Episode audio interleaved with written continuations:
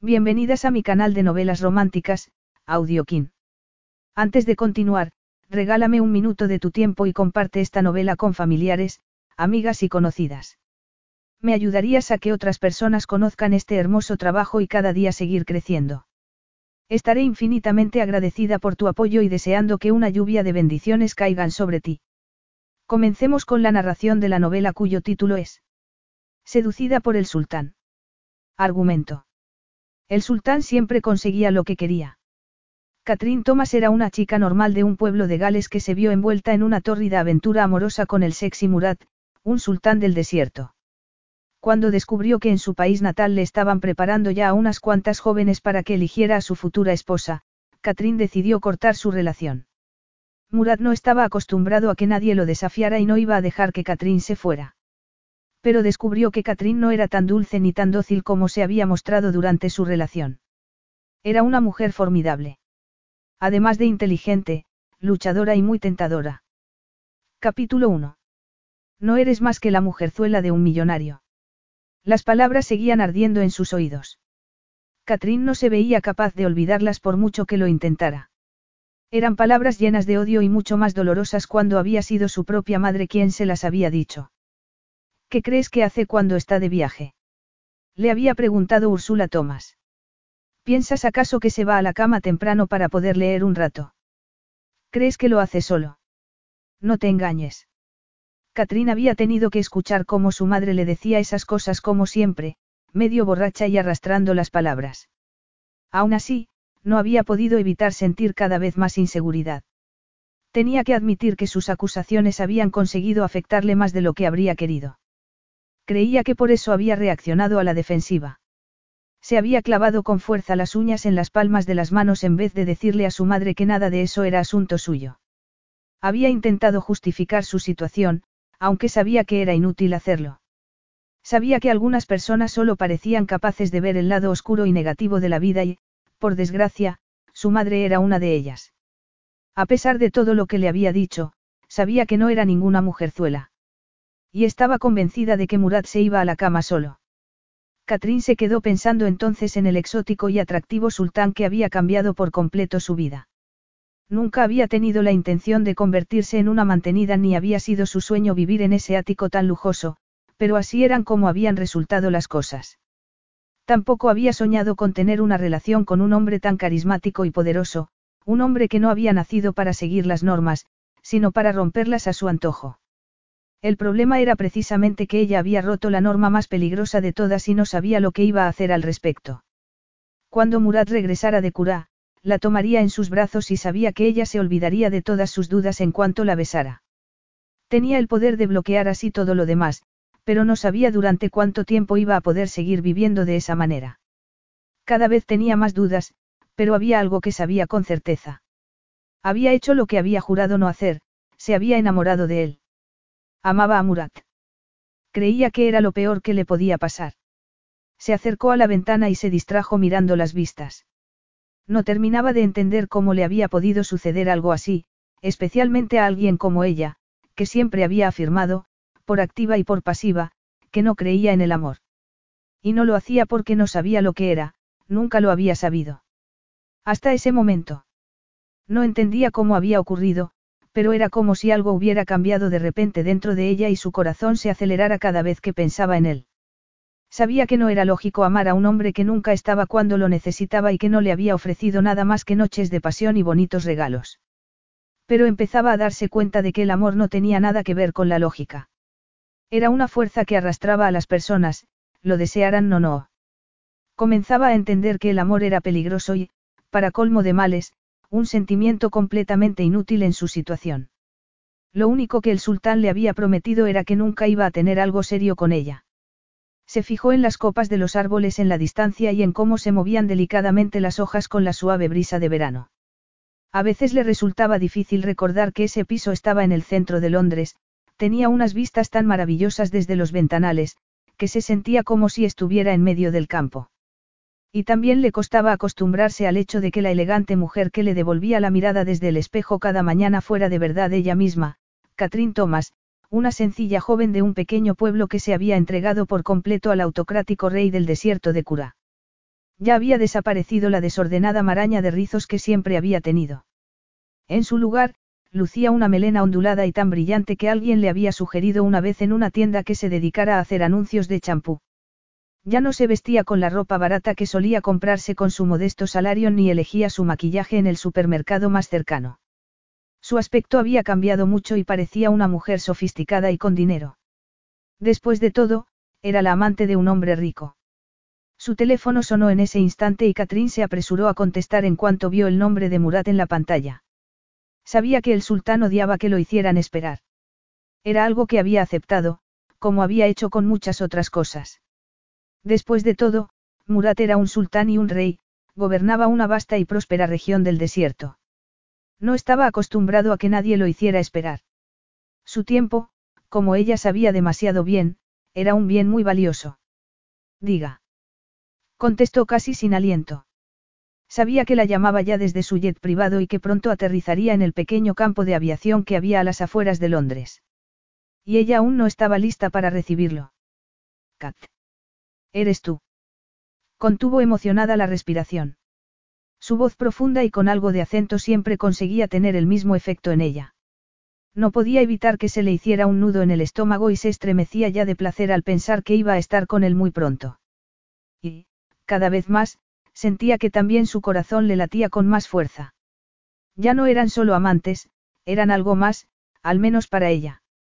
Pero ese detalle era algo que se esforzaba por ocultar. Creía que el amor no era más que un estúpido inconveniente en su situación.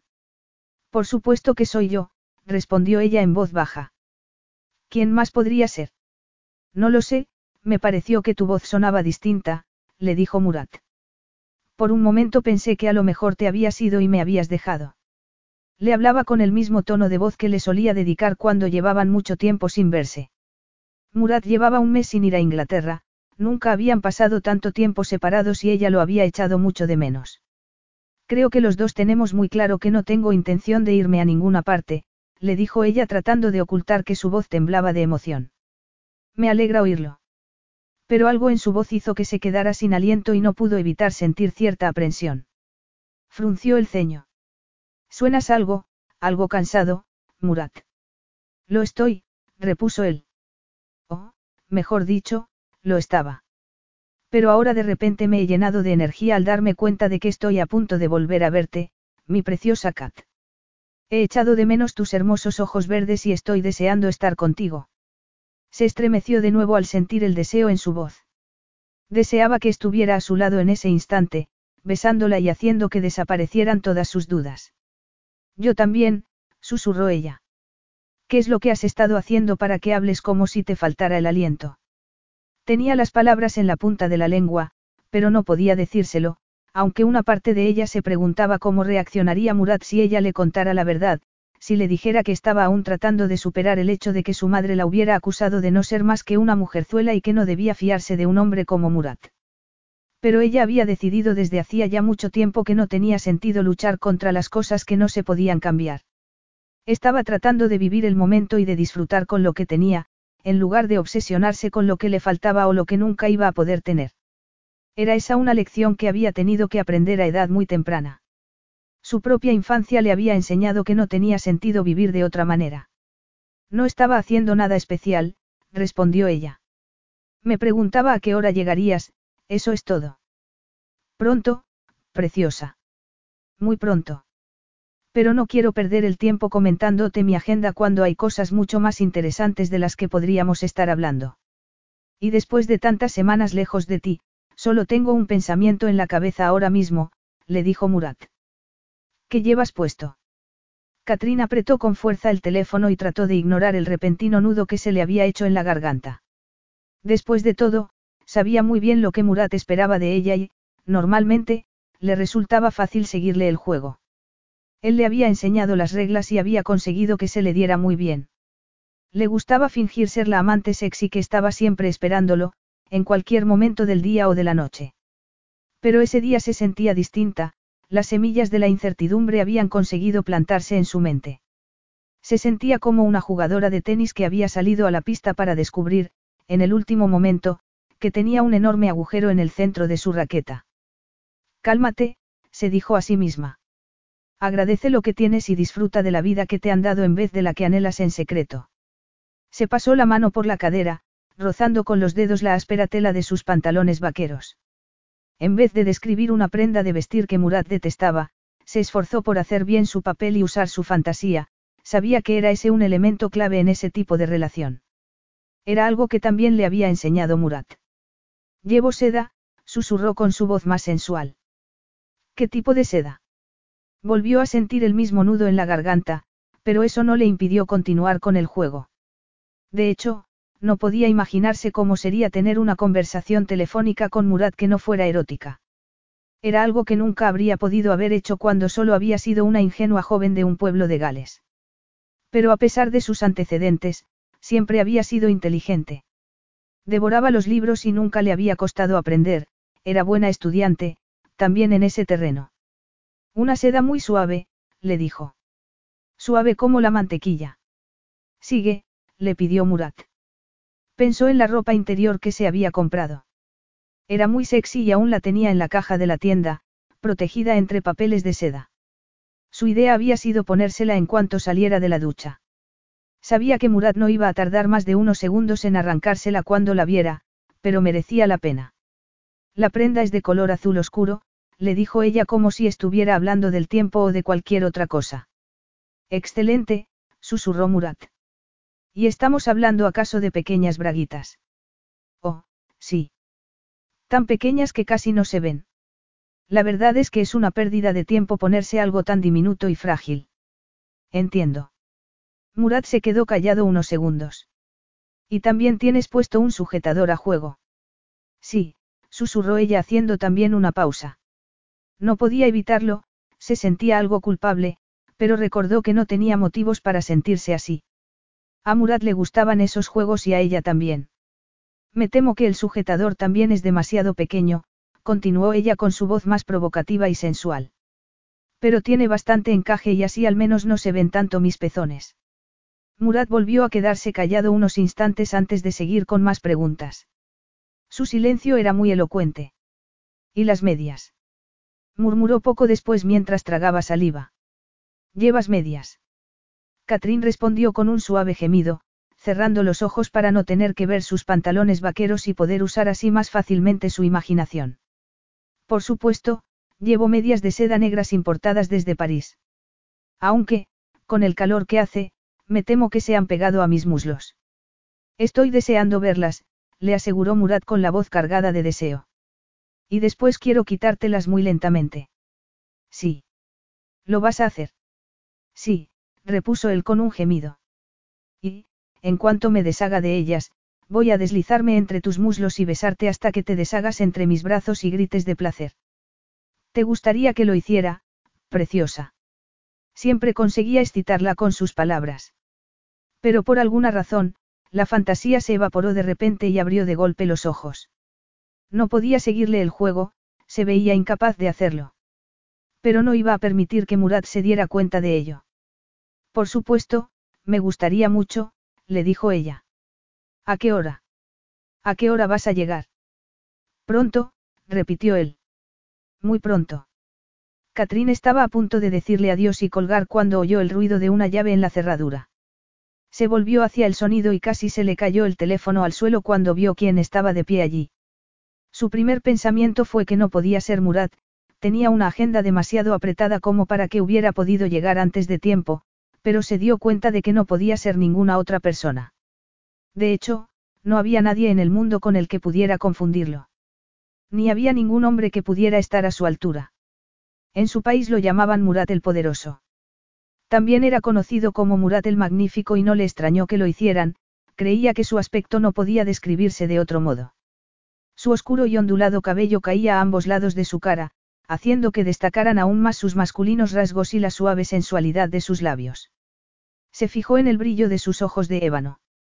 Tenía el cuerpo de un guerrero del desierto, un detalle que no conseguían esconder los elegantes trajes italianos que solía llevar cuando no estaba en su país.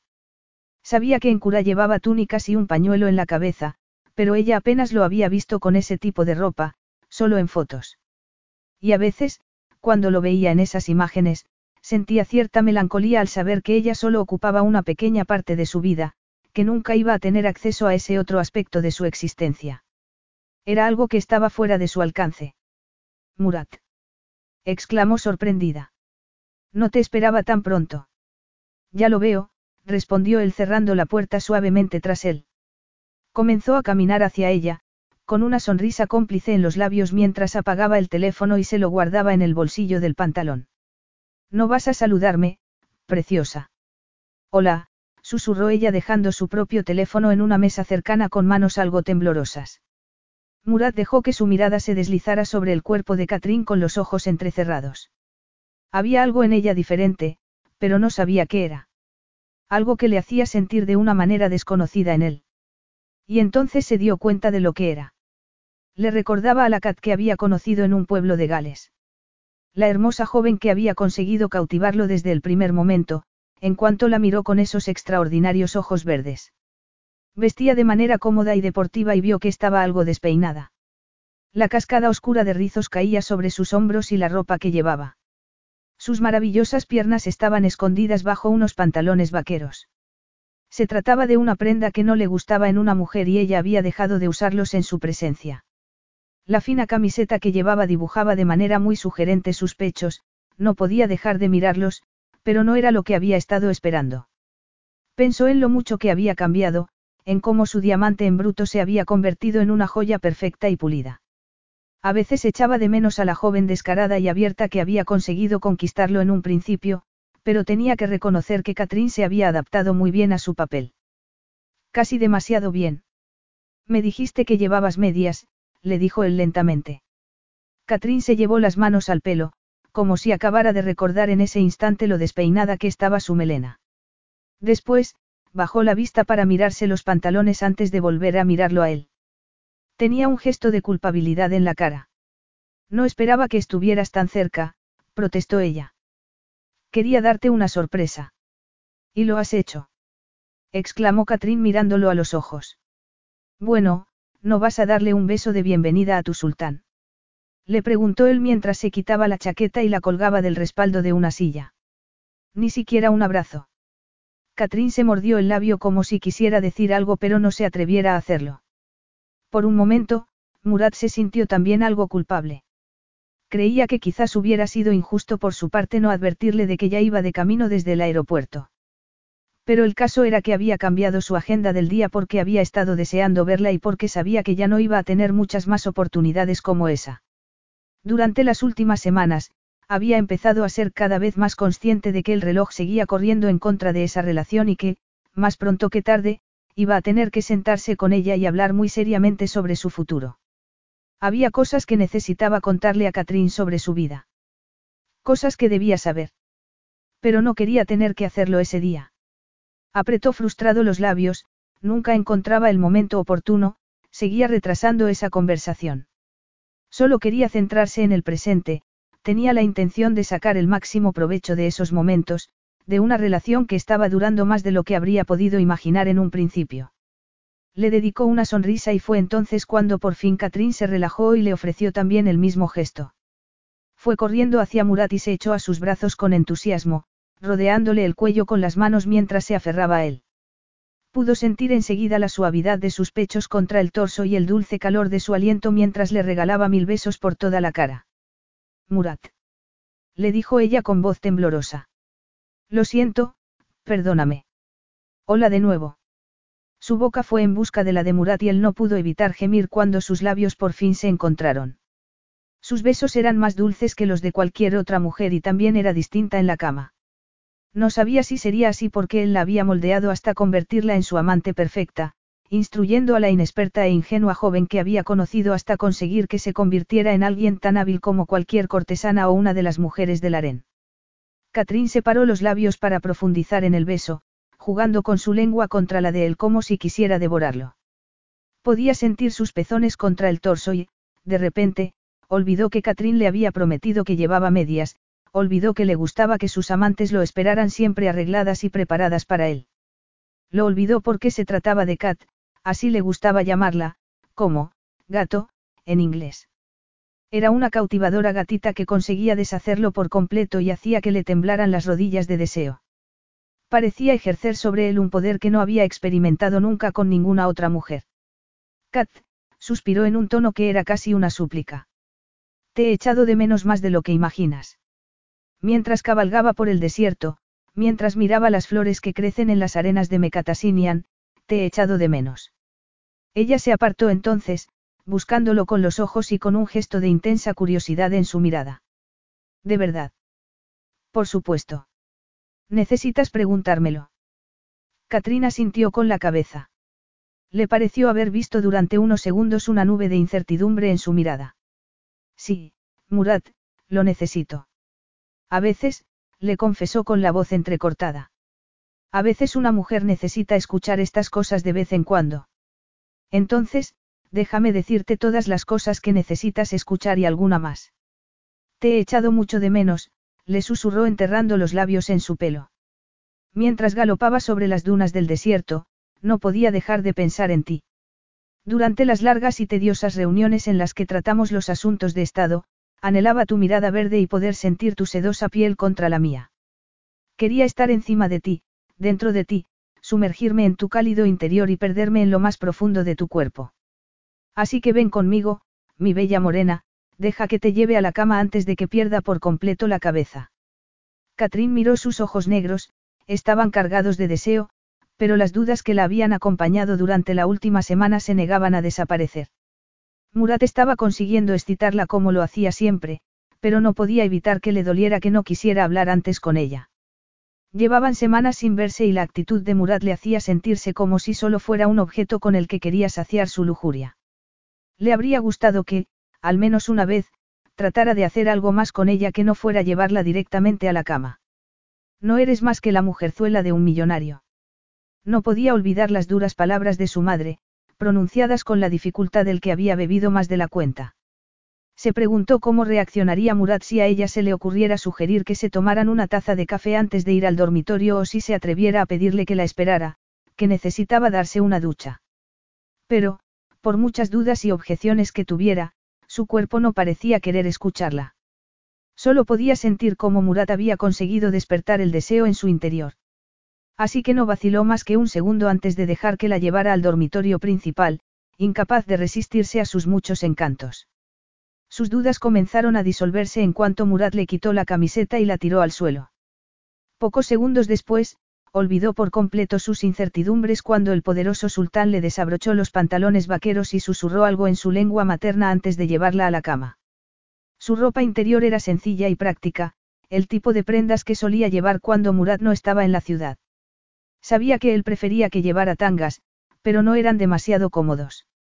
Ese día, por ejemplo, llevaba unas braguitas blancas de algodón que eran completamente lisas. Murat se quedó mirando su simple ropa interior durante un momento antes de tocarla. Cuando sintió su mano acariciando levemente la prenda, se quedó sin respiración. Él no tardó en apartar hábilmente las braguitas para poder acariciarla. Deslizó los dedos entre los suaves pliegues de su sexo y no pudo evitar retorcerse de placer. Tras unos segundos en el cielo, Murat dejó de tocarla, pero seguía mirándola fijamente. Fue un momento tan erótico e íntimo que sentía que iba a perder la cabeza. No, ¿qué haces? gimió ella decepcionada al ver que se alejaba de la cama. Paciencia, mi pequeña gata, solo quiero quitarme el traje. Contuvo el aliento mientras observaba cómo se desnudaba, desvelando poco a poco el magnífico cuerpo que escondía bajo esas prendas. Le encantaba el tono oliváceo de su piel y su torso era maravilloso, solo empañaba esa perfección una cicatriz que tenía a un lado del abdomen. Recordó que, cuando la vio por primera vez, la recorrió con los dedos mientras le preguntaba si era una herida de guerra. Y él le había respondido, en un tono algo seco, que era en realidad el legado de una operación de apendicitis que le habían hecho de niño en el hospital pediátrico de Simdaab, la capital de Cura. No tardó nada en quitarse el resto de la ropa y pudo comprobar entonces lo excitado que estaba. No podía ver otra cosa que no fuera su erección mientras iba hacia la cama, donde lo esperaba ella. Pudo sentir su firmeza contra el vientre cuando se echó sobre ella y le arrancó el sujetador con un hambre que no se molestó en ocultar. Era una pena que acabara de echar a perder otra costosa prenda interior, no era la primera vez que le pasaba. Pero, en ese momento, no le importaba ni le preocupaba nada, solo podía pensar en sentirlo de nuevo dentro de ella. No entendía cómo conseguía Murat que se sintiera de esa manera. Era como si la hubiera hechizado y no pudiera evitar amarlo como lo amaba. Murat, gimió ella mientras rozaba su áspera mandíbula con los labios. Murat. ¿Qué pasa, cariño? Contestó con su profunda y varonil voz. Dime. Se preguntó qué diría Murat si ella se atreviera a decirle la verdad, si llegaba a confesarle que esperaba que su madre no hubiera acertado y que Murat le hiciera una oferta que no pudiera rechazar, una oferta que la convirtiera en su esposa, en algo más que una amante. Se preguntó también cómo reaccionaría Murat si supiera que noche tras noche, cuando él estaba de regreso en Cura y ella tenía que acostarse sola en esa gran cama, solía fantasear con la idea de llegar a casarse algún día con él. Deseaba que Murat la llevara a su país, a ese reino del desierto, y se la presentara a todos como su prometida, su sultana. Soñaba con aprender a hablar su lengua, darle descendencia y vivir con él hasta el final de sus días. Una parte de ella temía que Murat fuera a reaccionar aterrorizado si ella le contaba lo que quería y que, después de esa confesión, no volvería a verlo. Porque después de más de un año siendo su amante, no creía que fuera a conseguir nada más de él. Pensaba que cualquier tipo de compromiso por parte de Murat estaba tan lejano como lo había estado cuando él la había sacado del pueblo donde había estado viviendo para llevarla a Londres, a donde había llegado temblando de pasión y con un feroz apetito sexual hacia ese hombre, pero siendo aún muy inocente e ingenua. Él le había dicho desde el principio que esa relación no tenía futuro y que nunca llegarían a casarse. Sabía que, cuando Murat se prometiera para casarse, sería con alguien completamente distinto a ella. Aunque se había dicho a sí misma que aceptaba la situación, una voz en su interior le decía que estaba engañándose, que soñaba con tener algo más con él, que anhelaba el cariño y la seguridad que nunca había tenido. Pero sabía que todos esos sueños eran una pérdida de tiempo y energía por su parte. ¿Quieres que te diga yo cuánto te he echado de menos? Le preguntó con entusiasmo. Puedes decirme lo que quieras, preciosa, con tal de que me dejes reencontrarme con estos magníficos pechos, le susurró él. Porque llevo mucho tiempo soñando con besarlos. Catrín no pudo ahogar un gemido. Yo he soñado con lo mismo. ¿Puedo jugar con ellos? Le preguntó Murat. Voy a besarlos hasta que estés completamente excitada. No pudo evitar gemir de nuevo. Sí, por favor, le dijo suspirando. ¿Y se te ocurre alguna otra cosa que pueda hacer? Le preguntó de manera sugerente mientras comenzaba a bajar la mano por su vientre. Se estremeció cuando sintió la palma sobre su ombligo y unos dedos que jugaban lentamente sobre su piel. Poco después, continuó su viaje hacia abajo. ¿Hay algo más con lo que pueda tentarte? ¿Acaso no lo sabes? No puedes adivinarlo. Susurró ella. Puedo intentarlo. Creo que a lo mejor quieres que te quite esas braguitas de colegiala que llevas. ¿No te gustan? Son una fantasía que no sabía que tenía hasta que te he visto con ellas. Pero, ahora mismo, solo quiero quitártelas. Murat deslizó los dedos bajo la prenda para hacer lo que acababa de decirle, pero se quedó inmóvil. Ella levantó la cabeza para ver por qué lo había hecho. Lo miró a la cara y vio algo en sus ojos que no reconoció. No pudo evitar fruncir el ceño, se sentía algo confundida. Le había parecido ver tristeza en su mirada. ¿Qué te pasa? Murat. Le susurró. Pero desapareció de repente la tristeza que había visto en sus ojos y volvió a mirarla con lujuria. Nada, no pasa nada, gruñó mientras le bajaba las braguitas hasta las rodillas y comenzaba a besarla. Catrín se estremeció y suspiró mientras Murat la agarraba para acercarla aún más a él. Era ese un baile que ya conocía muy bien. Se había convertido casi en una segunda naturaleza para ella.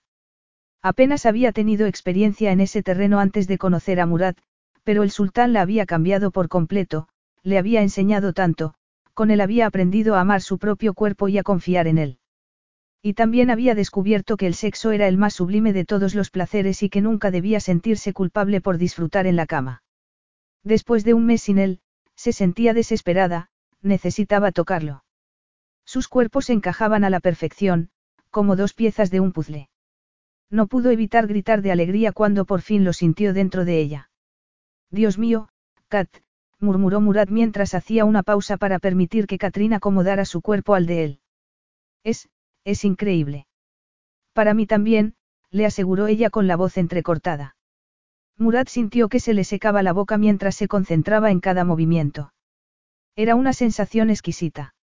Agarraba con las manos las suaves caderas de Catrín mientras se deslizaba cada vez un poco más dentro de ella. Era como estar envuelto en terciopelo, en un suave y cálido terciopelo. Quería que esas sensaciones duraran eternamente y poder quedarse toda la noche dentro de ella. Pero nada duraba, era algo que sabía muy bien. Y recordar en ese momento lo que le esperaba le hizo sentir una amargura tan intensa y repentina que incrementó la velocidad de sus movimientos para estar más profundamente en su interior, para tratar de olvidarlo todo. Catrín comenzó a arquear hacia él su cuerpo y se retorcía ya con los primeros espasmos de un orgasmo. Se distrajo viendo cómo sus pechos se ruborizaban unos segundos antes de alcanzar el clímax. Y él no tardó mucho más en llegar a la cima. Gritó en su lengua materna y se deshizo en su interior con una feroz explosión de placer. El tiempo se detuvo y no tardó en sentir un sopor que se apoderaba de él. Levantó una mano perezosa para enredar los dedos en el sedoso cabello de Catrín y vio entonces un gesto de preocupación en su cara. Quería dormir, pero le dio la impresión de que ella no parecía dispuesta a dejar que lo hiciera. ¿Cómo es que has vuelto tan pronto? Le preguntó Catrín inclinándose sobre él para que su largo cabello le hiciera cosquillas en el torso. Bueno, la verdad es que he tenido que hacer malabares para conseguir cambiar algunas cosas en mi agenda, contestó él bostezando.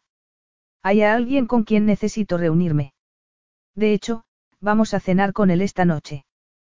Pero, comenzó ella frunciendo el ceño. He hecho gazpacho y suflé de limón. Se echó a reír al oírlo. Hablas como un ama de casa. Catrín se quedó unos segundos en silencio. Pensé que te gustaba que jugara a ser ama de casa. Bueno, a veces sí. Y a veces, no, pensó él. Y siempre reservas tu primera noche en Londres para nosotros dos, protestó ella. Lo sé, repuso sin poder reprimir un segundo bostezo. Y lo siento, pero lo de esta noche es importante y no puedo posponerlo, Kat. Ya, lo entiendo. Aunque trataba de ocultarlo, le quedó claro que estaba decepcionada. Pero creía que Catrín tenía que darse cuenta de que le había dado la posibilidad de pasar más tiempo con él de lo que había hecho con cualquier otra mujer. Pensó que quizás fuera un buen momento para recordárselo. Pero la oscuridad repentina que vio en sus ojos consiguió conmoverlo y se dio cuenta de que prefería tranquilizarla. Te va a gustar conocer a Nicolo, ya verás, le dijo mientras acariciaba su cadera con ternura. Se va mañana por la mañana a Nueva York, por eso he quedado con él esta noche. Tengo que aprovechar que está en Londres. Vio que su rostro se relajaba un poco. ¿Te refieres al famoso Niccolo da Conti? El mismo que nunca me has permitido conocer. Uno de tus tres amigos. Uno de los mosqueteros. Sí, así es, le dijo Murat. Y no es que no haya querido hasta ahora que lo conocieras, sino que nuestros caminos no suelen cruzarse en Londres. Normalmente, es en cura donde suelo verlo. Y está claro que yo nunca voy a poder poner un pie en cura, ¿verdad? Eso no ha cambiado ni va a cambiar. No, desafortunadamente, no puedes. Con un gruñido suave, extendió su mano hacia Catrín y la atrajo hacia sí. Volvió a desearla en cuanto sintió la suavidad de su cuerpo. Pero no quiero hablar de todos los factores que nos separan. De hecho, no quiero hablar de nada. No te he visto desde hace casi un mes y solo tengo una cosa en la cabeza. Así que acércate y bésame, Kat. Catrín lo hizo, por supuesto. Creía que ninguna mujer podría resistirse a un hombre tan atractivo como Murat el Magnífico. Contra la blancura de las sábanas, su cuerpo brillaba como si fuera oro bruñido. Casi parecía un dios y no pudo resistirse a besarlo. Murat era un oscuro dios de oro y lo tenía tumbado a su lado. Pero, sin poder hacer nada para evitarlo, volvió a inundarla el mismo miedo de antes, se sentía como si estuviera cayendo por un precipicio a cámara lenta. Se sentía angustiada y le entraban ganas de gritar que en realidad no estaba enamorada de él, aunque sabía que era mentira. El hecho era que no quería estarlo, sabía que nada bueno podía salir de ese sentimiento. No pudo evitar que resonaran en su cabeza otros comentarios que le había hecho su madre. No era capaz de silenciar sus palabras. ¿Te ha hablado acaso de futuro, Catrín? Lo ha hecho. Le había preguntado su madre. Cada vez estaba más inquieta. No, Murat no le hablaba de futuro. Su relación era apasionada y había disfrutado mucho con él, Pero nadie había hablado de dar un paso más ni de ningún tipo de compromiso. De eso ya habían hablado al principio de su relación y era algo que Murat le había dejado muy claro desde entonces. Sabía que lo mejor que podía hacer era olvidarse de ello y dejar de fantasear. No frunzas el ceño, murmuró Murat entonces. Y toca esto. Era un hombre descaradamente sexual, un gran seductor, siempre le hablaba claramente en la cama. Murat tomó su mano y la guió hasta su entrepierna. No pudo evitar sonrojarse cuando se encontró con la mirada burlona de Murat. Sus dedos rodearon su erección y Murat la besó apasionadamente. De repente, se olvidó de todo, no había nada más en su mente, solo las sensaciones. Pensó que quizás fuera una mujer muy débil, porque todas sus dudas se esfumaron en cuanto Murat comenzó a besarla. Pero era tan maravilloso estar así con él, eran sensaciones que le resultaban ya muy familiares, a las que se había acostumbrado fácilmente. Dejó de pensar en nada más cuando sintió que Murat comenzaba a explorar con los dedos la zona más íntima de su cuerpo. Siempre había sido así con ellos, desde el principio de su apasionada relación. Habían tenido mucha química desde el momento en que sus caminos se cruzaron, cuando ocurrió lo imposible y una humilde muchacha de los valles galeses consiguió atraer la atención de un sultán poderoso e increíblemente rico. Capítulo 2. Había sido una de esas maravillosas mañanas en Gales, donde la primavera llegaba más tarde que en el resto de Gran Bretaña. Ya comenzaban a florecer las plantas y solo se oía el canto de los pájaros. Nadie podría haber adivinado que la paz del pequeño pueblo estaba a punto de romperse con la llegada de un exótico forastero y de su séquito de guardaespaldas, hombres fuertes y altos que portaban armas bajo sus caros trajes. Catrín había estado disfrutando entonces de la vida y de su libertad. Por fin había logrado escapar de la atmósfera envenenada que siempre había tenido en casa y había conseguido un trabajo en un pequeño hotel al otro extremo de la región de Gales. Pero estaba lo suficientemente cerca como para visitar a su madre de vez en cuando. Su relación siempre había sido difícil y, si no hubiera sido por su hermana menor, Catrín se habría ido de casa mucho antes. Había sido incapaz de dejar a una niña viviendo sola con una madre borracha. Y tampoco había podido evitar que su progenitora bebiera vodka por muchas botellas que hubiera vaciado en el fregadero. Había pasado toda su vida tratando de blindar a su hermana para que no fuera consciente del drama cotidiano con el que tenían que vivir por culpa de su madre, pero Rachel acababa de irse a la universidad y Catherine había podido por fin buscarse una nueva vida fuera de casa. La sensación de libertad que sentía era embriagadora. Hacía que se sintiera casi mareada y algo perdida, como un cordero recién nacido que salía de la oscuridad del vientre de su madre a un prado iluminado por el sol. Ya no tenía que sentir miedo cada vez que abría la puerta de casa, ya no tenía que rescatar a nadie, ya no sentía la necesidad de fingir que todo era perfecto cuando, obviamente, nunca lo había sido. Además, podía salir por la noche y no tener que dar explicaciones a nadie. Lo cierto era que no tenía demasiadas oportunidades para salir.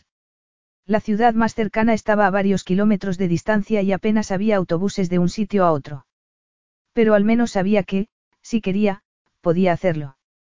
No había recibido formación para hacer nada en particular, pero era inteligente, trabajadora y aprendía deprisa. No tardó mucho en sentir que el resto del personal del hotel la había aceptado bien. Siempre había tenido un gran amor por la lectura y eso le había dado un conocimiento del mundo que había conseguido complementar el poco tiempo que había podido dedicar a los estudios. Así, no le costaba hablar de cualquier cosa con cualquiera y era algo que también les gustaba a los clientes. Después de un año trabajando en el Hotel Indmars, empezaba a sentir que podría tener una carrera profesional con futuro en el mundo de la hostelería. Un día, el azar quiso que la camarera del bar del hotel estuviera de baja por enfermedad y que Catrín se ofreciera a sustituirla. Precisamente el día que Murat Almaisán entró en ese mismo bar. Cuando lo hizo, Catrín sintió que todos se quedaban de repente en silencio. Levantó entonces la vista para encontrarse con un par de ojos negros como la tinta. Tardó un par de segundos en darse cuenta de que la miraba directamente a ella. Creía que, si no hubiera estado de pie con la espalda contra la pared, habría pensado que estaba en realidad mirando a otra persona, a alguien que estaba detrás de ella. Pero no fue así. La estaba mirando a ella. Sus ojos la estudiaron de arriba abajo, de una forma que Catrín habría encontrado ofensiva en cualquier otra persona. Pero con él no se sintió así. Sin saber por qué, le pareció algo natural, como si hubiera estado esperando toda su vida a que apareciera él de repente y la mirara de esa manera. Sintió que se le aceleraba el pulso y una oleada de calor recorría su cuerpo. Podía sentir cómo se tensaban sus pechos, no entendía por qué estaba reaccionando de esa manera. Fue algo que la asustó y excitó a partes iguales. Por eso, cuando se dirigió a él, no pudo evitar tartamudear un poco. ¿Puedo ayudarlo en algo, señor? Le preguntó. El hombre no respondió de inmediato y entrecerró un poco los ojos. Cuando le habló, lo hizo con una voz grave y sensual. Creo que podrías ayudarme más de lo que piensas y de una manera que ni siquiera puedes imaginar, le dijo él con un exótico acento que nunca había oído antes. ¿Cómo? Murat sacudió la cabeza como si necesitara recobrar la compostura y recordar dónde estaba. Supongo que tomaré una taza de café, le dijo poco después. Catrín levantó las cejas al oír sus palabras y le habló de la misma manera que lo habría hecho con cualquier joven agricultor que se hubiera dirigido a ella con pobres modales. Normalmente suelo responder mejor, cuando me piden algo, por favor. Él sonrió entonces y la miró con un brillo juguetón en sus ojos. De la misma manera en que un gato miraba a un pájaro que estaba en lo alto de un árbol. Por favor. Más adelante, Murat le contó que había sido un impulso lo que lo había llevado a visitar el antiguo hotel y que había dejado a todos sus escoltas esperándolo afuera. También le confesó Murat más tarde que creía que había sido el destino el que lo había atraído hasta allí para poder conocerla y le dijo también que era la mujer más hermosa que había visto en su vida. Pero no había sabido aún nada de eso cuando Murat se sentó, comenzó a tomar su café y le preguntó a Catrín cómo se llamaba. Aunque pocas veces socializaba de ese modo con los clientes, se encontró de pie al lado opuesto de la barra, frente a donde Murat se había sentado para poder hablar con él. En realidad, para escuchar lo que le explicaba sobre los parques eólicos, le dijo que esa era la razón por la que estaba visitando la zona. En ese momento, todavía no había descubierto que Murat era un sultán que gobernaba una vasta región de tierra rica en petróleo y que tenía más dinero del que ella podía llegar a imaginarse. Lo único que sabía entonces era que hablaba como nadie que hubiera conocido antes. Su voz era sensual y aterciopelada y exudaba una seguridad que encontraba irresistible. Coqueteaba con ella de una forma que le parecía bastante peligrosa, pero no podía evitar seguirle el juego. Creía que no había ni una sola mujer en el planeta que no hubiera hecho lo mismo que ella. Supongo que la gente siempre te dice que tienes unos ojos preciosos, le dijo Murat. No pudo evitar que el estómago le diera un vuelco al oír su cumplido. Son del color de un cactus. De un cactus repitió ella perpleja y frunciendo el ceño. De un cactus feo y lleno de espinas. Esa es la idea que la gente tiene de esas plantas, lo sé, admitió él. Pero los cactus forman la especie más subestimada del mundo de la vegetación. No solo pueden almacenar agua y sobrevivir en las condiciones más duras, sino que proporcionan alimento y tienen muchas propiedades medicinales, añadió Murat con una sonrisa. Además de producir flores de una belleza impresionante. Completamente hipnotizada, Katrina sintió con la cabeza. Sus palabras eran increíbles, casi como poesía para sus oídos, no se cansaba de escucharlo. Le hacía desear que Murat le susurrara cosas al oído, cosas que no tuvieran nada que ver con las plantas. Cosas sobre ella. Cosas sobre. No pudo evitar ruborizarse y fue al otro extremo de la barra para servir una cerveza a otro cliente que acababa de llegar al bar.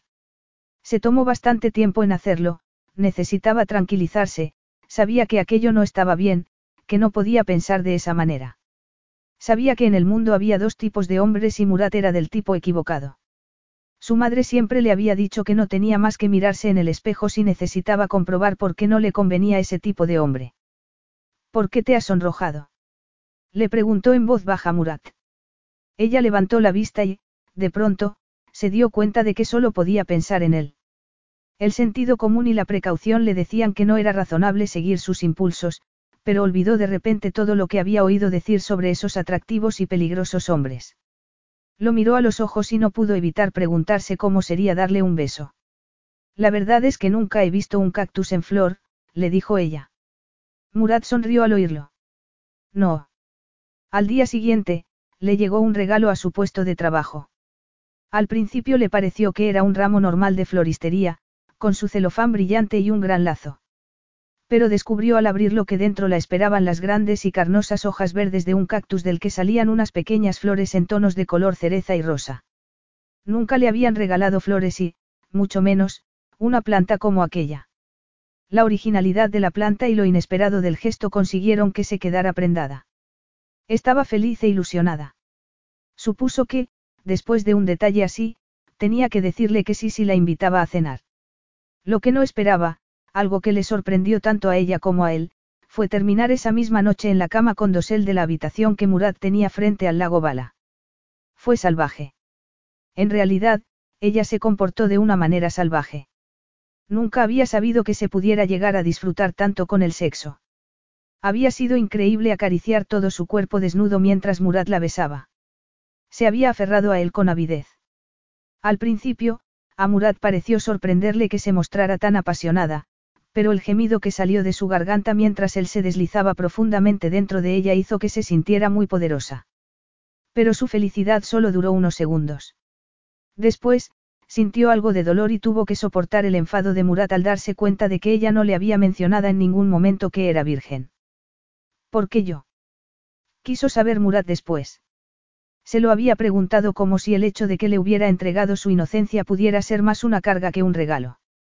¿Por qué? Porque quería que la primera vez fuera con alguien que supiera lo que hacía y me pareció que tú eras el candidato perfecto. No te enfades, Murat. Quería que fuera fantástico y lo ha sido. ¿Por qué me lo preguntas? Le dijo mientras se daba la vuelta y lo miraba directamente a los ojos. ¿Tan importante te parece? Claro que sí, repuso Murat. No suelo ir por ahí seduciendo a jóvenes vírgenes. Sus sueños e ilusiones aún están intactos. Bueno, supongo que ya es demasiado tarde, le contestó ella mientras comenzaba a recorrer su torso con la boca. Volvieron a hacer el amor dos veces más. Después de la tercera vez, se quedó entre sus brazos mientras recuperaba el aliento. No podía dejar de temblar. Suspiró satisfecha mientras Murat le acariciaba el pelo. Ha sido, ha sido increíble.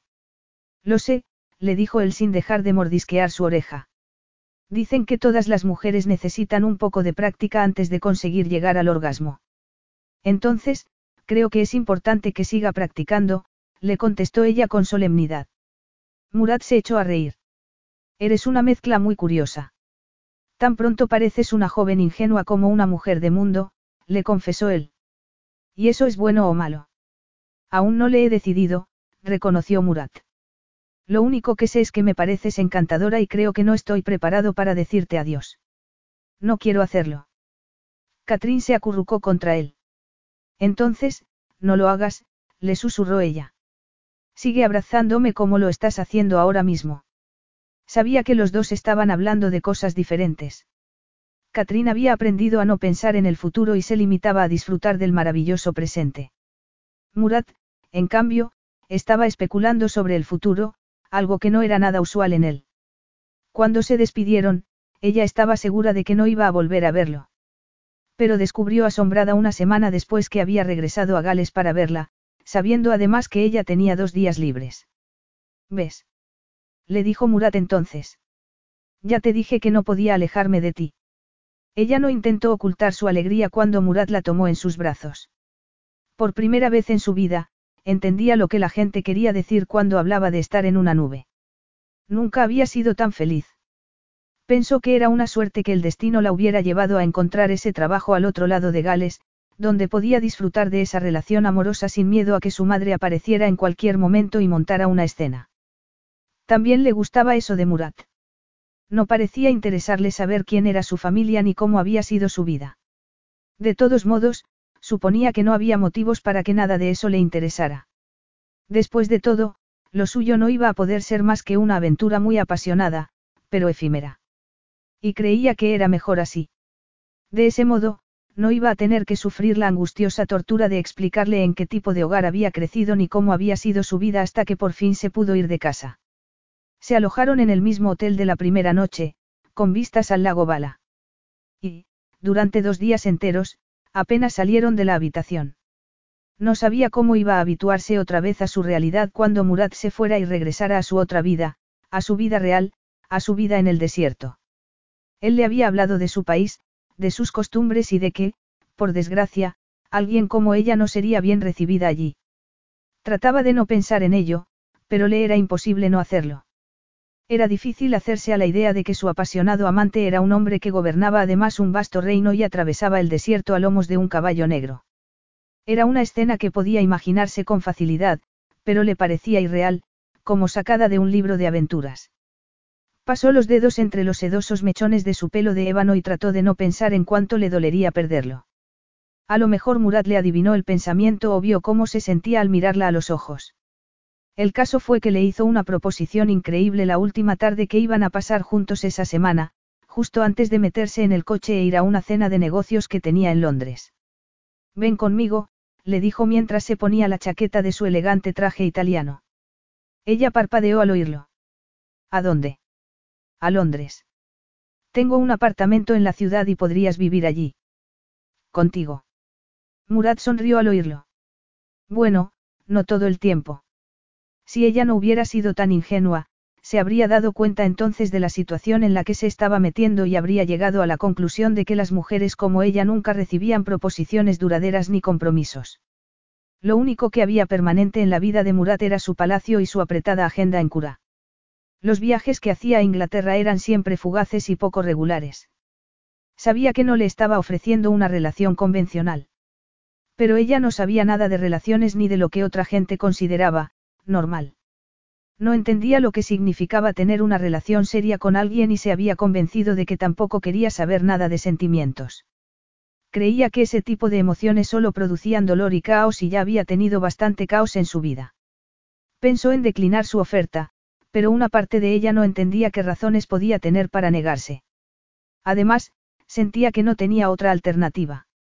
Después de todo, aunque llevaba poco tiempo en su vida, la idea de no volver a verlo la dejaba sin respiración. Fue así como se convirtió en la amante de un millonario.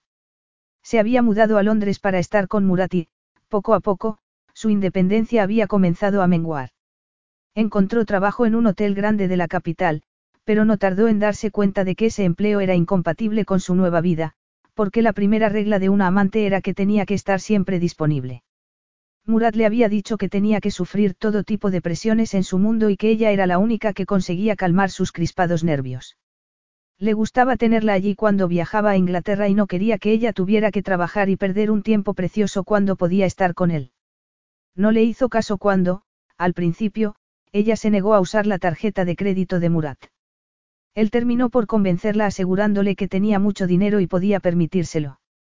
Le había dicho además que era una manera de pagarla por el trabajo que hacía, cuidando de su piso de Londres y consiguiendo que pareciera de verdad un hogar. Así que, al final, Catrín le había dejado que metiera la tarjeta de crédito en su nueva billetera de piel, también un regalo de Murat. Del mismo modo que había permitido que su sultán le comprara todo tipo de lencería de seda y satén e insistiera una y otra vez hasta que Catrín accedió a acudir de manera periódica a uno de los salones de belleza más exclusivos de Londres. Allí se arreglaba el pelo y se hacía otros tratamientos estéticos. No se había parado a pensar en cuánto tiempo iba a durar esa situación. No había pensado más allá de cada maravilloso día a su lado. Pero Murat había empezado a gustarle más y más. Y había sido entonces cuando ella empezó a tratar de que todo fuera perfecto. Después de mucho reflexionar, había llegado a la conclusión de que buscaba una relación perfecta con él para compensar de alguna manera una infancia muy imperfecta. Descubrió enseguida que las telas costosas eran más agradables sobre la piel que las baratas. Aprendió a disfrutar de los tratamientos en el spa cuando se preparaba para las visitas de Murat. Se acostumbró enseguida a que le dieran masajes y a que hidrataran su piel con maravillosas cremas.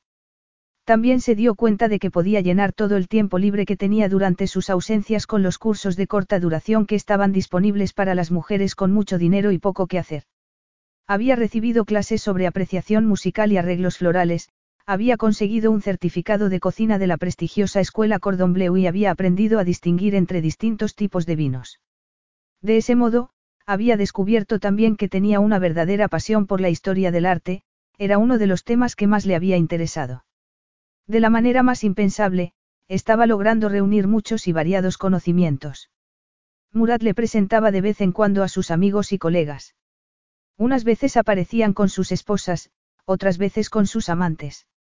Descubrió entonces que le había venido muy bien su experiencia trabajando en el Hotel Indmars porque había aprendido a conversar con cualquiera. Le gustaba saber más de las personas que iba a conocer e impresionarlos después con la información que había aprendido sobre parques eólicos, fraquín o lo que ocupara en cada momento la agenda de su amante real. En cierto modo, estaba educándose a sí misma para convertirse en la consorte perfecta de un hombre poderoso, pero sabía que no tenía posibilidad de conseguir ese papel de forma permanente. Era algo que estaba fuera de su alcance, Murad tenía que casarse con alguien de sangre real, con una princesa del desierto que perteneciera a una buena familia. Era algo que él le había dejado muy claro desde el primer momento. En teoría, los dos comprendían la situación, al menos eso había pensado ella. Nunca había habido mentiras ni falsas expectativas, así que había creído que le iba a resultar fácil aceptar las rígidas condiciones de su relación. Y así había sido, al menos al principio. Pero el amor lo había estropeado todo. El amor le hacía desear poder tenerlo todo, ansiar algo que nunca iba a tener. Kat. La voz de Murat la devolvió al presente con un sobresalto. Abrió los ojos y se encontró con su cara a pocos centímetros de la de ella. Podía ver el brillo de sus ojos negros y sentir el calor de su aliento. Su cuerpo desnudo se fundió con el de ella, sus pechos aplastados contra su fuerte torso. ¿Qué te pasa, preciosa? Le preguntó Murat mientras acariciaba posesivamente la curva de su cadera.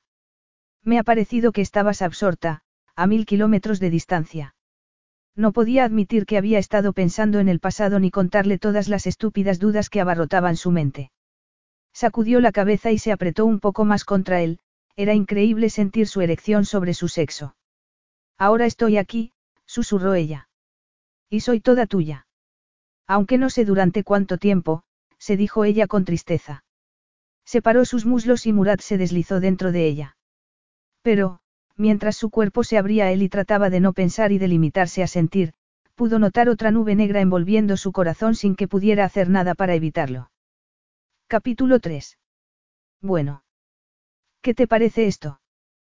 ¿Te gusta? Le preguntó Catrín mientras daba una vuelta por el salón con unos tacones altísimos. Se detuvo frente al televisor en el que el sultán había estado viendo un interesante partido de fútbol. ¿Te parece que voy vestida de manera adecuada para la cena con Niccolo da Conti? Insistió ella. O estaba siendo un partido muy aburrido o ella había acertado con el vestido, porque Murat se olvidó de la pantalla del televisor para centrarse en Catrín. Se quedó sin aliento al ver cómo sonreía mientras la miraba. Murat solo llevaba puesta una pequeña toalla alrededor de sus caderas y su pelo seguía húmedo tras la ducha que se había dado después de hacer el amor con ella. Katrina aún estaba temblando. Tragó saliva al recordar la pasión que acababan de compartir. El reencuentro había sido increíble. Date la vuelta, le pidió en voz baja. Ella obedeció su orden. Sintió el frescor del aire en sus muslos desnudos mientras se giraba porque debajo de su vestido lila llevaba las medias que Murat prefería, unas que solo llegaban hasta medio muslo y debía sujetar con liguero. Normalmente, le gustaba exhibirse de esa manera para él, así Murad podía disfrutar de su faceta guayerista. A veces le pedía que le enseñara la parte superior de sus medias y ella lo tentaba levantándose rápidamente la falda, provocándolo como las bailarinas de cancán que salían en las películas antiguas. Quisiera lo que quisiera Murad, hacía todo lo posible para complacerlo. Era otra de las lecciones que Murad le había enseñado. Había aprendido que un hombre con una amante generosa en casa nunca se veía en la necesidad de buscar compañía en ningún otro sitio. Pero ella seguía siendo incapaz de quitarse de la cabeza esas dudas que la habían estado acompañando durante todo el día. Podía sentir que algo en su vida estaba cambiando y no estaba segura de lo que era. Recordaba muy bien esa mirada extraña que había visto en su cara mientras hacían el amor. No podía evitar preguntarse si se estaría cansando de ella. Se le aceleró el pulso al pensar en esa posibilidad. Era algo que la aterraba. En realidad, no quería que nada cambiara. Sabía que esa situación no era perfecta, que esos pocos momentos que tenía con Murad nunca iban a ser suficiente, pero le gustaba su vida tal como era. Tenía algunas ventajas estar con un hombre con el que nunca iba a tener nada serio, un hombre que no iba a comprometerse con ella. Así no perdían el tiempo con peleas ni exigencias poco razonables. Y creía que, sin contar con el inconveniente de haberse enamorado de él, había tenido mucha suerte al encontrarlo y disfrutaba de una situación muy cómoda. Pero si Murad se estaba cansado ya de ella. Pensó en qué otras alternativas podría tener, tratando de imaginar qué podría hacer. No había tenido muchos planes antes de conocerlo. Pero, lo poco que había tenido, lo había abandonado para mudarse a su casa. Había olvidado, por ejemplo, ese pequeño salón de té en las montañas de Gales, el que había sido su sueño. Había tenido la idea de hacer pasteles en casa y vendérselos a los montañeros hambrientos, pero era una iniciativa que ya no le parecía tan atractiva. Desde que conociera a Murat, sus sueños habían ido cambiando poco a poco y ya no se imaginaba no estar con él. Sus vidas se habían entrelazado, pero el sultán seguía llevando la voz cantante. Por eso lo obedecía, como estaba haciendo en ese momento, girando y haciendo que la sedosa gasa de su vestido se arremolinara a su alrededor. Así. Le dijo ella. Eso es, así. Murad la miraba como si fuera un leopardo observando a un antílope al que está a punto de atacar. ¿No es demasiado largo? Le preguntó ella. ¿O demasiado corto? Podría pensar en muchas maneras de describir lo que llevas puesto, pero no quiero escandalizar tus inocentes oídos galeses. Vio que ya parecía haberse olvidado por completo del partido de fútbol. Se apoyó en los cojines que cubrían el sofá sin dejar de mirarla. Es perfecto. Como tú. Y me basta con mirarte para desearte, le confesó Murat. Otra vez. Siempre. Podía ver el deseo en sus ojos negros y vio que se llevaba la mano a la entrepierna para tratar de detener una erección. ¿Por qué no vienes y compruebas con la boca cuánto te deseo? Sus directas palabras consiguieron que se estremeciera de deseo también, pero se dio cuenta en ese instante de que algo había cambiado. Hasta ese momento, siempre había aceptado ese tipo de sugerencias y hacía lo que Murat le pedía como si fuera una obediente mujer de su harén. Cualquier otro día, se habría acercado a él y se habría arrodillado para hacer lo que le había pedido. Aunque después hubiera tenido que cambiarse de ropa otra vez, peinarse y volver a maquillarse. Pero la idea de hacer algo así en ese momento no la atraía. Pensaba que quizás las hirientes palabras de su madre le hubieran afectado más de lo que había creído posible, más de lo que quería reconocer. Negó con la cabeza y fue a sentarse junto a la ventana. Apretó las rodillas una contra otra para que Murad no viera que le temblaban. Ahora no. Si no te importa. ¿Y si me importara? Repuso él. No contestó su pregunta. No quería dejar que Murad terminara por convencerla. Se limitó a sonreír y mirarlo con un gesto de serenidad. Preferiría que me hablaras un poco más de Nicolo, le pidió. No recuerdo cómo os conocisteis. Murad se quedó callado unos segundos mientras la miraba con los ojos entrecerrados, como si estuviera tratando de decidir cuánto podía contarle. Da Conti es un don Juan de fama mundial, le dijo poco después. Nos conocimos esquiando. Fue hace ya algunos años. Enseguida entablamos amistad porque tenemos algunos intereses en común. Junto con otros amigos, formábamos un grupo que participaba en carreras de coches. Entre ellos estaba el campeón de Fórmula 1, Luis Martínez, le dijo echándose a reír. Éramos todos muy jóvenes y un poco, un poco locos y salvajes. Trató de no reaccionar al oírlo. A veces Murad le contaba cosas sobre su pasado que habría deseado no saber. Pero a veces no podía evitar hacerle alguna pregunta de manera impulsiva, aunque no quisiera saber la respuesta. ¿Qué quieres decir con eso? ¿A qué tipo de locuras te refieres? Le preguntó. ¿Acaso llegasteis a compartir mujeres? Bueno, nunca de manera intencionada y, desde luego, no al mismo tiempo, contestó Murat encogiéndose de hombros. Le daba la impresión de que estaba orgulloso de su pasado y que le gustaba alardear de ello. Se preguntó si tendría la intención de recordarle que tenía mucho éxito con las mujeres y que, si quería, podría encontrar fácilmente muchas otras candidatas deseosas de ocupar el lugar de Catrín. Muy loable por vuestra parte. Le dijo ella con ironía. La verdad es que no, repuso Murat. Tú me conoces, Kat. No me gusta compartir nada y, menos aún, compartir una mujer con mis amigos. Es algo que siempre acaba mal, añadió sonriendo. Pero volviendo al presente, el caso es que Nicolo ha estado amenazándome con entrar en el negocio del petróleo desde que lo conocí y parece que por fin se ha comprado un pozo de petróleo en Zaminzar. Ese es el país que limita con la parte oriental del tuyo, no. Murad la miró con los ojos entrecerrados. ¿Cómo lo sabes? Su repentino cambio de tono le pareció algo inquietante y, por una vez, olvidó todas las normas que se imponía a sí misma durante los pocos momentos que podía pasar con Murat. Siempre trataba de ser como un bálsamo en su vida, nunca hacía nada que pudiera estresarlo. Pero ignoró sus buenas intenciones cuando un sentimiento casi beligerante comenzó a burbujear en su interior. Lo mencionaste tú mismo, le dijo. A veces permites que tus dos mundos se fundan un poco e incluso llegas a mencionar cosas sobre tu otra vida. Tu vida en el desierto, añadió con más fuerza de la que pretendía. Él se quedó mirándola unos segundos. Eso parece una queja. Pues no lo es. Sé que así son las cosas y lo acepto.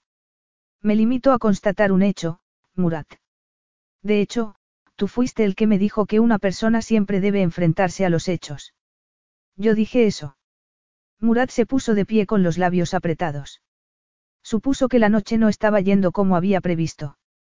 Y de repente, ella se sintió igual. No se había imaginado que las cosas fueran a desarrollarse de esa manera. Esperaba poder ofrecerle un ambiente cálido y tranquilo, como hacía siempre. Sabía que estaba echando a perder el poco tiempo que tenía con él. Decidió que era mejor cambiar de tema. ¿Dónde vamos a ir a cenar esta noche? Le preguntó con una sonrisa. Murat la miró y una sensación de remordimiento se apoderó de él al ver el súbito miedo en los bellos ojos verdes de Catrín. Había tenido que soportar que algunas amantes lo acusaran de ser cruel en el pasado, pero no era algo que hiciera intencionalmente. Y mucho menos con Catrín, que era la amante con la que más tiempo había estado y una persona muy importante en su vida. Estaba convencido de que no intentaba hacer daño a nadie, no era mala persona, pero conocía sus limitaciones, eso era todo. No creía en las emociones ni en los sentimientos, solo en su sentido del deber. No quería tener que analizar sus sentimientos. Su puesto como sultán de su país no le dejaba tiempo para ese tipo de cosas.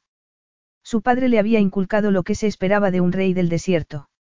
Conocía bien el futuro que se había trazado para él y aceptaba las restricciones que tenía. Había pensado que también Catrín lo había aceptado cuando él estableció las condiciones de esa relación desde el principio. Una relación que ya había durado más de lo previsto. De hecho, sabía que en Cura se hacían muchas preguntas acerca de la amante inglesa del sultán y de la importancia que podía tener en su vida. Les había dicho a sus asesores que su vida íntima era privada y siempre se había negado a hablar de esos asuntos. Afortunadamente, su elevada posición y la fuerza de su personalidad habían garantizado su silencio, pero en el fondo sabía que no podía continuar con esa doble vida durante mucho más tiempo, sobre todo cuando su hermana ya estaba casada y esperando un hijo.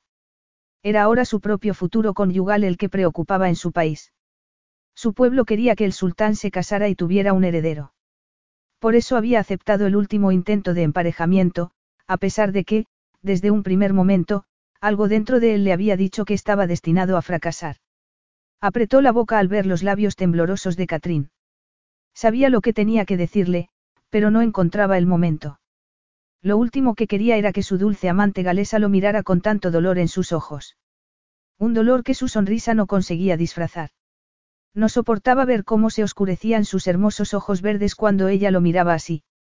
Se acercó a donde estaba sentada, al lado de la ventana, se inclinó y la besó suavemente en los labios. Kat, sabes muy bien que preferiría pasar la noche aquí contigo y solo contigo, pero esta reunión es importante, le dijo con suavidad. Y así además tendré la oportunidad de hablar con el de fútbol. Ya sabes que nadie aprecia tanto ese deporte como un italiano. Por supuesto, no puedes perder esa oportunidad, repuso Catrín con una sonrisa. Si pudiera recordar la regla del fuera de juego, a lo mejor podrías hablar de fútbol también conmigo, pero siempre se me olvida. Tendré que estudiarme el reglamento. Se relajó un poco al ver que estaba de mejor humor y acarició con ternura su sedosa melena. Me encantaría ver la cara de Da Conti si te pusieras a discutir con él sobre la regla del fuera de juego en el fútbol. Se quedaría boquiabierto, comentó él sonriendo. Bueno, si no puedo convencerte para que me ayudes a secarme, supongo que tendré que hacerlo yo mismo y vestirme para la cena. No tardaré mucho. Catrín se quedó donde estaba mientras él se cambiaba. Terminó justo a tiempo, sonó el timbre del apartamento en cuanto salió del dormitorio. Al otro lado de la gran puerta de seguridad del piso los esperaban dos guardaespaldas que los acompañaron en el ascensor. El coche a prueba de balas de Murat estaba aparcado frente a la puerta de la calle, con un segundo vehículo listo para seguirlo de cerca. Toda la operación de salida de la casa transcurría de manera perfecta y sin sobresaltos. Murat contaba con un equipo de seguridad muy profesional. Era algo que al principio le había sorprendido, pero Catherine ya se había acostumbrado. Después de todo, su amante tenía riquezas con las que otros hombres no podían siquiera soñar. Era también importante y poderoso. Por eso era tan difícil llegar a hacer algo normal con él. Si querían ir a algún sitio, siempre debía acompañarlos todo un equipo de guardias y eso hacía que la gente los mirara fijamente fueran donde fueran. El único lugar donde realmente estaban a solas y a gusto era dentro del piso. Murat le había asegurado que llevaba toda su vida comiendo en restaurantes de lujo y que ya le aburrían esos sitios, le había dicho que prefería pasar tiempo a solas con ella. Entonces, sus palabras habían conseguido halagarla, pero estaba empezando a preguntarse si debería haberle exigido algo más. Frunció el ceño. Creía que quizás hubiera sido una locura conformarse como lo hizo con lo que Murat le había ofrecido. O, mejor dicho, con lo que no le había ofrecido. Aunque entonces no hubiera sido consciente, pensaba que a lo mejor había creído que algún día iba a conseguir hacerle cambiar de opinión y que se planteara abrirse al amor e incluso a la idea de casarse con ella. Ya hemos llegado, le anunció Murat cuando el coche se detuvo frente a un restaurante bastante discreto. Era uno de esos lugares tan llenos de gente importante y famosa que pocas personas conseguían atraer la atención de los comensales cuando entraban. Murat sí lo logró, por supuesto, pero ella ya estaba acostumbrada a que todo el mundo lo mirara donde quiera que fueran. Suponía que los culpables eran su atractivo sexual y esa arrogancia inconsciente que emanaba de su poder real. Sabía por propia experiencia que era una combinación bastante irresistible, casi letal. Fueron hasta la mesa donde ya los esperaba Niccolo da Conti y ella fue poniéndose cada vez más nerviosa. Estaba sentado a una mesa en la parte trasera de la sala. Pudo ver a un hombre con el pelo oscuro y rizado y una sonrisa perezosa en la boca. Un camarero le estaba sirviendo en ese momento una copa de champán. A su lado estaba una mujer rubia, muy bella y con las piernas muy largas. Llevaba un pequeño y ceñido vestido plateado que brillaba contra su piel dorada. Vio que se había pintado las uñas a juego con el vestido y que sostenía una mano sobre uno de los muslos de Niccolo. Sonrió al verlos, pero seguía nerviosa. Trató de calmarse, de recordar que nada había cambiado, que todo seguía como siempre. Murat. Exclamó Niccolo Conti poniéndose en pie y abriendo los brazos para saludarlo afectuosamente. ¿Cómo está mi millonario favorito de todo Oriente Medio? ¿Te gustaría que te hiciera una reverencia? Lo que me gustaría es que no lo hicieras, repuso Murat echándose a reír. Dos de mis guardaespaldas están sentados a una mesa cerca de aquí y prefieren que, si es posible, vaya de incógnito. Tú, de incógnito. Eso no es posible. Todos los ojos se han vuelto hacia ti desde que entraste en el restaurante. Y eso no es nada nuevo, siempre ha sido así, le dijo Niccolo mientras se volvía hacia ella sonriendo. Y tú debes de ser Catrín. No puedo creer que no nos hayamos conocido hasta hoy, he oído que Murat te mantiene escondida para que nadie más pueda acercarse a ti. Y ahora que te veo, entiendo perfectamente por qué. Es un placer conocerte al fin, Catrín. Deja ya de coquetear, Niccolo, le dijo Murat. Y preséntanos a la dama. La dama a la que se refería Murat era la novia noruega de Niccolo. Se llamaba Lise aunque parecía una supermodelo, resultó ser un auténtico genio de las finanzas que trabajaba en una empresa de fusiones y adquisiciones. Era imposible no admirar a una mujer que había conseguido su primer millón con solo 25 años. No pudo evitar sentirse inferior ante tantos logros profesionales y una belleza rubia que parecía brillar sin apenas esfuerzo. Catrín sonrió algo nerviosa mientras se sentaba a la mesa. ¿Y tú a qué te dedicas, Catrín? Le preguntó Lise en cuanto le sirvieron las bebidas y los dos hombres se pusieron a hablar de parques eólicos. La otra mujer la miraba con interés mientras esperaba una respuesta. Era difícil no sentirse algo incómoda. Odiaba esa parte. No sabía qué responder. Era una pregunta que todos le hacían, fuera donde fueran. La verdad era que ella había estado trabajando en hostelería hasta que Murat había conseguido imponer su voluntad y convencerla de que era mejor que lo dejara, que no iba a permitir que su horario los mantuviera separados cuando él la visitaba en Londres. Y ella lo había aceptado, había dejado de trabajar porque le había parecido una locura no hacerlo. Había pensado entonces que era una tontería perder el tiempo para ganar solo una miseria mientras ese rico sultán la esperaba en casa con impaciencia. Solía trabajar en el mundo de la hostelería, le dijo Alice. Pero ahora mismo no estoy trabajando. ¡Qué suerte tienes! exclamó Lise. Daría cualquier cosa por no tener que levantarme temprano cada mañana. Se acercó entonces el camarero y todos pidieron la comida y varias botellas de vino. Pero ella se limitaba a beber agua, siempre lo hacía. Hablaron de Londres, de política y también de la obsesión que los estadounidenses tenían con la familia real británica. Después, los dos hombres comenzaron a discutir sobre los precios del petróleo. Lise se volvió entonces hacia ella, levantando las cejas con una expresión bastante cómica. Bueno, supongo que ya no cuentan con nosotras, le dijo. Ahora podemos hablar de las cosas de las que nos gusta hablar a las mujeres. Supongo que tienes razón, repuso ella con algo de inquietud. Al principio mantuvieron una conversación muy amable y neutral. Lise le preguntó el nombre de su peluquería y hablaron durante unos minutos de ese sitio. Esa parte fue fácil. Después, Lise halagó el colgante de lapislázuli que llevaba Catrín y le preguntó dónde se lo había comprado. Pasó los dedos por la bella piedra azul antes de contestar. Me lo regaló Murad por mi cumpleaños. ¿En serio? Tiene muy buen gusto. Sí, reconoció Catrín. Recordaba perfectamente cómo se había sentido cuando Murad le colocó el colgante la noche que se lo regaló. Sí, tiene un gusto excelente. Lleváis mucho tiempo juntos. Vio que la conversación se hacía más personal y peligrosa. Apartó la mano del colgante. Tomó su vaso. A veces deseaba tener el valor suficiente para beber un vaso de vino. Creía que el alcohol la ayudaría a calmar los nervios en situaciones como en la que estaba en esos momentos. Pensaba que esa era una de las razones por las que la gente bebía. Al menos la mayoría de la gente. Algo más de un año, le dijo. Más tiempo de lo que pensaba, reconoció Lise. Se quedaron un momento en silencio. Después, la novia de Nicolo la miró con los ojos entrecerrados. Está claro que eres una mujer muy pragmática. Catrín se sintió algo desconcertada ante una descripción tan inesperada. Le parecía extraño que se refiriera a ella en esos términos alguien a quien acababa de conocer.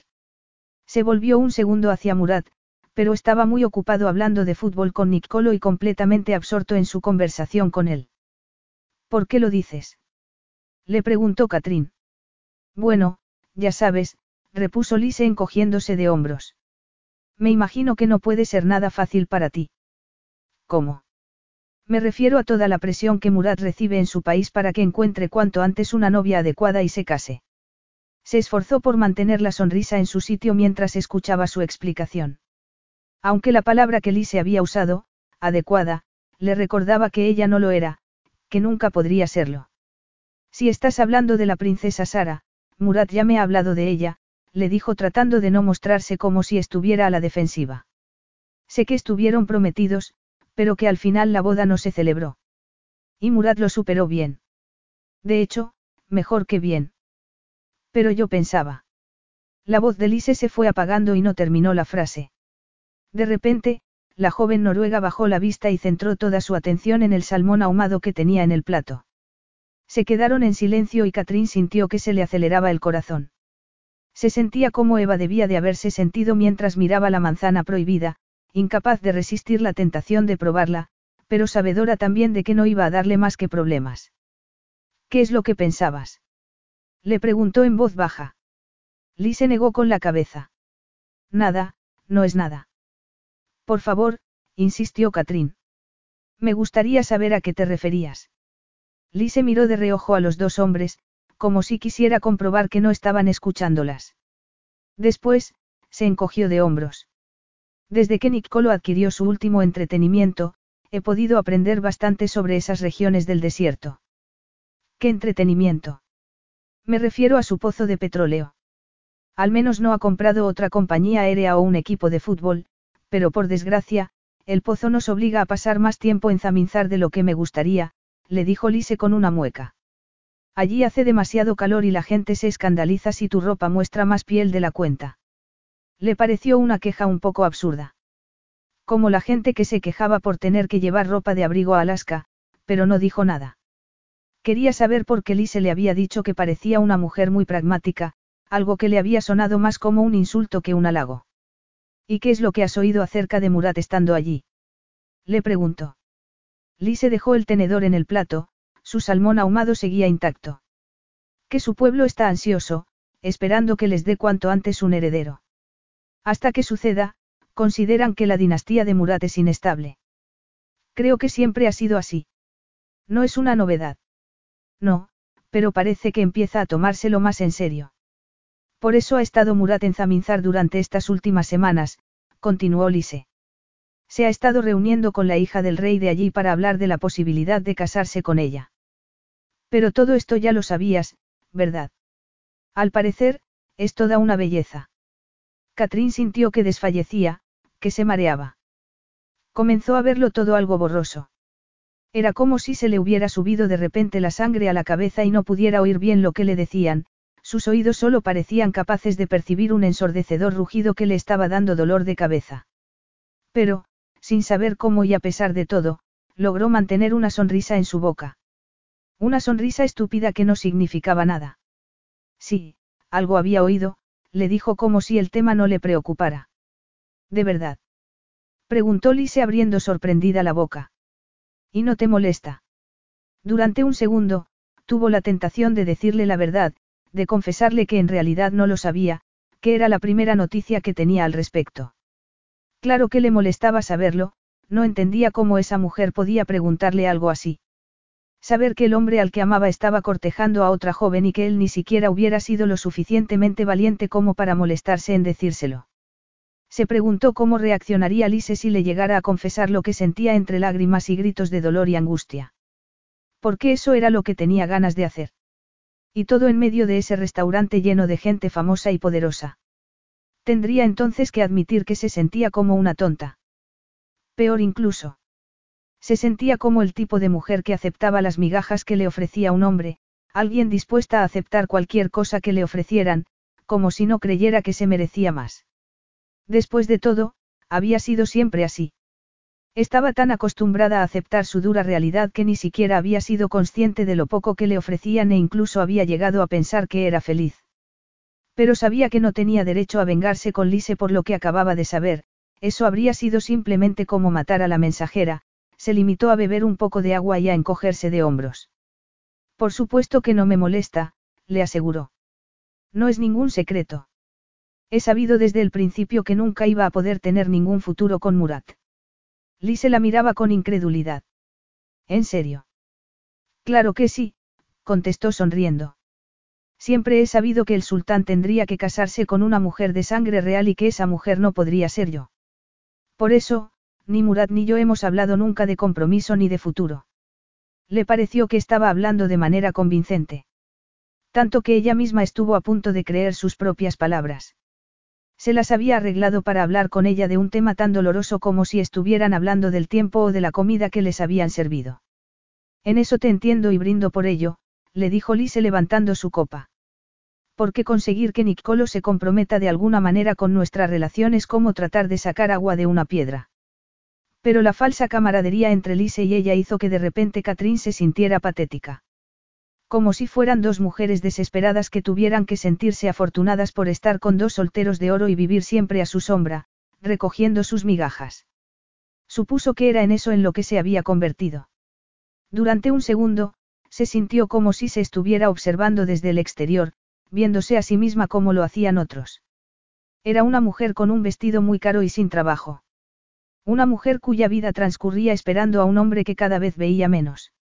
No era así como quería que la vieran y no pudo evitar sentir desprecio por sí misma. Se preguntó cuánto tiempo estaba dispuesta a continuar con una situación como esa, quizás hasta que Murat encontrara una esposa. Movió su comida en el plato con el tenedor, pero no tenía apetito.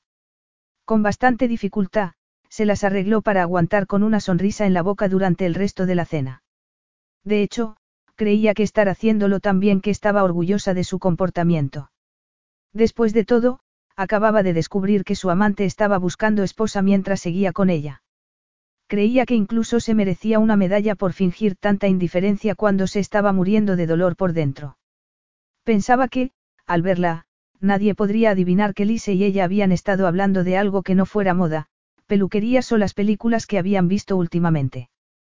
En un momento dado, se rió de manera tan escandalosa ante un chiste de Niccolo que Murat la miró con el ceño fruncido. Estaba claro que desaprobaba su actitud. Y eso no hizo más que incrementar sus ganas de reír más fuerte y llevarle la contraria. No le dijo nada hasta que estuvieron en el coche, ya de vuelta a casa. Cuando se volvió hacia ella, vio que no estaba demasiado contento. Bueno, ¿qué es lo que te ha pasado durante la cena? ¿Qué es lo que te llevó a reaccionar de vez en cuando con arrebatos de pura histeria, como si hubieras perdido la cabeza? Se quedó callada unos segundos, no había pensado en lo que iba a decirle. Pensó en un millón de respuestas que podía darle ante un comentario tan grosero, pero una parte de ella seguía deseando arreglar las cosas con él y olvidarlo todo, como si nada hubiera pasado, como si Lise no le hubiera revelado nada, como si nada hubiera cambiado. Pero había cambiado y lo sabía. Ya había tenido muchas dudas antes de que Lise le contara lo que sabía. Era algo que había empezado a cambiar desde que se diera cuenta de que estaba enamorada de él, porque el amor lo cambiaba todo. Le dolía no poder tener más y seguía soñando con que al final pudieran tener un futuro. Pero no podía abrazarlo y olvidar que existía una princesa que podría convertirse muy pronto en su prometida. Sabía que tenía que enfrentarse a los hechos, tal y como le había recordado ella esa misma tarde. Se dio cuenta entonces de que ni siquiera había puesto en duda la veracidad de lo que le había contado Lise. Y no lo había hecho porque sabía que era cierto. Eso explicaba muchas cosas sobre el comportamiento de Murat durante esas semanas, cosas en las que había preferido no pensar. Durante los últimos meses, había espaciado más sus visitas y a menudo le había parecido distraído cuando estaba con ella. Sabía que tenía que esperar hasta que llegaran a casa para enfrentarse a él, sabía que no era apropiado discutir allí con él, cuando el conductor, que era de cura, podía escucharlos. Pero no podía controlarse, Todas las emociones que había reprimido durante demasiado tiempo amenazaban con salir a la superficie y no parecía capaz de hacer nada para detenerlas. ¿Qué me ha pasado? Le preguntó con voz temblorosa. Te voy a decir exactamente lo que me ha pasado. Lise me ha contado que has estado buscando una novia para casarte con ella. De hecho, sé que has estado entrevistándote con una en concreto durante este último mes. En Zaminzar. Al parecer te interesa una bella princesa de ese país. Kat, comenzó él a modo de advertencia. Aquí no. Sí. Aquí sí y ahora mismo. Ahora no me extraña que reaccionaras tan a la defensiva cuando empecé a hablar de Zaminzar esta tarde, le dijo sin poder controlarse. Y tengo mucha curiosidad por saber qué tipo de reunión has tenido con esa bella princesa. Te has estado acostando con tu futura prometida justo antes de venir a Londres y hacer lo mismo conmigo. Capítulo 4. A Murat también le estaba costando controlarse mientras miraba el enojado rostro de Catrín. No estaba acostumbrado a que nadie lo cuestionara o le llevara la contraria. No lo hacía ni ella ni nadie. Y lo peor de todo era que lo estuviera haciendo delante de su conductor. Pero, por otro lado, se dio cuenta de que había pasado lo que tenía que pasar, que tenía que haber sido consciente de que no iba a poder seguir manteniéndolo en secreto. Todo el mundo hablaba de ello en el desierto, se rumoreaba que uno de los solteros más codiciados de la región estaba haciendo ya planes para casarse. Sentía que había estado arrastrando durante mucho tiempo una gran carga de culpabilidad y, en cierto modo, casi debía alegrarse de que ya no tuviera que seguir ocultándolo. Dime la verdad, contéstame. Te acostaste con ella antes de venir a verme. Aunque el coche estaba en penumbra, podía ver cómo le temblaban los labios y se sintió muy culpable. Pero el chofer estaba a pocos centímetros de ellos y junto a él, iba además un guardaespaldas. Aunque habían sido entrenados para ignorar la vida privada del sultán, no tenía intención de hablar de su vida sexual delante de ellos. Hablaremos de eso cuando lleguemos a casa. Yo quiero hablar ahora. Ya te he dicho que no, Catrín, le espetó él. ¿Cómo te atreves a reprenderme de esa manera? No pienso tener esta conversación contigo en público ni dar ningún espectáculo para beneficio de mi personal. Así que será mejor que contengas tus preguntas hasta que lleguemos a casa porque no tengo intención de responder a ninguna de ellas. Murat se dio la vuelta y se puso a mirar por la ventana, un gesto que trataba de reforzar su intención de ignorarla hasta que llegaran a casa. Creía que Catrín se había pasado de la raya, pero no le estaba dando la espalda solo para dejarle claro que no quería hablar con ella, sino porque no quería tener que ver el reproche en sus ojos ni quería pensar en cómo iba a terminar la conversación que iban a tener a solas. Trató de recordar que estaba haciendo lo único que un hombre en su posición podía hacer. Después de todo, tenía que pensar en su país. Su dinastía era una de las más largas y puras de todos los estados del desierto. Pensó en su pueblo, en su sufrimiento y en la accidentada y sangrienta historia de su tierra. Sabía lo que tenía que hacer. Le habían inculcado el sentido del deber desde que fue lo suficientemente mayor como para entender el significado de esa palabra. Sabía que tenía que comprometerse con una joven de sangre real y tener un hijo varón. Era lo que su propio padre había hecho y, antes de él, su abuelo. Tenía que preparar el terreno para que la dinastía Almaisán continuara al frente del país durante los siglos venideros. Sobre el papel, no se trataba de una tarea difícil. Tenía 36 años y estaba listo para las responsabilidades que conllevaba la paternidad. Aleya, la princesa de Zaminzar, era una joven hermosa y culta. Hablaba cuatro idiomas y tenía buenas caderas. Creía que no tendría problemas para darle varios hijos varones. Cumplía muchos de los requisitos necesarios, pero no todos. Aunque ese último intento había fracasado, sabía que habría otros y no pensaba sentirse culpable por algo que Catrín había sabido desde el principio. Era el sultán de su país y tenía que llevar a cabo la función que se esperaba de él. Lo último que necesitaba era que su amante lo reprendiera. Estuvieron en silencio hasta que el coche llegó a su edificio. El clima durante el viaje en ascensor hasta el ático fue igual de tenso.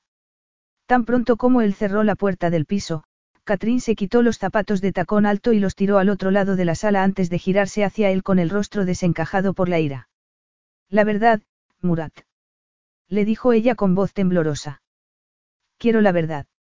Por primera vez, Murat se sintió algo desconcertado, no sabía cómo tratarla. Nunca la había visto así. Catrín siempre había sido dulce y obediente. Si se hubiera mostrado en esos momentos como siempre, sabía que podría haber intentado convencerla con dulces palabras y besos para salir de ese atolladero. Pero sabía que se estaba engañando. Él también estaba enfadado. Fue a la sala de estar y se quedó mirando por la ventana las pocas estrellas que se veían por encima de las copas de los árboles. Murat. Lo llamó ella. ¿Vas a responder mi pregunta? Se volvió hacia Catrín antes de que ella tuviera la oportunidad de recomponerse y vio en su cara algo que se le clavó en la conciencia como un afilado cuchillo. Porque a pesar de todo, aún había esperanza en sus bellos ojos. Sabía que la esperanza era la última cosa a la que todo ser humano se aferraba, por duras que fueran las circunstancias. Catrín quería que él le dijera que la entrometida novia de Niccolo da Conti se había equivocado, quería que él le dijera que todo había sido un error, que no estaba buscando a ninguna otra mujer, que solo le importaba a ella. Pero no podía mentirle. Después de todo, siempre le había dicho la verdad. La miró a los ojos. ¿Qué es exactamente lo que quieres saber? Catrín dudó un segundo, como si se estuviera dando cuenta de que no iba a haber vuelta atrás después de esa conversación. Así que no me preguntes, le rogó en silencio.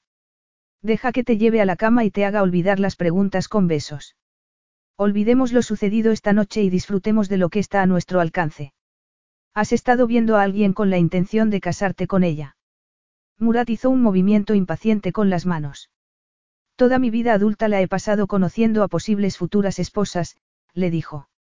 Y tú eso ya lo sabías, te lo conté y te hablé de la princesa Sara. Y también de las otras, las que no me parecieron adecuadas. Eso es solo una forma inteligente de evitar mi pregunta.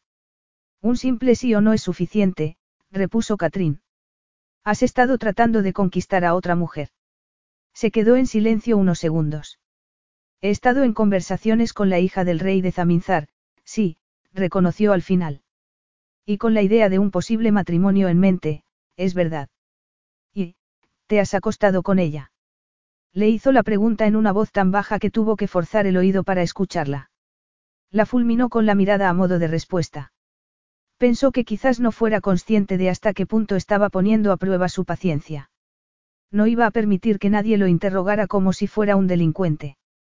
Pero, una vez más, algo en sus ojos verdes consiguió conmoverlo. No, no lo he hecho. Y me sorprende que me hagas esa pregunta cuando ya te he dicho alguna vez que no me acuesto con más de una mujer al mismo tiempo. ¿Te sorprende? repitió ella sacudiendo la cabeza con incredulidad. Eres increíble, Murat. Increíble. Sentía que cada vez le costaba más controlar la ira que lo iba quemando por dentro. No eres mi dueña, le recordó él. Y no tienes derechos exclusivos sobre mí. Además, aunque hubiera querido acostarme con ella, no lo podría haber hecho porque el tipo de mujer con el que me voy a casar no entrega su cuerpo al primer hombre que se lo pide. Hubo un largo silencio. Catrín no dejó de mirarlo a los ojos. Supongo que yo soy ese otro tipo de mujer del que hablas, no. Se encogió de hombros. Supongo que no debería haber dicho eso. No, es mejor así, lo interrumpió Catrín. Es bueno para mí oír que distingues entre dos tipos distintos de mujeres. El tipo de mujer que se puede convertir en una esposa y el tipo que solo sirve para ser tu amante. Nunca te prometí un futuro ni la posibilidad de que llegara a casarme contigo, Catrín. Se defendió él. Te lo dejé muy claro desde el principio. Te dije que nuestra relación solo podía ser temporal. ¿No lo recuerdas? ¿Pensabas acaso que no hablaba en serio? Catrín lo miró y sintió que parte de su ira empezaba a evaporarse. Se obligó a reflexionar sobre lo que le estaba diciendo. Era verdad que Murat le había dicho todas esas cosas.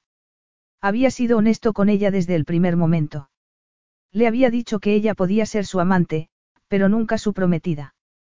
Y ella le había asegurado que le parecía bien. Incluso había logrado convencerse a sí misma de que ese era el tipo de relación que quería, que era lo suficientemente moderna como para no preocuparse por lo que la gente consideraba normal. Pero en algún momento, había sucedido lo más inesperado y Murat le había empezado a importar de verdad. Eso no había formado parte del plan. Había estado tan preocupada por aferrarse a él que se había concentrado en convertirse en la clase de mujer que creía que Murat deseaba que fuera. Una especie de geisa sexy. Había puesto las necesidades de él antes que las suyas. Siempre se había mostrado sonriente, sin quejarse nunca, lo había aceptado todo. Por eso se daba cuenta de que no tenía motivos para reprenderlo por su comportamiento, cuando Murat se había limitado a hacer lo que ya le había dicho que iba a hacer. Había estado buscando una esposa. Se dio cuenta de que era estúpido despotricar de esa manera cuando lo que estaba haciendo era lo inevitable. Tenía que asumir que Murat no iba a renunciar a su posición para casarse con una joven de clase obrera de un pueblo de Gales. Una mujer que no había conocido a su padre y que tenía una madre alcohólica. Murat seguía mirándola. Respiró profundamente y trató de recuperar la compostura. Sí, es verdad. Me dijiste que tenías que encontrar una esposa adecuada, le dijo ella casi con calma. Lo he sabido todo el tiempo y debería haber previsto que esto iba a pasar. No sé por qué he reaccionado así. Pero lo sabía perfectamente. La culpa la tenía el amor. Ese sentimiento inesperado y no deseado que estaba haciendo que se comportara de esa manera. Y yo debería habértelo contado, reconoció Murat. Se obligó a mirarlo a los ojos, rezando para que no pudiera ver su dolor. Pero entiendo que no lo hicieras porque sabías que eso significaría el fin de nuestra relación. Sí, repuso Murat. Se quedaron en silencio unos segundos. Después, vio decisión en su rostro. Murat estaba acostumbrado a obtener todo lo que deseaba. Pero, por otra parte, no tiene por qué ser así. Esto no tiene por qué terminar, Catrín. Por un momento, pensó que lo había oído mal. Lo miró con confusión. ¿Cómo? Nada tiene que cambiar. Puedo vivir la vida que esperan de mí en Cura y seguir contigo aquí. Podríamos hacer que esto funcionara. Sé que podemos. Ella lo miró fijamente. ¿Quieres que siga aquí y sea tu amante? ¿Por qué no? Es algo muy común entre los hombres que se encuentran en mi posición y tú me dijiste desde el principio que no estabas interesada en tener una relación normal. Sintió que se le revolvía el estómago. Recordaba habérselo dicho, tenía razón, pero nunca había imaginado que un día Murat iba a usar esas palabras en su contra para conseguir lo que quería. Con piernas temblorosas, se acercó a la ventana y la abrió, pero el aire caliente de la noche no consiguió que se sintiera mejor. Podía sentir las gotas de sudor frío en la frente mientras miraba hacia el oscuro parque. Tenía un enorme nudo en la garganta, era como si alguien estuviera tratando de estrangularla. Empezaba a entender que eso era lo que pasaba cuando se aceptaban las condiciones de un hombre sin pedir nada a cambio. Murat no parecía siquiera haberse parado a pensar que su sugerencia era ofensiva. Solo estaba pensando en lo que él quería y le había quedado muy claro que no quería renunciar a ella. Pero cuando se paró a pensar en ello, se dio cuenta de que Murat no tenía ningún motivo para no ofrecerle algo así. Después de todo, ella había estado dispuesta a aceptar muy poco de él desde el principio. El amor que sentía por Murat la había convertido en una mujer que apenas reconocía. Ella le había ofrecido el refugio de paz y tranquilidad que Murat siempre había anhelado, un lugar de descanso lejos de su ajetreada vida en cura. Siempre lo recibía con los brazos abiertos, dedicándose por completo a él desde que entraba en el ático.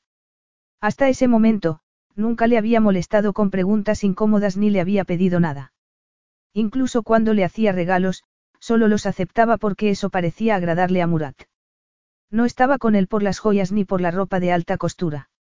Había disfrutado viviendo con él y no se había quejado nunca. Lo único que había conseguido así era convertirse en una especie de felpudo humano. La verdadera Catrín, esa persona fuerte que había dado media vida para proteger a su hermana pequeña, había desaparecido por completo. No sabía dónde estaba esa joven que tenía que hacer la compra después de salir del colegio y que vigilaba a Rachel como un halcón para que estudiara y creciera feliz, ajena al drama de tener una madre alcohólica.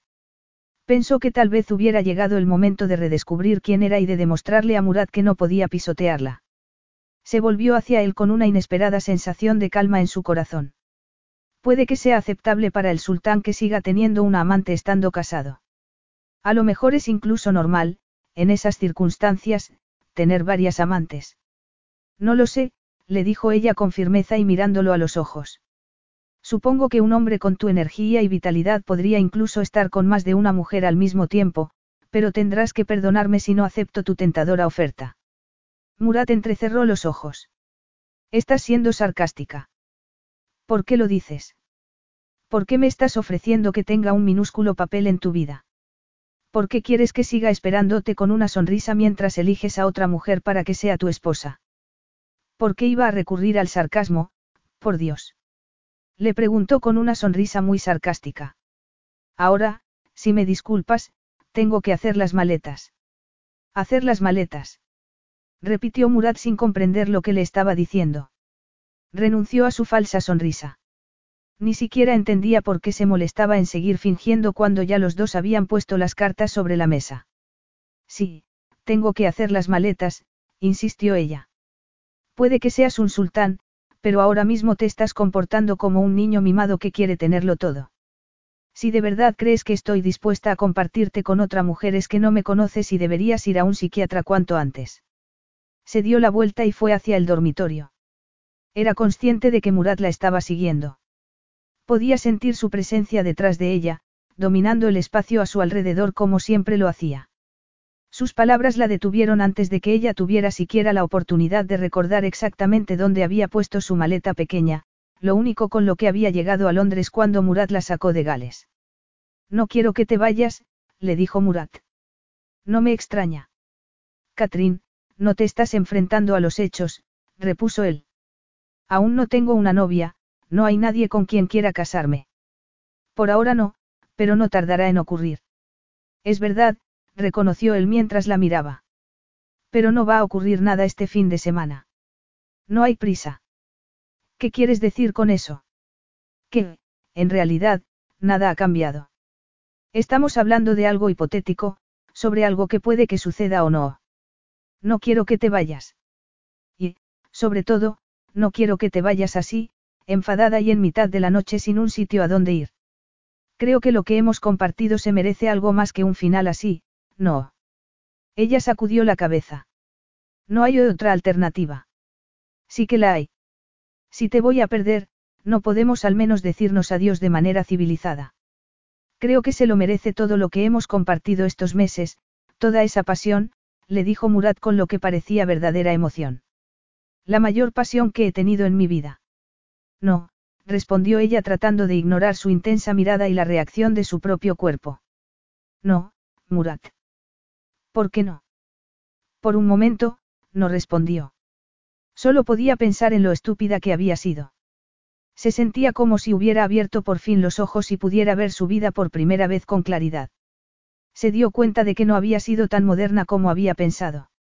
No se había limitado a ser la amante perfecta del sultán, sino que además había estado alimentando sueños imposibles en secreto durante todos esos meses. Había permitido que ese hombre, que no le había prometido nada, se hiciera con su necio corazón.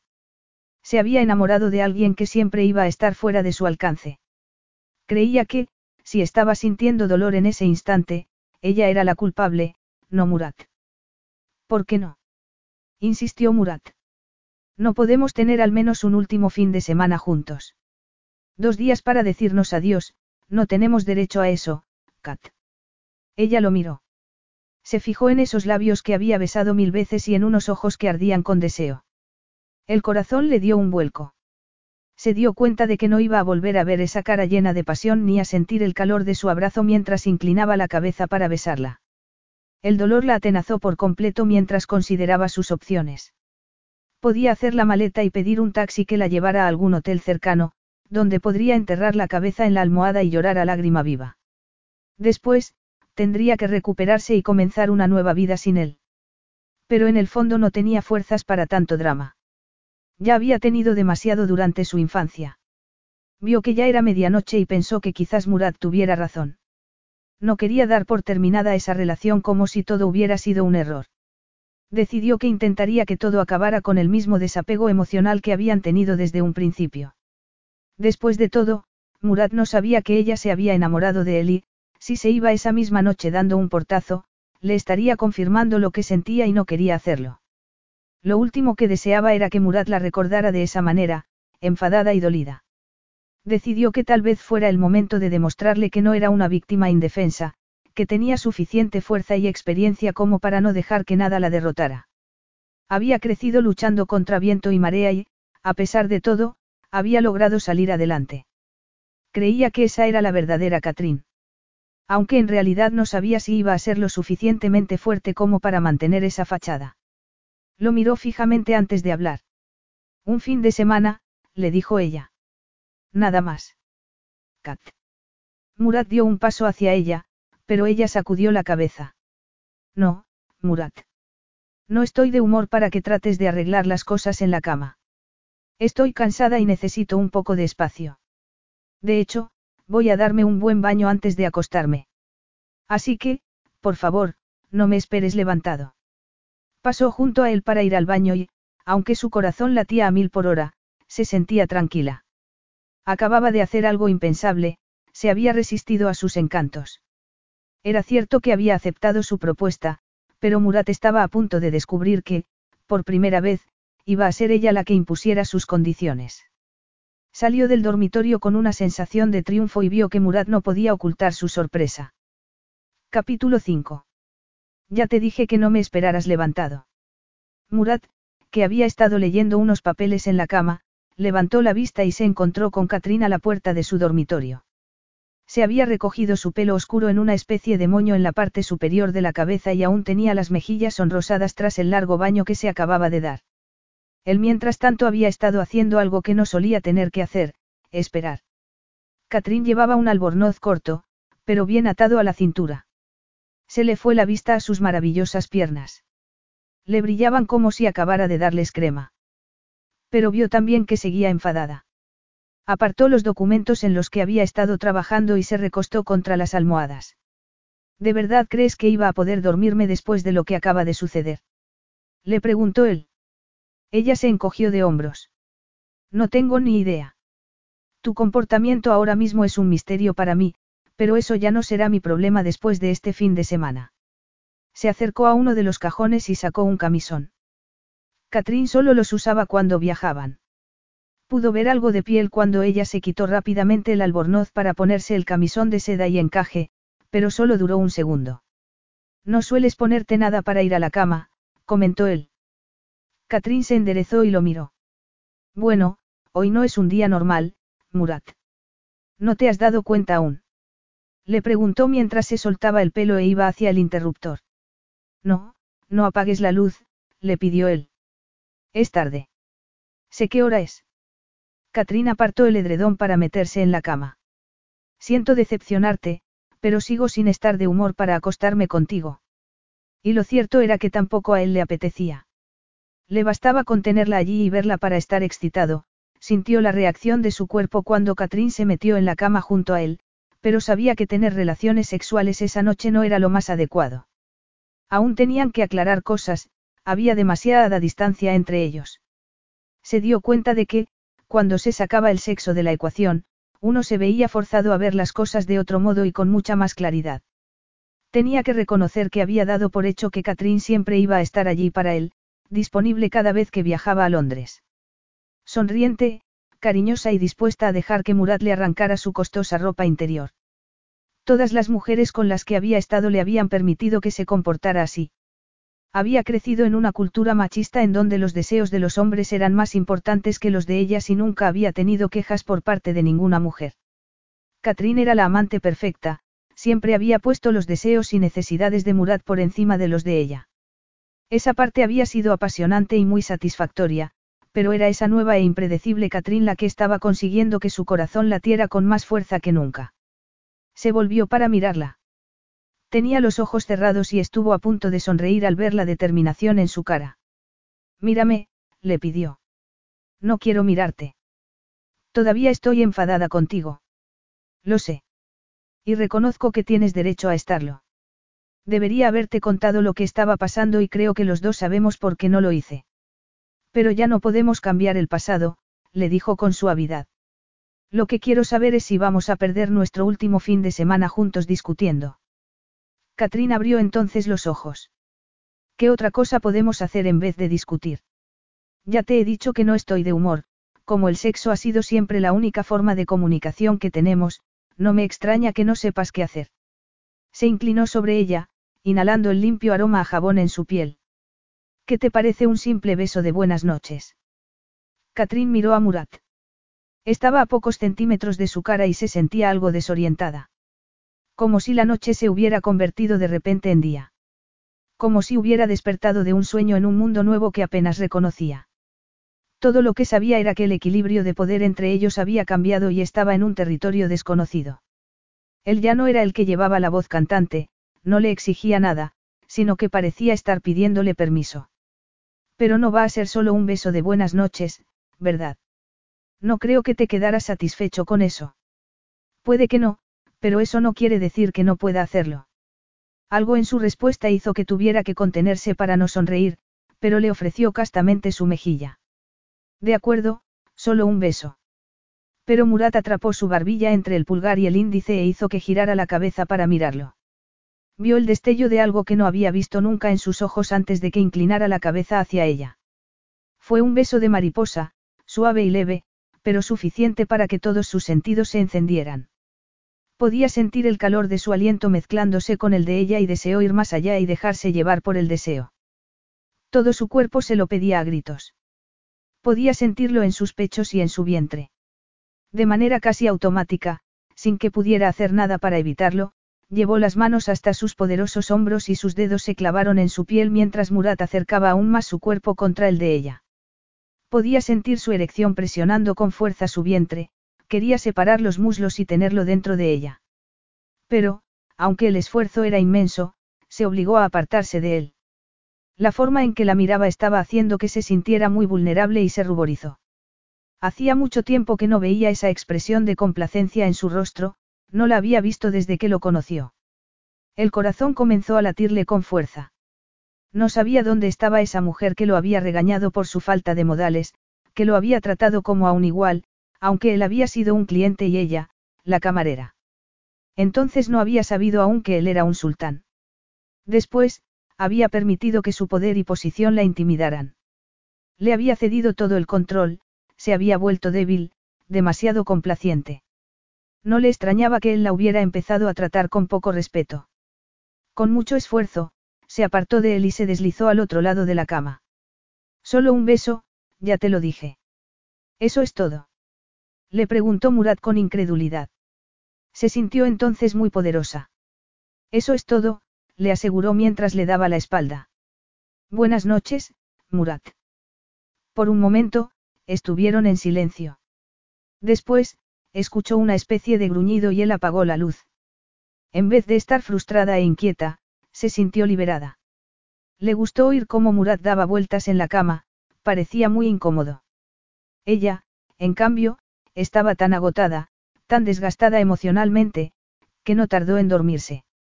Cuando abrió los ojos, vio que ya era la mañana siguiente y que Murat estaba despierto. Estaba apoyado en un codo y la observaba.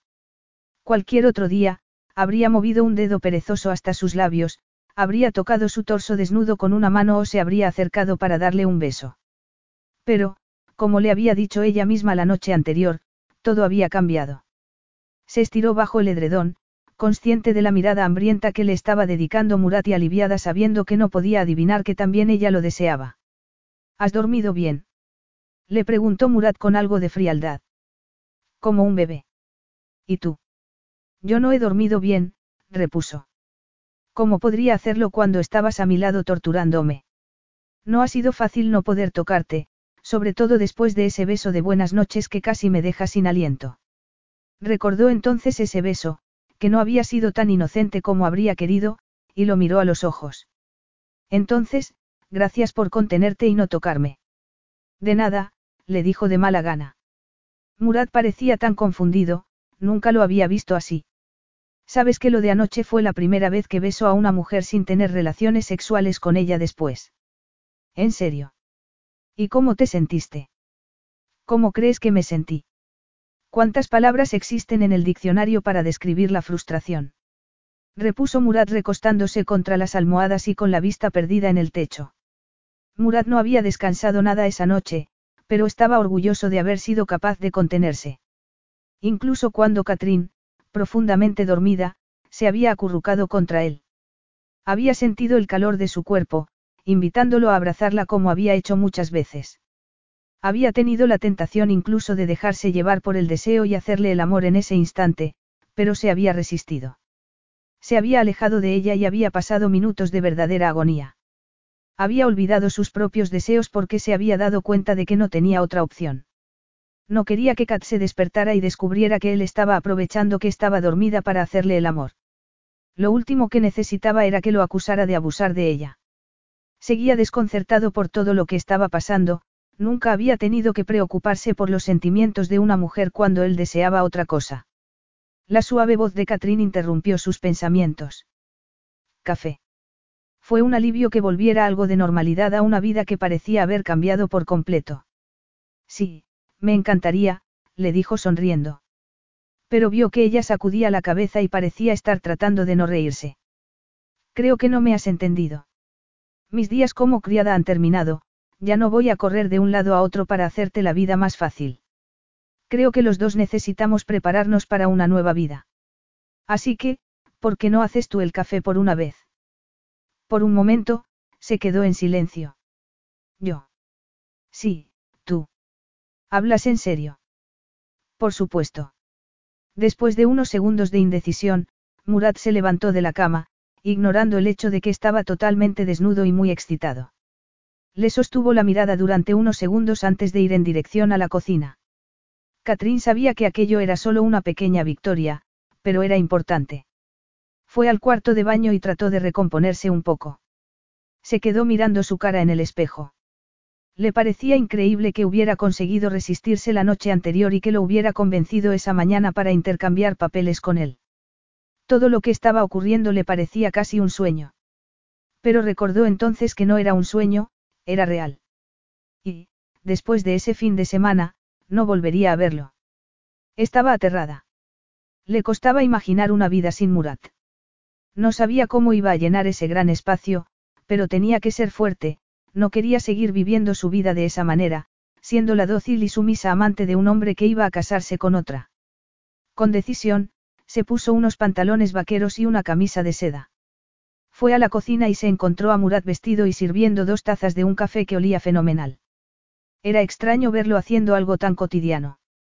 Se acercó a uno de los taburetes de la barra de desayunos y se sentó. Huele muy bien, le dijo mientras Murat le daba una taza y lo probaba. Y está muy rico. Es curioso, nunca pensé que pudieras adaptarte a la vida doméstica con tanta facilidad. Tengo muchos más talentos de los que crees, repuso Murat. Deberías haberme pedido antes que te hiciera el café. Katrina sintió con la cabeza. Sí, creo que debería haberlo hecho. Pero como siempre has tenido servicio a tu disposición, no pensé que pudieras hacerlo. No se necesita ser astrofísico para descifrar las instrucciones que se encuentran en cualquier paquete de café, comentó él con ironía. Y yo he aprendido a ser autosuficiente en el desierto. ¿En serio? Sí, en serio. Incluso un sultán debe saber cómo valerse por sí mismo. He hecho comidas a partir de raíces y he preparado té dulce para todos mis hombres cuando hemos estado acampados. Es fundamental aprender a subsistir en preparación para la guerra. Allí aprendí también que todos los hombres son iguales en el desierto. No se le pasó por alto la nota de repentina pasión en su voz. Supuso que le habría resultado difícil aprender esas lecciones a alguien que había crecido en un palacio. Ella nunca le había dado la oportunidad de mostrarle lo que valía, no había tenido que mover un dedo cuando estaba con ella. El desierto debe de ser un sitio increíble, susurró ella con algo de melancolía en su voz. Lo es, reconoció él. Y también es un lugar estéril e implacable, donde el instinto de supervivencia tiene prioridad sobre todo lo demás. El corazón de Catrín comenzó a latir con fuerza al pensar en su propio instinto de supervivencia. No podía olvidarlo. Por mucho que le tentara la idea de abrazarlo en ese instante y fingir que nada había cambiado. Respiró profundamente y miró por la ventana. La luz del sol se derramaba sobre las macetas de flores de la terraza. Hace un día precioso. Sí, es verdad. ¿Qué quieres hacer? Sabía la respuesta que Murad quería, la misma que ella estaba deseando darle. Quería volver a la cama y hacer el amor con él, quería que la besara y sentirlo dentro de ella. Pero sabía que esa era la salida más fácil. Y en ese momento se sentía demasiado vulnerable como para arriesgarse a acostarse con él. Me gustaría hacer algo diferente y quiero decidirlo yo, para variar. Por ejemplo. Me gustaría ir a algún sitio sin guardaespaldas. Me encantaría tomar un taxi normal, ir al cine y comer palomitas sin que nadie sepa quién eres. Me gustaría fingir que somos como cualquier otra pareja. ¿Quieres ser anónima? Le preguntó Murat. Muy bien, me pongo en tus manos, Catrín. Satisfecha y esperanzada, se terminó su café. Después, fue a vestirse para salir mientras Murat hablaba en voz baja con sus guardaespaldas.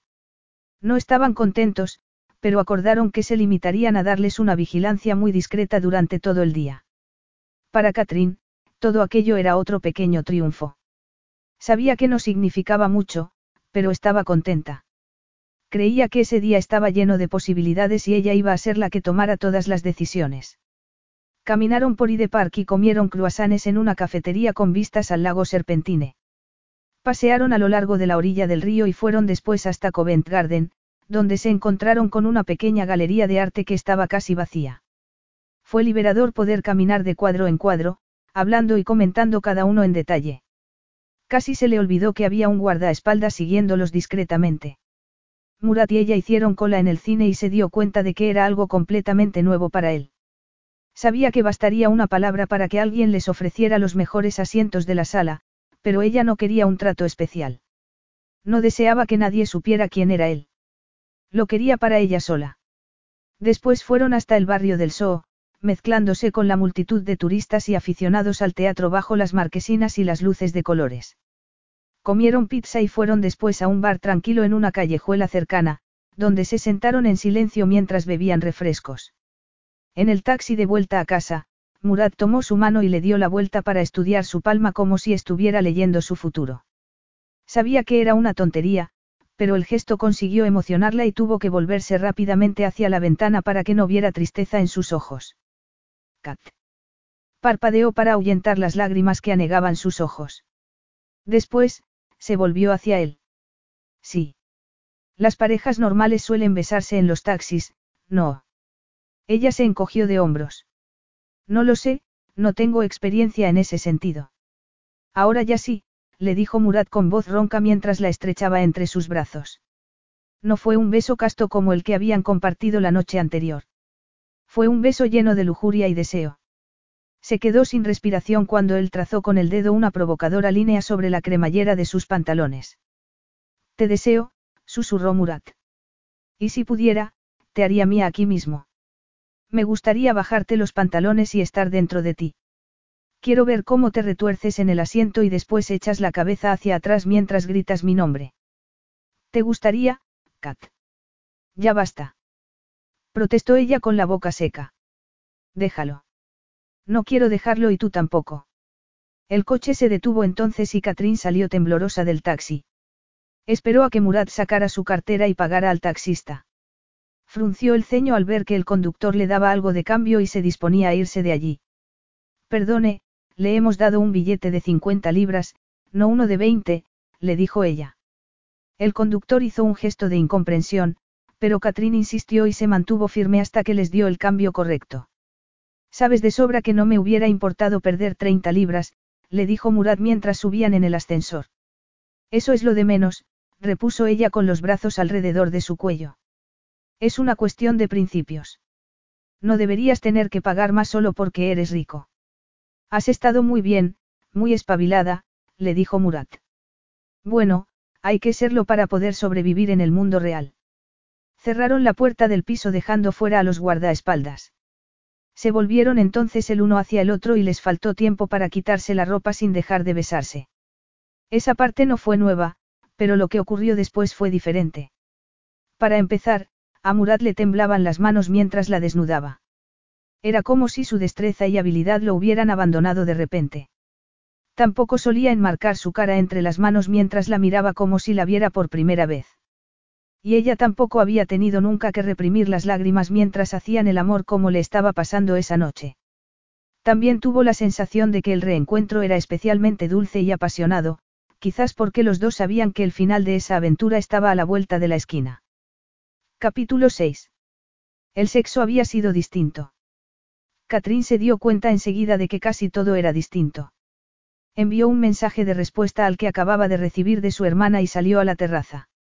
Allí estaba Murat, hablando por teléfono.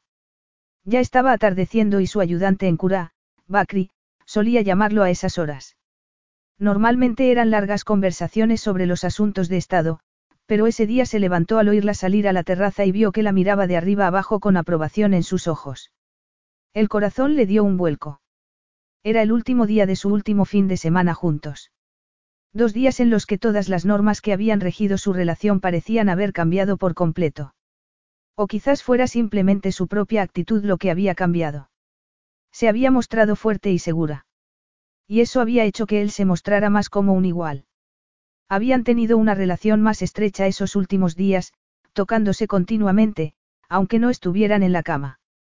Murad la había sostenido en sus brazos mientras veía un partido de fútbol e incluso había preparado un día la comida mientras ella leía junto a la ventana. Sus papeles se habían invertido durante ese fin de semana y cada vez entendía menos cómo había podido vivir pidiéndole tan poco a cambio. Pero no podía echarle la culpa a Murad, cuando ella había estado encantada de adaptarse a él en todos los sentidos. Estaban siendo unos días tan maravillosos que una parte de ella deseaba poder quedarse. Nadie se lo impedía. Murad le había dicho una y otra vez que no quería que se fuera, pero tenía que recordar que seguían sin tener futuro. Solo le ofrecía ser su amante, al menos hasta que conociera a otra mujer más joven y bonita que la suplantara.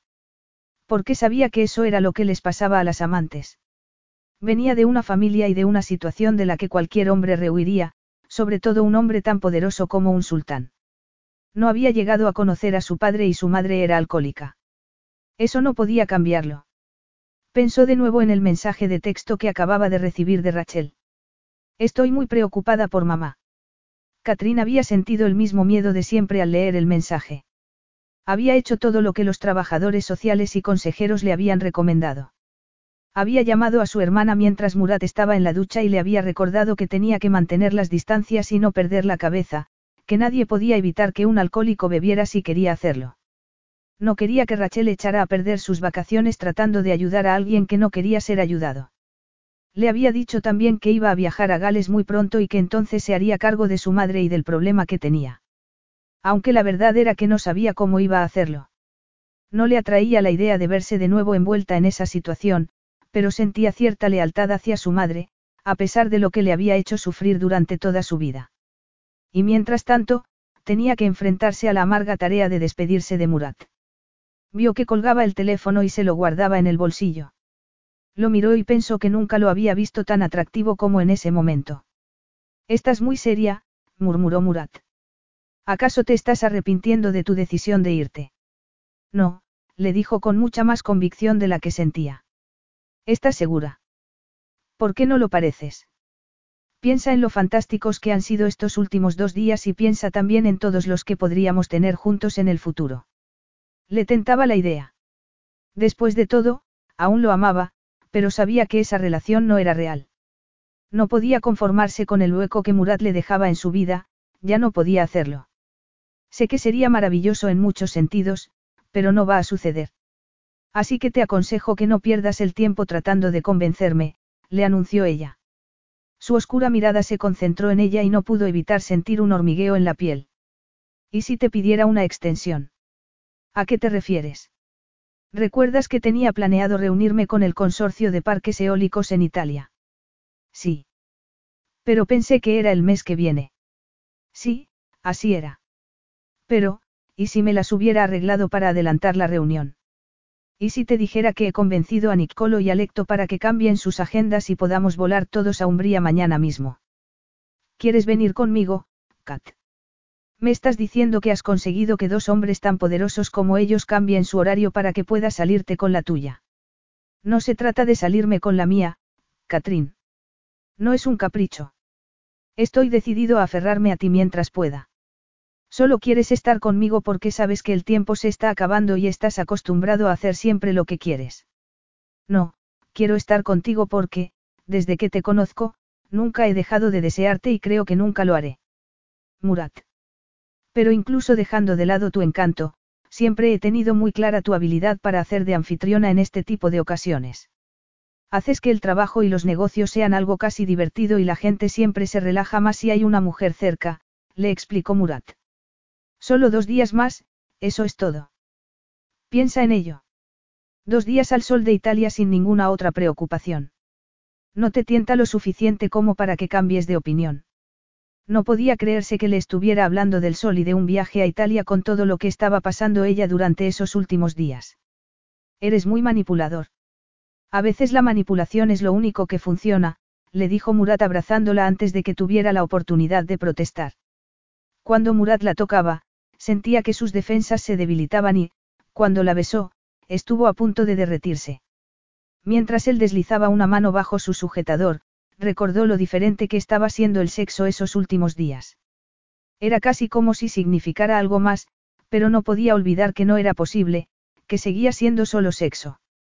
Aún así, no protestó cuando Murat la llevó de la mano para entrar en el piso y comenzó a desvestirla. Se lo permitió e incluso lo ayudó a quitarle la ropa cuando vio que a los dos les temblaban las manos. Gimió cuando él la tocó, no pudo evitar retorcerse de placer en cuanto Murat comenzó a acariciar con un dedo su zona más íntima, que ya estaba caliente y lista para él. Impaciente, le rompió las braguitas y ella lo abrazó con fuerza, era increíble sentir una vez más su peso sobre ella. Esos encuentros eran cada vez más especiales, casi conmovedores, quizás porque el reloj seguía corriendo en su contra. Se preguntó si él estaría sintiendo lo mismo.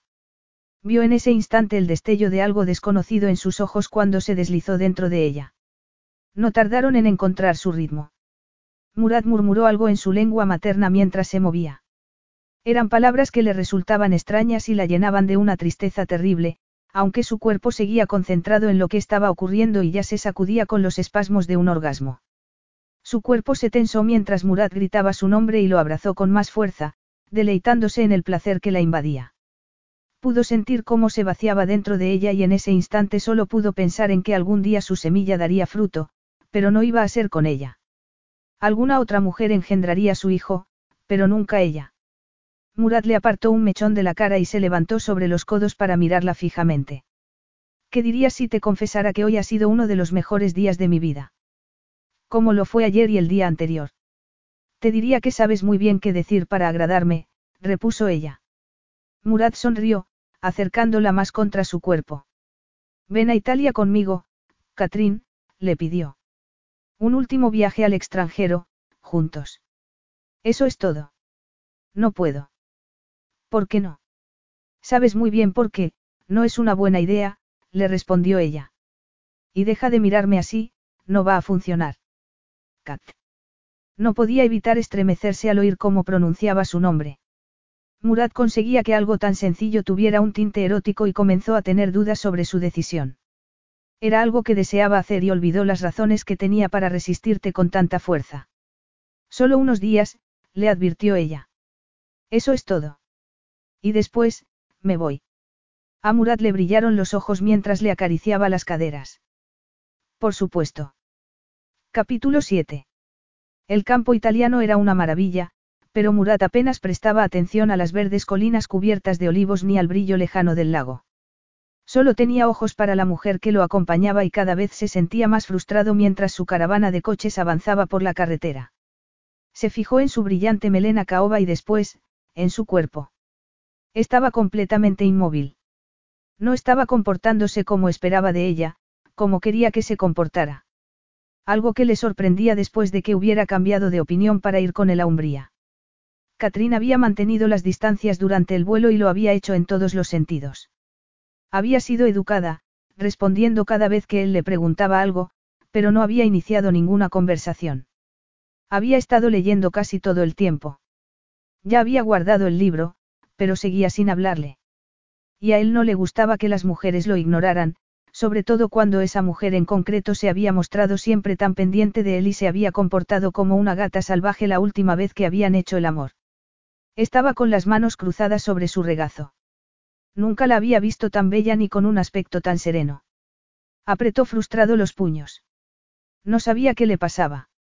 Sentía que la deseaba más que nunca, quizás porque sabía que el final estaba a la vista o porque era demasiado competitivo como para rendirse, sobre todo cuando rara vez se le había negado nada. La mujer en la que se había convertido desde que descubriera que estaba buscando a su futura esposa le había recordado a la Catrín de la que se había quedado prendado, esa bella y enérgica joven que tanto le había impresionado nada más conocerla. Una humilde camarera de un pequeño hotel de Gales que le había hablado de igual a igual.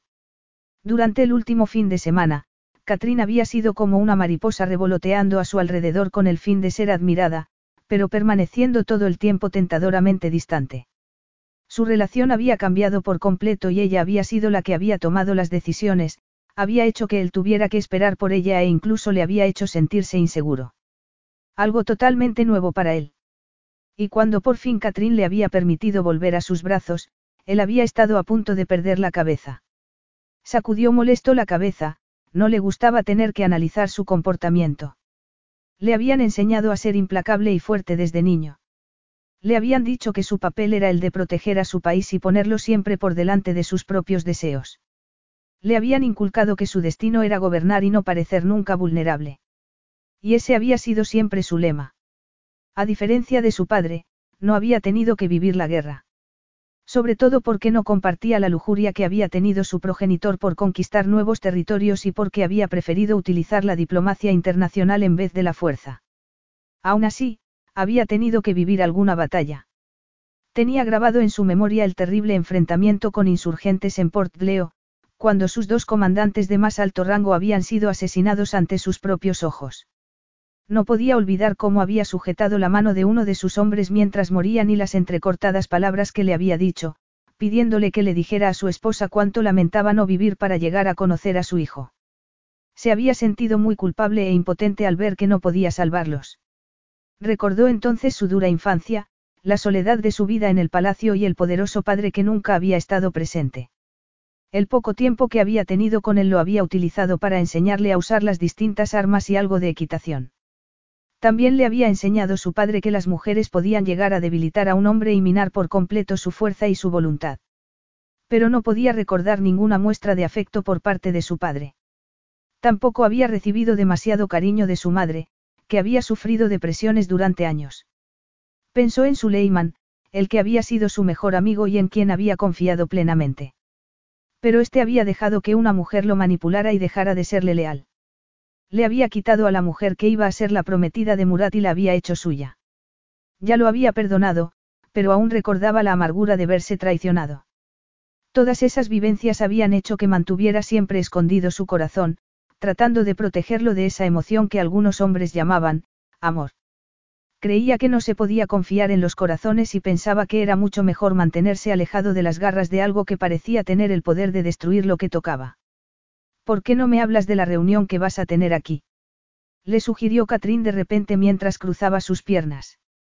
Era difícil concentrarse en otra cosa que no fueran sus tobillos, pero Murat se esforzó en contestar su pregunta. Bueno, a Nicolo ya lo has conocido.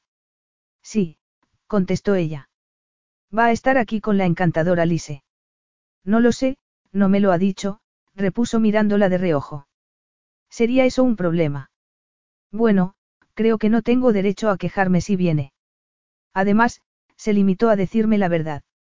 Si no hubiera sido por Lise, todavía estaría dando tumbos en la oscuridad, supongo que debería estarle agradecida. Hizo que me enfrentara a la verdad y viera cómo es nuestra relación. O cómo era, se corrigió deprisa. ¿Quién más viene? Alectos Arantos, contestó él. Lo vimos una vez en París, ¿lo recuerdas? Catrín prefería no pensar en el pasado, pero no le quedó más remedio que hacerlo. Recordaba a un hombre con el pelo negro como el ébano y ojos azules. Había estado rodeado de mujeres, le había parecido más una estrella de rock que un hombre de negocios. Y aún así, se había mostrado aburrido, como si hubiera preferido estar en cualquier otro sitio. Ella, en cambio, había disfrutado de cada momento. Había sido como un sueño hecho realidad. Estaba en la ciudad más romántica del mundo y estaba allí con Murat. Sí, lo recuerdo, susurró ella con un nudo en su garganta. Bajó la cabeza para mirar sus manos. Era más fácil que perderse en sus ojos. Cada vez que lo miraba, deseaba tocarlo. Y cada vez que lo tocaba, sentía que la inevitable despedida se hacía más difícil aún. Llevaba todo el día pensando en ello. Se había dado cuenta de que había sido un error ir a Italia con él. Era demasiado fácil caer de nuevo en el papel de ser la acompañante de Murat. Había decidido entonces que tenía que poner distancia entre ellos con el fin de protegerse a sí misma, pero no había sido fácil, no cuando el sultán le prestaba tanta atención. Mira, le dijo Murat de repente mientras señalaba con el dedo. Nos estamos acercando a la finca Gardinelo. Vio por la ventanilla unas enormes puertas de hierro forjado que se abrían para dejarlos pasar. El coche avanzó lentamente por una pendiente hasta llegar a una casa de campo de color ocre. Bajaron del coche y Catrín se encontró con un patio soleado lleno de macetas de flores blancas. Un gato dormía plácidamente bajo la sombra de un olivo. Había jardines escalonados a ambos lados de la casa, con cipreses y cerezos. Respiró el aroma embriagador de las plantas y las flores. Era maravilloso. Mira detrás de ti, le dijo Murat en voz baja. Se dio la vuelta para ver más olivares, viñedos y un huerto extenso lleno de árboles frutales. Allí había además una piscina infinita y, más allá, el lago Trasimeno. De repente, se sintió sobrecogida por un poderoso sentimiento de melancolía, alimentado por la belleza del entorno y por el amor que sentía hacia el hombre que estaba a su lado. Se puso las gafas de sol y trató de calmarse. Sabía que tenía que concentrarse en lo real, no en lo imposible. Unos hombres sacaron su equipaje del coche. Sabía que dentro de la casa habría aún más gente preparando la comida y todo lo demás para que nada le faltara al sultán. Los guardaespaldas fueron a comprobar el perímetro de seguridad de la casa para ver si todo estaba en orden. Los vio hablando por sus teléfonos móviles. Era increíble ver que se había acostumbrado a esa vida, a ser custodiada y protegida 24 horas al día. ¿Dónde están los demás? Le preguntó. Llegan más tarde. ¿Cuándo? Insistió ella mirándolo a los ojos. ¿Eso qué importa? Quiero pasar más tiempo a solas contigo, Catrín. Pero, sobre todo, quiero que cambies de opinión y te quedes conmigo. Eso no va a suceder, le aseguró mordiéndose el labio inferior. Y no me lo estás poniendo fácil. Nunca fue mi intención ponértelo fácil, como iba a hacer algo así. No pudo evitar echarse a reír. No la sorprendía. Lo conocía lo suficientemente bien como para saber que era un gran manipulador. Usaba cualquier método o artimaña para asegurarse de conseguir lo que quería. Es verdad, no sé por qué esperaba algo distinto de ti. ¿Por qué no te relajas y tratas de aceptarlo? Ven, deja que te enseñe todo esto. Creo que la belleza del campo italiano logrará borrar tanta tensión de tu rostro. Murat estaba haciendo lo que también se le daba, estaba tomando las riendas de la situación para tratar de recuperar su posición y que ella volviera a ser la mujer sumisa y generosa que había sido hasta entonces. No estaba dispuesta a permitir que la tratara así, pero lo siguió por los caminos de grava que unían los distintos jardines, porque no sabía qué otra cosa podía hacer. Sus zapatillas de lona se hundieron en la hierba mientras andaban y era una delicia sentir el sol en su piel. Aunque había empezado el paseo de mala gana, tenía que reconocer que parte de la tensión que había acumulado en su interior empezaba a desaparecer. Era extraño estar así con él, disfrutando de la belleza de esos jardines italianos sin pensar en el futuro. La luz del sol se reflejaba en su pelo y de vez en cuando lo miraba de reojo, obligándose a caminar lo suficientemente lejos como para no tocarlo siquiera de manera accidental. Se sintió aliviada cuando volvieron a la casa principal, pero después Murad la llevó con él a una habitación con una espectacular vista de las colinas y volvió a ponerse nerviosa. Se quedó mirando la impresionante cama que dominaba el dormitorio. Murad cerró la puerta y sintió que las paredes se cerraban sobre ella mientras él se le acercaba mirándola con esa lujuria que también conocía. Te deseo, Kat, le dijo. Tanto que ni siquiera puedo pensar con claridad. Y ella también lo deseaba. Tanto que le dolía, pero no podía hacerlo, se negaba a seguir fingiendo. Creía que, si hacía el amor con Murad, corría el peligro de confesarle impulsivamente lo mucho que lo amaba y eso la haría aún más vulnerable. Ella había sido culpable de jugar un papel cuando vivía con él y creía que, si no tenía cuidado, iba a encontrarse haciendo lo mismo otra vez. No se veía capaz de continuar teniendo relaciones sexuales con él y comportarse como si nada hubiera cambiado, como si el placer fugaz tuviera el poder de borrar la oscura realidad de perderlo. Temía que, cuanto más se diera a él, más vacía iba a quedarse ella. Miró su duro rostro y fuerte cuerpo de guerrero. Murat era un hombre duro en todos los sentidos. Sabía que él no iba a llorar en su almohada cuando terminara su historia. A lo mejor estaría algo triste durante unos días o quizás pudiera llegar a echarla de menos, pero sabía que iba a seguir adelante con su vida como si nada hubiera pasado. Su importante vida como sultán de su país, donde nunca habría habido sitio para una plebeya de segunda fila como ella. No puedo hacerlo, Murat, le dijo en voz baja. No puedo seguir. ¿De qué estás hablando? Dio un paso atrás, le aterrorizaba su proximidad. Creía que, si estaba al alcance de sus manos, no iba a poder resistirse. No quiero volver a acostarme contigo. Pensé que podría seguir como siempre hasta que llegara la hora de irme, pero me equivoqué. No puedo. ¿Pero qué ha sucedido para que cambies de parecer? Hicimos el amor en Londres, justo antes de venir. ¿Qué es lo que ha cambiado durante un vuelo de dos horas? Se pasó la lengua por los labios, sabía que no podía seguir ocultando sus emociones. Si quería que la entendiera, iba a tener que decirle lo que sentía. Yo he cambiado, le confesó. Me he dado cuenta de que es demasiado doloroso saber que estamos viviendo las últimas horas de nuestra relación. Cada beso que compartimos es como una despedida prolongada. Cada vez que me tocas, hace que me sienta cada vez más pequeña. Más pequeña. Vio que no la entendía, que le costaba aceptar lo que estaba diciendo. Pero eso ya no le preocupaba, solo quería seguir siendo fiel a sí misma. Sí, me siento más y más reducida como persona. No te entiendo, Kat, le dijo con frustración en la voz. No necesitas entenderme. Cuando nos vayamos de aquí, ya no volveremos a vernos y mi papel en tu vida habrá terminado.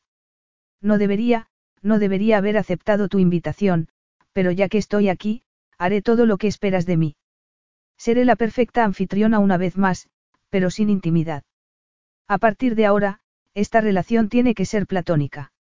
Me duele demasiado como para que permita que sea algo más.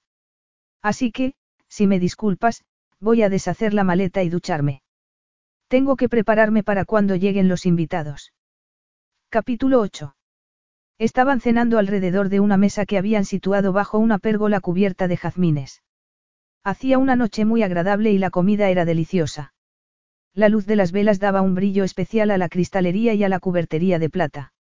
Catrín trataba de concentrarse en la belleza que la rodeaba para no pensar en nada más. Tomó un sorbo de su vaso de agua y miró las estrellas que brillaban en el cielo. Habían comido pequeños suflés de queso, langostinos y, de postre, sorbetes de melocotón que les acababa de servir una joven italiana. Los tres hombres habían estado hablando de parques eólicos durante casi toda la velada, pero ella no había prestado demasiada atención al tema. No había sido un día fácil, pero creía que Murad no podría negarle que había sido todo un éxito. Habían recibido a sus invitados como una pareja unida y se las habían arreglado para disimular la tensión que había surgido a raíz de la confrontación que habían tenido en el dormitorio esa tarde. Alectos Arantos había llegado en un avión privado desde la isla griega de Santorini y lo acompañaba una atractiva pelirroja llamada Suzy que se aferraba a su brazo como si no pudiera soportar estar sin él.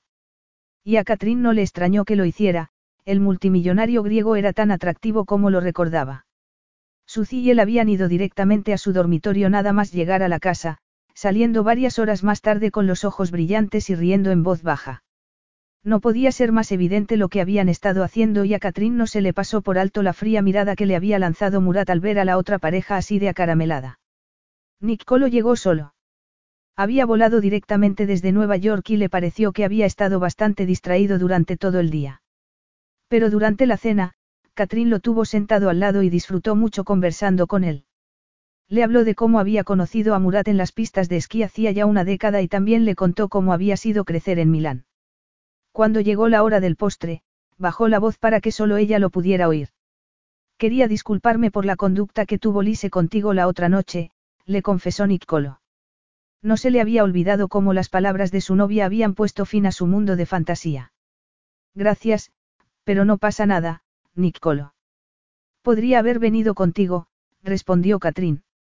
No me hubiera importado, de verdad. Pero a mí sí, le dijo con firmeza. No me gustan las mujeres que disfrutan de las desgracias de otras personas.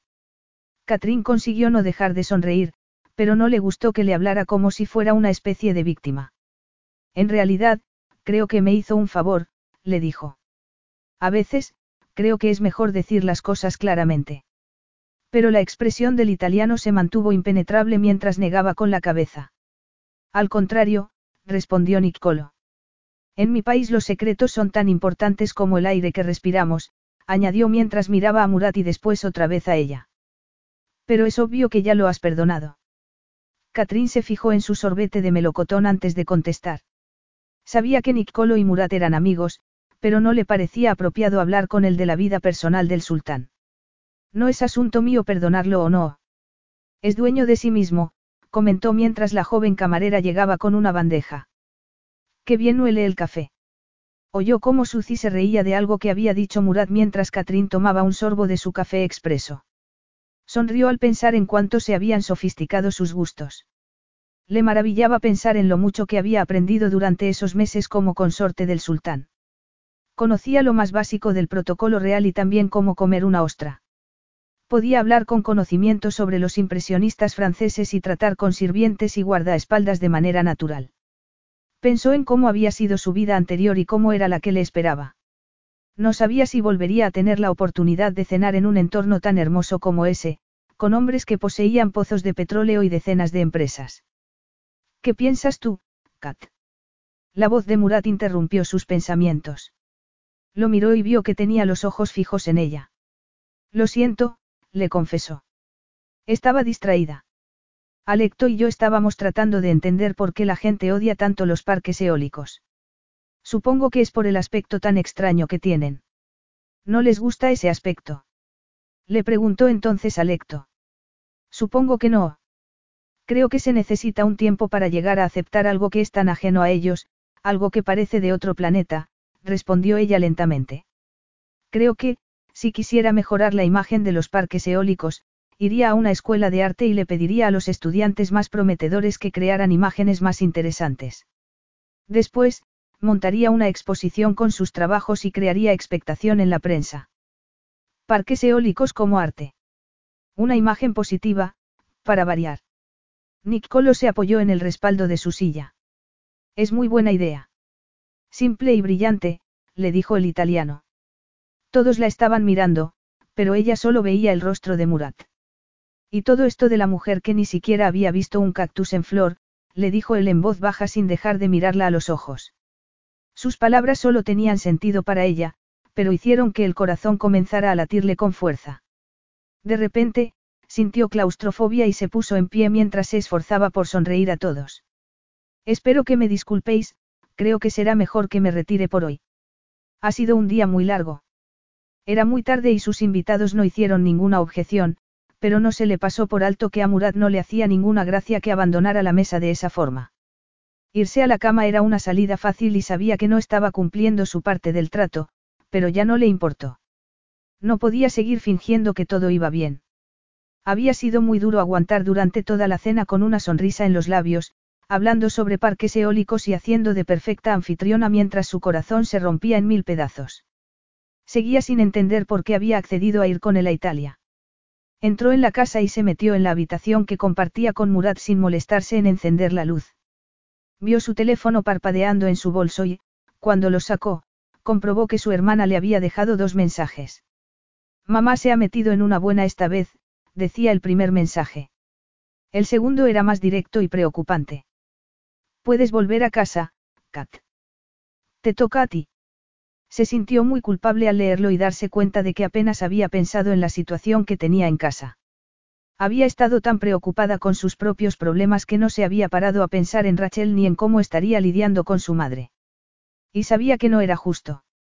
La puerta del dormitorio se abrió y la luz que entró desde el pasillo hizo que resaltara aún más la poderosa figura que la miraba desde el umbral. Sola en la oscuridad, Kat. Le preguntó en un tono burlón mientras encendía la luz. ¿Por qué?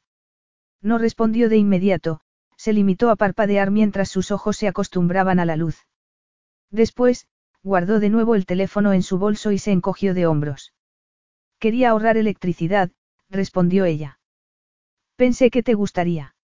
Después de todo, te gusta invertir en parques eólicos y en investigación de otras fuentes de energía alternativa.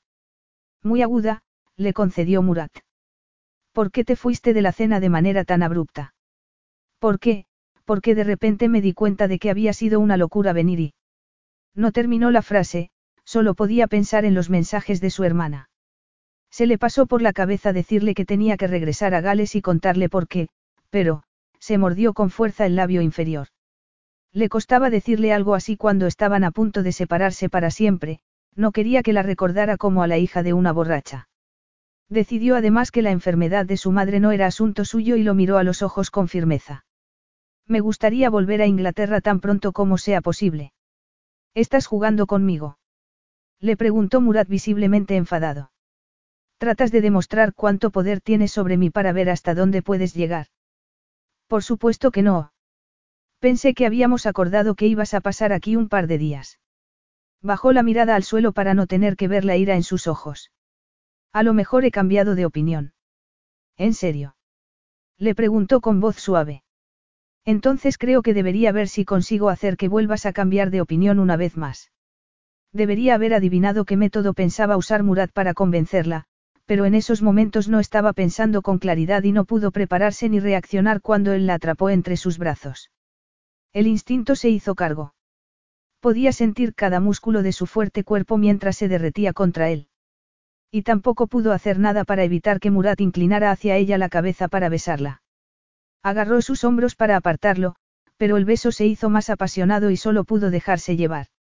Murat, gruñó entre dientes mientras él comenzaba a subirle el vestido dejando sus muslos al desnudo. Pero él no escuchaba su débil protesta, estaba demasiado ocupado bajándole las braguitas. La delicada prenda de encaje cayó al suelo mientras Murat la llevaba a la cama y se acostaba sobre ella. Ya tenía el pulgar en su punto más sensible y ella no tardó en gemir como respuesta a sus caricias. Su deseo era una espiral fuera de control. Murat se apartó de ella y oyó una cremallera. Su mente y su cuerpo estaban entre la agonía y el placer. Sabía que era mala idea, pero no podía resistirse. Abrió los ojos y vio que se estaba quitando ya los pantalones. Se quedó sin respiración al ver lo excitado que estaba. Y la mirada hambrienta que le dirigió no hizo sino debilitar aún más su voluntad. Volvió a colocarse sobre ella, entre sus piernas, y no tardó en deslizarse profundamente en su interior. No pudo ahogar un grito de inconmensurable placer. Los movimientos eran más rápidos e intensos que nunca, casi frenéticos. Era como si se les fuera a los dos la vida en ese instante. Nunca lo había visto tan fuera de control. Le mordió los pechos y sintió que nacía un intenso orgasmo de algún lugar muy profundo y oscuro de su interior. Una sensación que la dejó sin aliento y aturdida. Más aturdida de lo que había estado nunca. Quizás porque sabía que esa era la última vez. Cerró los ojos mientras Murat se sacudía violentamente contra ella, murmurando algo suave e incomprensible en su lengua materna. Pudo sentir cómo se le llenaban de lágrimas los ojos mientras el cuerpo de su amante se quedaba inmóvil en el último segundo. Por un momento, ninguno de los dos dijo nada. Catrín, susurró él. Pero ella mantuvo los ojos bien cerrados, no dijo nada. Creía que no había nada que decir. Lo que le sorprendió fue escuchar poco después el sonido rítmico y suave de su respiración. Con cuidado, giró la cabeza para mirarlo. No podía creerlo, se había quedado dormido. Estaba furiosa e indignada. No entendía cómo podía dormirse después de lo que acababa de suceder. Algo que ella había dejado que ocurriera. Aunque se había prometido no volver a caer y se lo había dicho a Murat, acababa de demostrarle lo débil que era. No sabía qué hacer. No podía quedarse donde estaba y dormir a su lado, levantarse a la mañana siguiente como si nada hubiera pasado. No podía. A pesar de todo lo que había aprendido durante ese último año, se dio cuenta de que seguía siendo ingenua y estúpida. Había creído que iba a poder resistirse, que podía decirle que no iba a acostarse con él y esperar que Murad no lo intentara. Además, por decidida que estuviera a mantener las distancias, aún lo amaba y deseaba, eso no había cambiado. Como siempre, Murad tenía las riendas y lo controlaba todo, incluso en una casa que no era suya. Se había permitido el lujo de tener relaciones sexuales con ella aunque le había dicho que no quería volver a hacerlo. Y sabía que, si se quedaba allí, iba a suceder de nuevo, iba a seguir cometiendo los mismos errores una y otra vez. Se apartó de él con cuidado, pero Murad no se movió. Se quedó donde estaba hasta que oyó al resto de los invitados yendo a sus respectivas habitaciones. No se movió hasta las dos de la madrugada, cuando la casa estaba en completo silencio. Se levantó entonces de la cama y apagó la luz del dormitorio.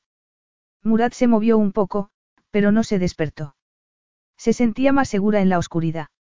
Fue de puntillas al armario, sacó unas braguitas y un pantalón de algodón que se puso bajo el vestido. Envolvió una pasmina alrededor de su cuello y fue al escritorio, donde Murad tenía toda la parafernalia oficial que le acompañaba en sus viajes. Encontró la cartera de Murat.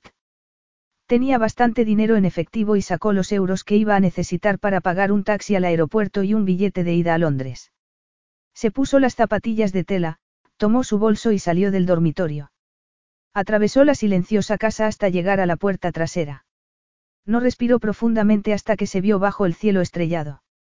Afortunadamente, no había perros en el jardín, pero fue con miedo hasta la entrada de la finca, temiendo que uno de los guardaespaldas la oyera. Encontró una puerta abierta al lado del huerto, supuso que era la que usaba el jardinero, y salió por allí. Bajó entonces por el polvoriento camino por el que habían llegado ese mismo día. A lo lejos, oyó un leve gruñido y se preguntó si sería un jabalí, pero trató de tranquilizarse y de no dejar que su imaginación volara demasiado lejos. Respiró profundamente y se dijo que esa parte de Italia debía de ser muy parecida a la Gales rural que también conocía. Después de todo, se había criado en el campo y sabía que había poco que temer mientras se fuera sensato. Pero nada la había preparado para un viaje nocturno como aquel en un país extraño cuyo idioma no hablaba. Tuvo un par de momentos de pánico, pero logró superarlos. Recordó que era fuerte, que había sufrido mucho y había logrado sobrevivir. No tardó en ver una colina con algunas luces en la distancia. Sabía que, si había luces, debía de haber un pueblo y al menos un taxi. Recordó que tenía un teléfono móvil de última generación con un diccionario bilingüe y bastante dinero. Aunque no pudiera encontrar un taxi hasta la mañana siguiente, era una noche cálida y estaba dispuesta a esperar. Lo único que tenía claro era que iba a hacerlo y que iba a hacerlo ella sola. Porque era una mujer fuerte. Iba a tener que serlo. Capítulo 9. Los golpes dentro de su cabeza no cesaban y Catrín se llevó los dedos a las sienes y gimió. Tenía la boca reseca y le ardía la piel. Por eso no entendía por qué los dientes le castañeteaban con tanta fuerza como si hubiera estado acampando toda la noche en el Ártico. Se dio la vuelta en la estrecha cama, tomó su reloj de pulsera y trató de concentrarse en él. Se preguntó si habría pasado ya el suficiente tiempo como para que pudiera tomarse otro par de aspirinas y tratar de que le bajara la fiebre. Creía que habían pasado cuatro horas desde que se tomara la primera. Volvieron los ruidos y se dio cuenta entonces de que no estaban en el interior de su cabeza, sino que alguien estaba llamando a la puerta. No quiero nada, váyase, por favor. Pero si alguien estaba llamando a su puerta, no le hizo caso. Decidió ignorarlo. Pero, fuera quien fuera, era persistente, como si no fuera a irse hasta que ella respondiera. A lo mejor era alguien que quería pedirle un poco de leche. O alguien que se sentía solo y quería charlar. Ya se había dado cuenta de que ese lugar, donde vivían los empleados del hotel, estaba lleno de gente así, con mucha soledad y tristes historias que contar. Ella también tenía una, Pero sospechaba que nadie la creería. Se levantó de mala gana y se acercó a la puerta con algo parecido a una sonrisa en su rostro. Pensaba decirle a quien fuera que estaba enferma y esperaba que entendieran la indirecta. Pero su sonrisa se desvaneció en cuanto abrió la puerta. Se quedó inmóvil. Parpadeó un par de veces, sin creerse lo que veía. Acababa de ocurrir lo que tanto había temido. Murat estaba de pie en su puerta y parecía totalmente fuera de lugar en un sitio como ese. Sintió que se mareaba y se le pasó por la cabeza cerrar la puerta. No quería tener que enfrentarse a él, pero sabía que no le iba a servir de nada. Uno no podía darle con la puerta en las narices al sultán de Cura. No cuando podía usar su poder para avisar al dueño del hotel y conseguir todo lo que quisiera. Además, creía que eso habría sido un gesto muy cobarde. Se pasó el dorso de la mano por su húmeda frente mientras se decía que no debía tenerle miedo. Había sido muy valiente huyendo de noche en un país que no conocía. Recordaba bien cómo había esperado a que amaneciera en una parada de autobús. Al día siguiente, había conseguido convencer al único taxista del pueblo para que la llevara al aeropuerto de Roma. También le había costado deshacerse de su teléfono cuando llegó a Inglaterra, pero Murat la había llamado furioso para saber qué había pasado. Ella le había asegurado que estaba a salvo. Se había dado cuenta entonces de que, mientras tuviera su número, podría ponerse en contacto con ella y no sabía si iba a ser lo suficientemente fuerte como para no volver con él. Aún así, acababa de descubrir que había conseguido encontrarla. Pero no sabía por qué le tenía miedo. Creía que todo lo que tenía que hacer era concentrarse y decirle que se fuera. Sabía que lo más importante era actuar como si ya no le importara. Murat, lo saludó con voz ronca. Se quedaron en silencio. Le costaba enfocar la vista en él, pero le dio la impresión de que Murat la miraba con preocupación y pensó que quizás tuviera peor aspecto de lo que creía. Llevaba días sin lavarse el pelo y no podía recordar la última vez que había comido. ¿Estás enferma? exclamó Murat casi como una acusación. No, mintió ella. Estoy bien. Pero, por desgracia, le dio un ataque de tos en ese instante. Pues a mí no me parece que estés bien. Eso no es, comenzó de nuevo con dificultad. No es asunto tuyo. Murat se fijó en sus mejillas sonrojadas y en esos ojos tan apagados. Sintió en su corazón una aguda punzada de algo que no reconoció. Llevaba semanas sin verla, desde que se fuera de su lado en Italia, cuando se despertó y encontró el otro lado de la cama vacío. Recordaba perfectamente cómo se había sentido, había perdido la cabeza en ese momento. Había salido de la casa y había amenazado con despedir a todos sus guardaespaldas. No podía creer que no la hubieran oído salir. Había estado muy preocupado por ella hasta que supo que había conseguido llegar al aeropuerto de Roma, donde había tomado un vuelo de regreso a Londres. Por fin la tenía frente a él. No sabía que había esperado encontrarse, pero no era aquello. Catherine no parecía contenta de verlo ni había admitido el gran error que había cometido al dejarlo. Lo miraba con recelo, como un animal acorralado, y tenía un aspecto horrible. Estaba más delgada y tenía ojeras. Déjame entrar, Kat, le dijo entonces. Por favor. Catrín se estremeció. Sabía que debía negarse, pero abrió la puerta de todos modos. Creía que no tenía sentido meterse en una batalla que no tenía posibilidad de ganar. Además, estaba demasiado cansada para intentarlo. Murat había salido de su cómodo entorno para ir hasta las dependencias del personal de un humilde hotel de Gales y sentía que no podía darle la espalda. De acuerdo, le dijo. Pero, por favor, no hagas ruido. Algunos de mis colegas hacen turnos de noche y aún estarán durmiendo. No quiero que los despiertes. Murat apretó los labios mientras entraba en la habitación y miraba a su alrededor. Estaba limpia, pero era muy pequeña y sencilla. Incluso los sirvientes de su palacio en cura contaban con un alojamiento mejor. Reconoció en el tocador el cepillo que Catrín siempre usaba para peinar su melena, estaba junto a una fotografía en la que aparecía con su hermana. Como siempre, había un libro abierto en la mesita y pocas cosas más. La miró de nuevo a la cara y no pudo evitar que se le despertara una especie de instinto de protección. Tenía un aspecto muy frágil y débil. ¿Por qué te fuiste de Italia sin ni siquiera despedirte? Le preguntó él. Sabes muy bien la respuesta. No insultes mi inteligencia fingiendo que no lo sabes.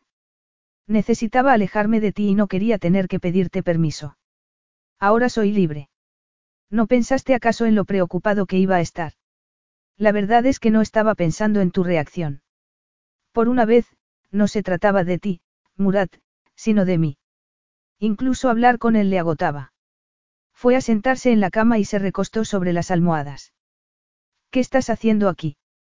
Una vez más, miró a su alrededor. ¿Por qué has vuelto a Gales? Por razones familiares, respondió Catrín. Y este sitio me gusta. Es un hotel bastante bueno y adecuado para mis necesidades, agregó ella como si sintiera que tenía que defenderse. ¿Cómo me has encontrado? Se tarde más o menos, siempre se puede encontrar a una persona. No me has contestado, protestó Catrín. La respuesta no es importante. Tengo muchos medios a mi disposición, ya lo sabes. Lo que quiero saber es por qué estás aquí. ¿De qué razones familiares hablas? No importa. A mí sí me importa, insistió él. Catrín había olvidado lo obstinado que era. Se apartó un mechón de pelo de la cara y lo miró a los ojos. La verdad era que no sabía por qué no quería contárselo, creía que así conseguiría que la olvidara de verdad y saliera de allí corriendo. Aunque quizás fuera eso lo que temía que ocurriera. No pudo evitar sentirse nerviosa y se le hizo un nudo en la garganta. Siempre le había costado hablar de su problema, le daba vergüenza decirle a la gente cómo era su madre y odiaba que la compadecieran después. Mi hermana me pidió que volviera a Gales para que la ayudara con mi madre, que está enferma. Murat la miró con el ceño fruncido y mucha preocupación. ¿Por qué no me lo dijiste? Se quedó callada unos segundos. ¿Por qué no es el tipo de enfermedad del que resulte fácil hablar? susurró ella. Mi madre es. Tu madre es. Le dijo Murat para animarla a seguir al ver que se callaba. Le hablaba casi con dulzura y eso hizo que se sintiera aún peor. No quería que fuera amable con ella ni que la comprendiera. Prefería que fuera duro y autoritario, que no disimulara su repulsa cuando le dijera la verdad. Es alcohólica. Tardó unos segundos en reunir el valor suficiente para mirarlo a los ojos. Vio entonces que la miraba con dureza, como había sabido que iba a hacer. Sigue, explícate, le dijo secamente. Apretó las manos para ocultar cuánto le temblaban. No hay mucho que explicar. Mi madre es una borracha. Siempre ha bebido mucho y no sabe parar. Supongo que, en realidad, no puede hacerlo, le contó encogiéndose de hombros. No puede evitarlo. Le gusta beber, pero sé que un día el alcohol va a acabar con ella. Últimamente, ha estado fuera de control. Lleva semanas así. Por eso regresé a Inglaterra tan de repente. Quiero vivir más cerca de ella para poder ayudar cuando sufra otra crisis. Que parece que cada vez se dan más a menudo. Murat se quedó callado unos minutos. Cuando habló de nuevo, lo hizo con calma y en voz baja. Entiendo. Estás conmocionado, le dijo ella algo aturdida. Por supuesto, pero sobre todo porque no puedo creer que no me hayas hablado nunca de este problema, le dijo. ¿Por qué no, Kat? Agotada, se llevó la palma de la mano a la frente para ver si así conseguía enfriarla, pero no sirvió de nada. Porque nunca hemos tenido ese tipo de relación, Nunca hablábamos de nada que fuera de verdad personal. No me contabas nada de tu vida en Cura y yo tampoco te hablaba de la mía en Gales. Nunca me preguntaste sobre mi pasado y supongo que yo prefería mantener las cosas así. Pero sabía que no le estaba diciendo toda la verdad y algo en su interior le hizo ser sincera. Además, no podemos olvidar que eres un sultán, continuó ella con la voz ronca. Tenía miedo. ¿De qué? Nunca habría podido llegar a imaginar que iba a tener un día esa conversación con él. Había estado durante tanto tiempo tratando de ser esa mujer perfecta, pero ya no, ahora era libre para decirle lo que pensaba. Tenía miedo de que me apartaras de tu lado si lo descubrías. Murad se echó a reír con amargura. ¿De verdad crees que soy tan superficial? Bueno, creo que los sultanes se ven a veces obligados a ser superficiales. Por eso tienen que elegir a una novia que sea virgen y de familia real. Un sultán nunca podría casarse con una mujer cuya madre fuera alcohólica. Murat se quedó callado, estaba demasiado ocupado absorbiendo el significado de lo que acababa de decirle, pero se distrajo cuando vio que le daba otro ataque de tos. Tenía un brillo extraño en los ojos y estaba muy pálida. Fue a la cama y se inclinó para ponerle la mano en la frente. Frunció el ceño al ver que le castañeteaban los dientes. Catrín, estás enferma, le dijo con ternura. Ella tosió de nuevo y todo su cuerpo se sacudió con fuerza. Solo es un resfriado. No, no es solo un resfriado. Tienes mucha fiebre. Catrín suspiró al sentir la mano de Murat en su sudorosa frente. Tenía náuseas y le dolía todo el cuerpo. De repente, sintió que se le helaba la sangre en las venas y comenzó a tirar de la manta para taparse, pero no tenía fuerza. Tengo frío. No lo tienes, repuso él. Estás ardiendo. Quiero la manta. Ahora no, Kat, insistió Murat. Deja de luchar. Deja que me encargue de ti. Su orden consiguió calmarla como lo había hecho siempre. Dejó que su cabeza cayera en la almohada y sus párpados comenzaron a cerrarse. Pero sintió entonces sus dedos en la bragueta de sus vaqueros y abrió de repente los ojos. ¿Qué crees que estás haciendo? Protestó. ¿Crees que estoy tan desesperado como para aprovecharme de una mujer enferma? Respondió él con amargura. Te aseguro que, en estos momentos, no tengo en mente otra cosa que tu bienestar. Porque, a lo mejor has estado cuidando de tu madre, pero está claro que no has cuidado de ti misma. Quería decirle que no se molestara, pero no pudo. Se limitó a quedarse como estaba y no protestar cuando comenzó a desvestirla. Lo había hecho infinidad de veces, pero en esa ocasión, todo era completamente distinto. Y ella se sentía demasiado aturdida como para que le importara. Incluso cuando le quitó la camiseta y rozó accidentalmente uno de sus pechos. A pesar de la fiebre, sintió que vacilaba un segundo y apartaba deprisa la mano como si le quemara. Le dolía ver que parecía sentir repulsa por ella, comprobar que ya no la deseaba. Pero, por otro lado, creía que era mejor así. Se quedó donde estaba, vestida solo con su ropa interior, mientras Murat sacaba su teléfono y comenzaba a hablar con alguien en su lengua materna. Capítulo 10. Catrín apenas era consciente de lo que pasaba. Estaba en un continuo estado de duermevela por culpa de la fiebre. Solo recordaba la sensación de frío. Tenía que dormir acurrucada en posición fetal, porque Murat se negaba a taparla con la manta. Murat, se dijo muy confusa. Se preguntó si estaría delirando. Pero abrió los ojos y se encontró con el sultán sentado a su lado en la cama. Estaba muy quieto y la vigilaba de cerca. No podía creerlo, Murat estaba en su habitación y llenaba con su presencia ese pequeño cuarto como si tuviera derecho a estar allí. ¿Por qué sigues aquí? murmuró. No te dije que te fueras. Lo hiciste, respondió Murat. Y en repetidas ocasiones. Pero estoy aquí y aquí es donde voy a quedarme. Estoy cuidándote porque pareces incapaz de cuidar de ti misma. No te necesito, murmuró. No pienso discutir contigo. No me voy a ir a ninguna parte hasta que estés mejor. Será mejor que te hagas a la idea, Kat.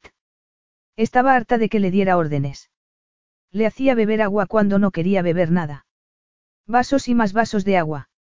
Y había mojado la toalla que ella tenía en su lavabo, la mojaba con agua fría y le frotaba la piel con ella. Por mucho que protestara, seguía haciéndolo. Estaba muy enfadada. En algún momento, oyó golpes y se dio cuenta de que alguien más llamaba a la puerta. Después, escuchó una conversación en voz baja en un idioma extraño. Pero no tardó en reconocer el idioma de Cura. Murat se acercó después a la cama y le ofreció un pequeño vial dorado.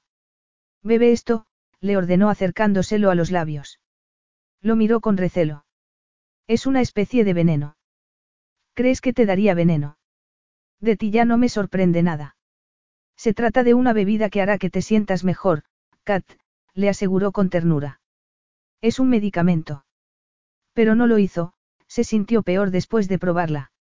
Era un líquido espeso que se aferraba a su garganta y tan amargo que lo habría escupido si Murad no le hubiera cerrado los labios para impedírselo. Bebe, Kat. Trágalo, insistió él. Sabe fatal. No te gusta porque es un sabor nuevo para ti. Así que ¿por qué no cierras los ojos y finges que es otra cosa? ¿A qué te gustaría que supiera, Abiti? La estaba atrayendo hacia el reino de la fantasía como había hecho tantas veces en el pasado y Catrín sintió un terrible dolor en su corazón. Recordaba muy bien cómo había usado ese término tan cariñoso, Abiti, cuando hacían el amor, cuando le acariciaba el pelo. Me gustaría que supiera a tostadas con mantequilla, le dijo ella pensando en su infancia y en la comida sobre la que leía en los libros. O a chocolate caliente con nata montada por encima. Los libros siempre la habían ayudado a sobrevivir y a escapar de la dura realidad. Sabía que por eso amaba tanto la lectura. ¿A qué más?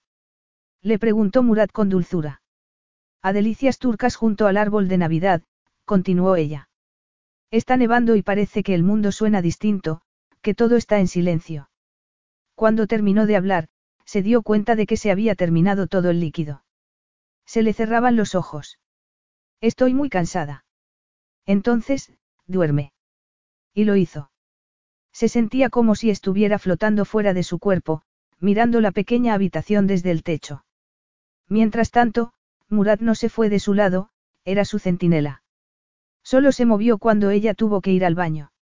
Entonces, le puso la bata y la llevó por el pasillo. Estaba demasiado aturdida para avergonzarse por la intimidad de ese momento. Después, la llevó de regreso a su habitación y la acostó en la cama. Le apartó el pelo de la cara y, muy a su pesar, no pudo evitar que se reavivara en su interior el amor que sentía por ese hombre. Gracias, susurró ella antes de dormirse de nuevo. Cuando se despertó, comprobó que ya debía de ser el día siguiente porque entraba una luz gris y fría por la ventana. Murat no se había movido de la silla en la que había estado sentado la noche anterior. Le dio la impresión de que ni siquiera había dormido. Parecía cansado y no se había afeitado. Y ella estaba en la cama en ropa interior. Alargó el brazo para tomar la manta y taparse con ella. Vio que Murat sonreía. Esta es la parte en la que dices, ¿dónde estoy? ¿Qué es lo que ha pasado? Le dijo Murat dándole un vaso de agua. ¿Qué ha pasado? Preguntó ella apoyándose en los codos para poder beber. Estabas enferma y ahora estás mejor. Solo recordaba algunos momentos de la noche anterior. Murat le había apartado el pelo de la cara, la había llevado al baño, era doloroso reconocer cuánto lo había echado de menos.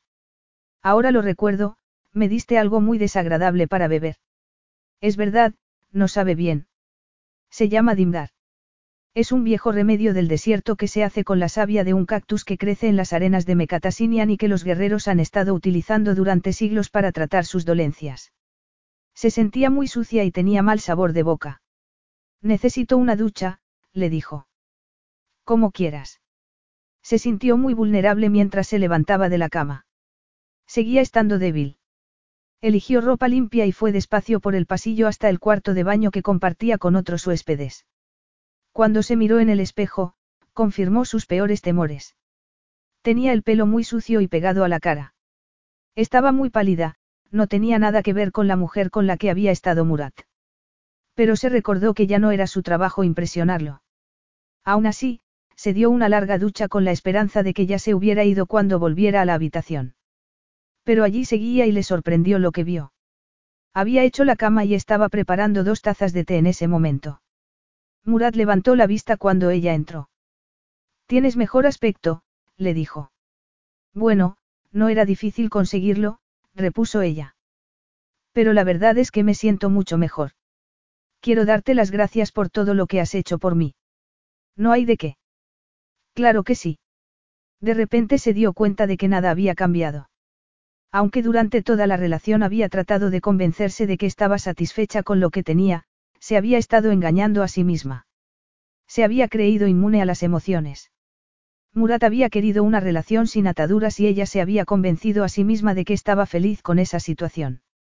Pero en el fondo no era más que una mujer que había estado anhelando que Murat quisiera tener algo más con ella. Te agradezco mucho lo que has hecho, pero no quiero entretenerte más, le dijo ella. Seguro que tienes algo importante que hacer. No te preocupes por mi horario, Kat, respondió Murat entregándole una taza de té. Y háblame de tu madre. Sintió que se ruborizaba. Ya te lo dije todo anoche. No, me hablaste del problema, pero no de una solución. ¿Ha intentado alguna vez desintoxicarse? No, son tratamientos muy caros, repuso ella. Somos personas normales, Murat. No tenemos tanto dinero. Él no dejó de mirarla a los ojos. Podrías habérmelo pedido. Pero entonces tendría que habértelo contado todo y no quería hacerlo. Por razones que seguro que entiendes. Me gustaría conocerla, le dijo Murat de repente. Pues no puedes. ¿De qué tienes tanto miedo, Kat? No entendía cómo podía preguntarle algo así, incluso él debía darse cuenta de que no quería que viera en qué tipo de familia había crecido. No sabía por qué se entrometía en su vida de esa manera. Ya no estaban juntos, tenían vidas separadas y futuros independientes. Pero cuando vio la determinación que había en sus ojos, se dio cuenta de que ya no tenía por qué protegerse ni tratar de impresionarlo. No tenía motivos para ocultarle sus oscuros secretos. Muy bien. Si quieres conocer a mi madre, podemos ir a verla, le dijo ella. ¿Cuándo quieres ir? Si te encuentras bien, ahora mismo. Pero no sabe que vamos a ir a verla y no tendrá tiempo de prepararse. Se lo dijo como si la casa de su madre fuera normal, como si fuera el tipo de madre que se molestaba en limpiar la casa si sabía que iba a tener una visita. No sabía por qué le estaba dando tantas excusas. No me importa, casi preferiría hacer una visita improvisada por una vez en la vida. Estoy harto de que la gente pinte habitaciones enteras o compre muebles nuevos solo porque voy a visitarlos. Bueno, por eso no te preocupes. Es poco probable que mi madre haga algo así, repuso ella. Vamos. Le sugirió Murat. Muy bien, tú lo has querido, le dijo ella mientras miraba a su alrededor en busca de sus zapatos. Después, cerró la puerta tras ellos y lo siguió hasta el aparcamiento del hotel, donde sus dos limusinas negras estaban atrayendo mucho interés. No tardaron en alejarse de la pequeña ciudad costera y comenzar a atravesar campos y más campos. Estaba lloviendo y ella se distrajo mirando por la ventana un paisaje que le resultaba muy familiar. Algún tiempo después, la pequeña caravana de coches entró en una calle que apenas era lo suficientemente ancha como para dar cabida a la anchura de los dos coches. Catrín trató de imaginar qué impresión se estaría haciendo Murat del barrio donde había crecido. Temía lo que fueran a encontrarse dentro de la casa. Si su hermana hubiera estado allí, al menos la verían un poco ordenada, pero Rachel estaba de vuelta en la universidad y Catrín estaba cada vez más nerviosa. Llamó al timbre y nadie contestó. Pensó que quizás estuviera en el bar y casi se alegró. En ese caso, podrían irse y Murat no llegaría a conocerla, pero entonces oyó el televisor y unos pasos que se acercaban. La puerta se abrió y apareció ante sus ojos Úrsula Thomas, balanceándose un poco mientras los miraba. Tenía la ropa sucia y un aspecto muy desaliñado. Sintió una gran tristeza que se apoderó de ella mientras miraba a su madre. Seguía sin entender cómo podía haber desperdiciado la vida como lo había hecho. Catrín. La saludó Úrsula con los ojos entrecerrados. Sí, mamá. Soy yo. He venido a verte con, con un amigo, respondió ella con un nudo en la garganta. Murat, te presento a Úrsula, mi madre. Mamá, este es Murat. Su madre miró al sultán y sonrió. ¿No tendrá un cigarrillo, por casualidad? Le preguntó la mujer. A Catrín no le habría extrañado que Murat se diera la vuelta en ese instante y volviera al coche, pero no lo hizo. Se encogió de hombros como si estuviera acostumbrado a que la gente le pidiera tabaco. Me temo que no, le dijo. Podemos entrar. Úrsula lo miró de arriba abajo antes de abrir la puerta para dejarlos entrar. Había ropa, zapatos y bolsas de plástico tirados por el suelo. Fueron los tres hasta una pequeña sala de estar que apestaba a tabaco. En la mesita de centro había un vaso con vodka, un paquete de cigarrillos vacío y un cenicero rebosante de colillas. Como había adivinado ya, el televisor estaba encendido y el concurso que estaban emitiendo en ese momento le daba un toque aún más surrealista a la extraña reunión. Catrín se sentía muy avergonzada, pero recordó entonces que no tenía por qué sentirse así. Esa no era su casa y su madre era una mujer enferma, no podía evitar llevar ese tipo de vida.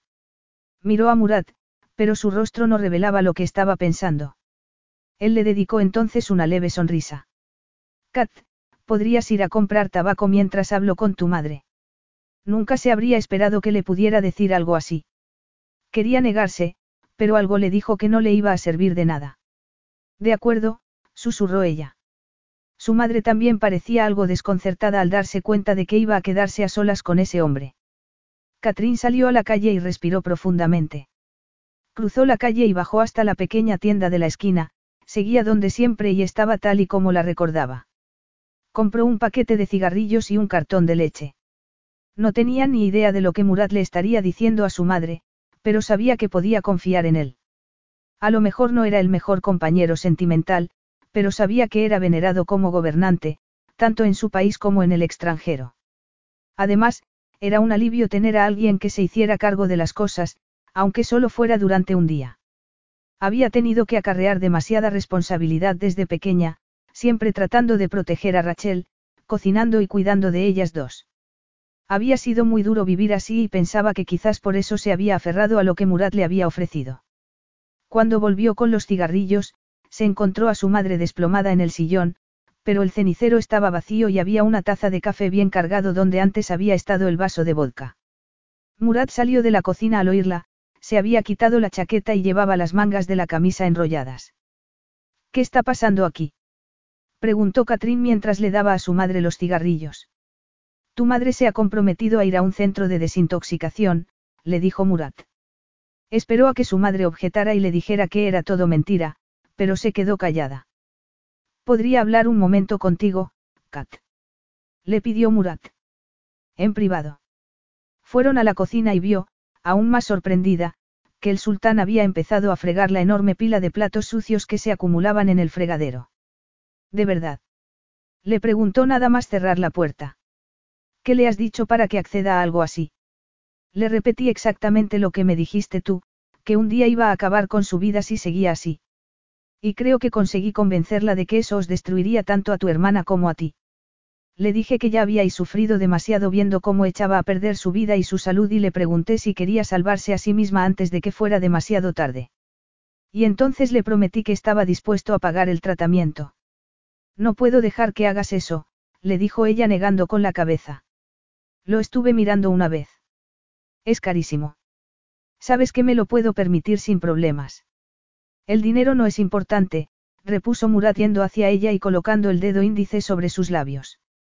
Déjame hacerlo, Kat. Quiero hacerlo. Molesta, se apartó de él, no podía pensar cuando Murat la tocaba y odiaba cómo seguía reaccionando su cuerpo, incluso en momentos tan emocionales y difíciles como ese. Pero, ¿por qué? Ni siquiera conoces a mi madre. Creo que los dos sabemos por qué. Por ti, le dijo Murat. Como una especie de pago por mis servicios. Le preguntó ella con amargura. Si es así como quieres interpretarlo, pero lo que compartimos no tiene nada que ver con el dinero. ¿Eso crees? No seas ingenuo. Fue una transacción, Murat, le recordó ella. Y lo sabes mejor que yo. Murat frunció el ceño, pero siguió mirándola a los ojos. No quiero hablar ahora de cómo era o dejaba de ser nuestra relación, preferiría pensar en tu madre. Creo que se merece esta oportunidad, insistió. Sobre todo cuando puedo encontrarle una plaza en el mejor centro. Katrina apretó los labios. No la sorprendía. Sabía que Murat podía comprar cualquier cosa, podía incluso comprar personas, como había hecho con ella. Lamentaba las decisiones que había tomado en el pasado, pero se dio cuenta de que ella también había tenido parte de culpa y no era justo dejar que su herido orgullo le impidiera aceptar lo que podía ser la última oportunidad que iba a tener su madre para curarse. Pensó en esa mujer, desplomada en el sillón y esclava de la botella, pensó en cómo se le helaba la sangre en las venas cada vez que sonaba el teléfono, preguntándose si sería esa la llamada que llevaba toda su vida temiendo. Miró a Murat a los ojos, nunca lo había visto tan serio. Se fijó en sus poderosos antebrazos, aún los tenía húmedos después de haber estado fregando. Se dio cuenta de que estaba tratando de hacer las cosas mejor. No podía ofrecerle un futuro, pero estaba usando su poder para tenderle una mano y ayudar a su madre. Creía que no tenía derecho a negarle esa ayuda solo porque su corazón seguía roto en mil pedazos. Sí, se lo merece, le dijo ella. Y, si lo dices en serio, acepto tu generosa oferta. Estupendo, repuso Murata sintiendo con la cabeza. Entonces, vamos a poner las cosas en marcha de inmediato. Supongo que te habré parecido una mujer malcriada e ingrata, pero supongo que estaba, no estaba pensando con claridad. Malcriada. Repitió él echándose a reír. He conocido a un montón de mujeres malcriadas, Kat, pero tú no eres como ellas, añadió con ternura. Ahora, si me disculpas, voy a hacer unas cuantas llamadas mientras preparas la maleta de tu madre. Después, te llevaré de vuelta al hotel. Capítulo 11. Antes de despedirte quería, comenzó Catrín con emoción. Quería decirte algo. Has sido increíble con mi madre, Murat, y no sé cómo alguna vez podré pagarte por lo que has hecho. En la penumbra de la limusina, Murat miró la cara de Kat sabiendo cuánto le estaba costando decir esas palabras. Le temblaba la voz mientras lo hacía. Recordó entonces la escena que se había encontrado en la casa de su madre. Había visto mucho durante la guerra en el desierto, pero tenía que reconocer que le había sorprendido la miseria que había encontrado allí. No había podido evitar preguntarse si, inconscientemente, Catrín no se habría convertido en un ama de casa y anfitriona tan ejemplar para resarcirse de la miseria que había tenido en su infancia. Esperaba que todo fuera bien con el tratamiento de su madre, porque sabía que era complicado. Había sentido lo nerviosa que había estado Catrín mientras esperaban el coche del médico que iba a llevar a Úrsula Thomas al aeropuerto y después, al centro de desintoxicación en Arizona. Pero también había sentido su esperanza mientras ayudaba a su madre a entrar en el coche. Le costaba imaginar lo duro que habría sido para Catrín crecer con esa constante sensación de caos y terror a su alrededor, tratando de proteger a su hermana pequeña y sin nadie más que la ayudara. Había tenido una hermana y una madre, pero había estado sola. Completamente sola. Catrín había pasado en silencio la mayor parte del viaje de regreso al hotel, con la vista perdida en el paisaje. Pero ya habían llegado y no tenía más remedio que mirarlo.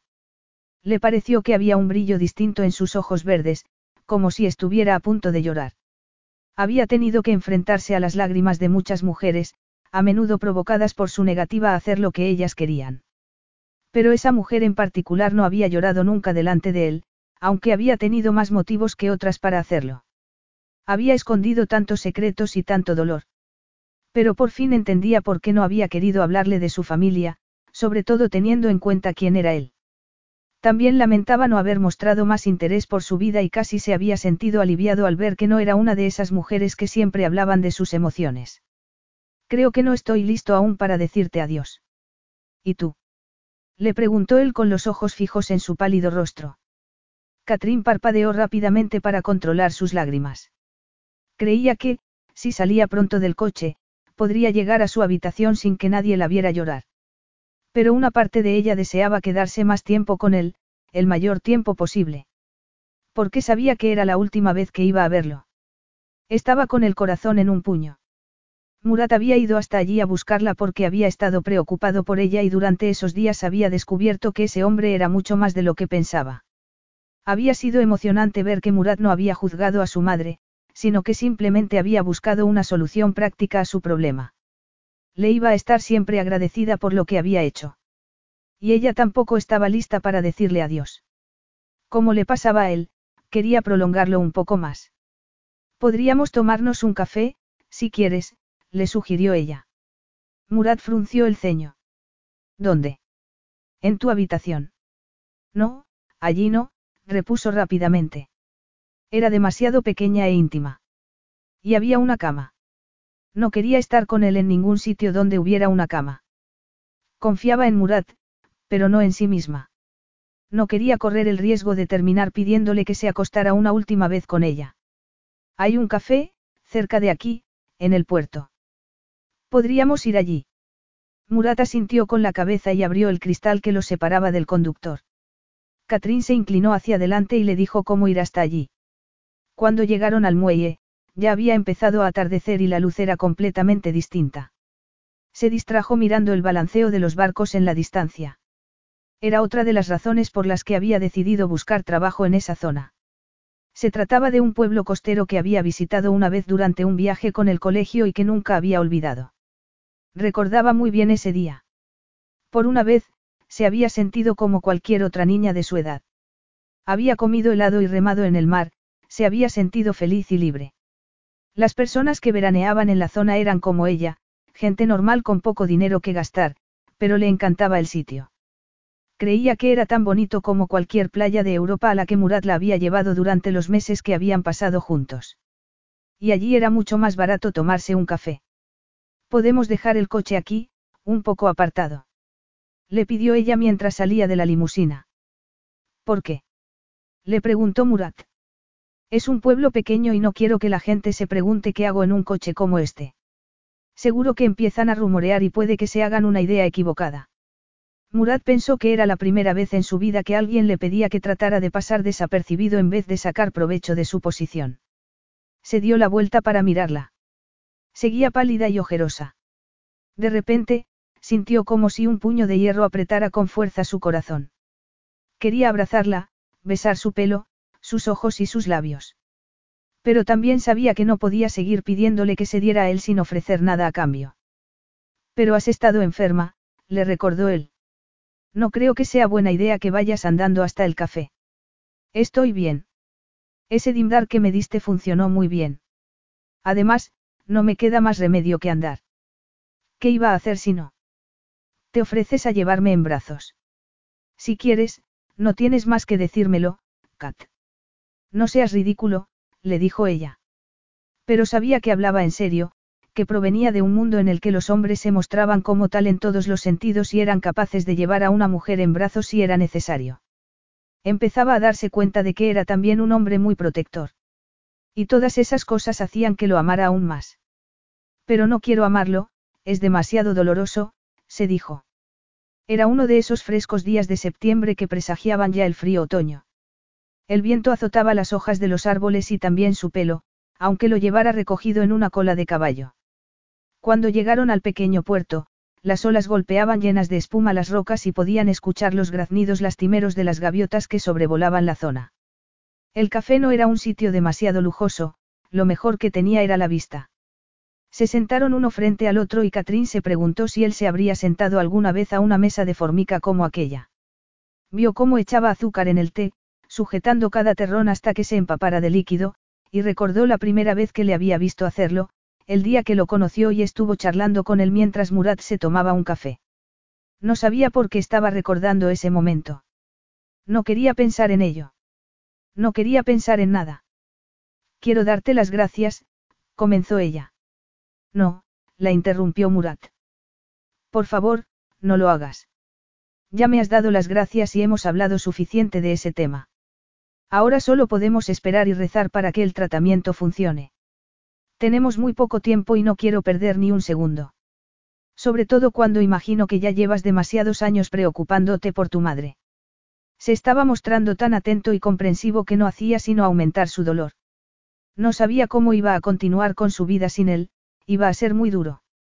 No podía seguir viéndolo como un hombre perfecto. Trató de pensar en lo que habría estado haciendo desde que se fue de su lado en Italia. Cuéntame, ¿cómo has estado? Le preguntó. ¿Qué tal todo en cura? Bastante bien, repuso Murat con una breve sonrisa. De momento, hay cierta paz en la región y nuestras exportaciones han crecido. He empezado una campaña para construir nuevas escuelas en la zona este del país.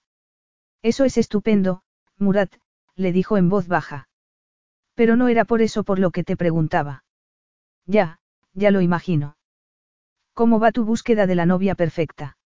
¿Hay alguna candidata en particular que te haya llamado la atención? Kat, no hagas eso. ¿Qué es lo que no debo hacer? Solo estoy enfrentándome a los hechos. No quiero hablar de ello. Y menos aún contigo. Pero yo sí quiero hablar de ello, de verdad. Creo que me ayudaría a seguir adelante, a ver cómo es tu vida y a dejar de construir fantasías sobre lo que podría haber sido. ¿Has conocido? Te has reunido con muchas mujeres. Con unas cuantas, respondió Murat de mala gana. ¿Y qué les pasaba a esas candidatas para que no las eligieras? ¿No les cabía el zapato de cristal o había alguna otra razón por la que no pudieran ser tu futura esposa? Sonrió brevemente y suspiró. Le dolía que Catrín pensara que aquello era un juego, algo que le resultaba fácil. Uno de los problemas es que necesito una joven virgen y no es fácil encontrar una. Muchas de estas princesas han estado estudiando en Europa o Estados Unidos y han tenido relaciones con otros hombres. Catrín dejó de golpe la taza sobre la mesa. No puedo creerme lo que acabas de decir. Tú has estado con quien has querido y ahora esperas encontrar una joven sin experiencia ni pasado. Hablas como si vivieras en la Edad Media. Estás siendo muy hipócrita. No las juzgo por lo que han hecho, protestó él. Pero es mi deber casarme con una princesa virgen. Lo establece así el decreto real de cura. Siempre ha sido así. Pero los tiempos cambian y también lo hacen las personas. En todos los sentidos. Piensa en ello, Murat, le dijo ella. Hace unos años, la economía de tu país se basaba exclusivamente en el petróleo, me lo dijiste tú mismo. Pero ahora habéis construido parques eólicos y estáis invirtiendo también en energía solar. Eso es verdad, le concedió Murat. Hace años, solo usabais mensajeros a caballo para transmitir noticias de un lado a otro del desierto, pero ahora usáis Internet y teléfonos como todo el mundo. ¿Y ese hombre del que me hablaste? El que llegó a Cura para mejorar su perfil internacional y terminó casándose con tu hermana. Sí, Gabeste él. Me dijiste que hizo un trabajo brillante. No te has parado a pensar que lo has modernizado todo menos lo que concierne a la cabeza del Estado.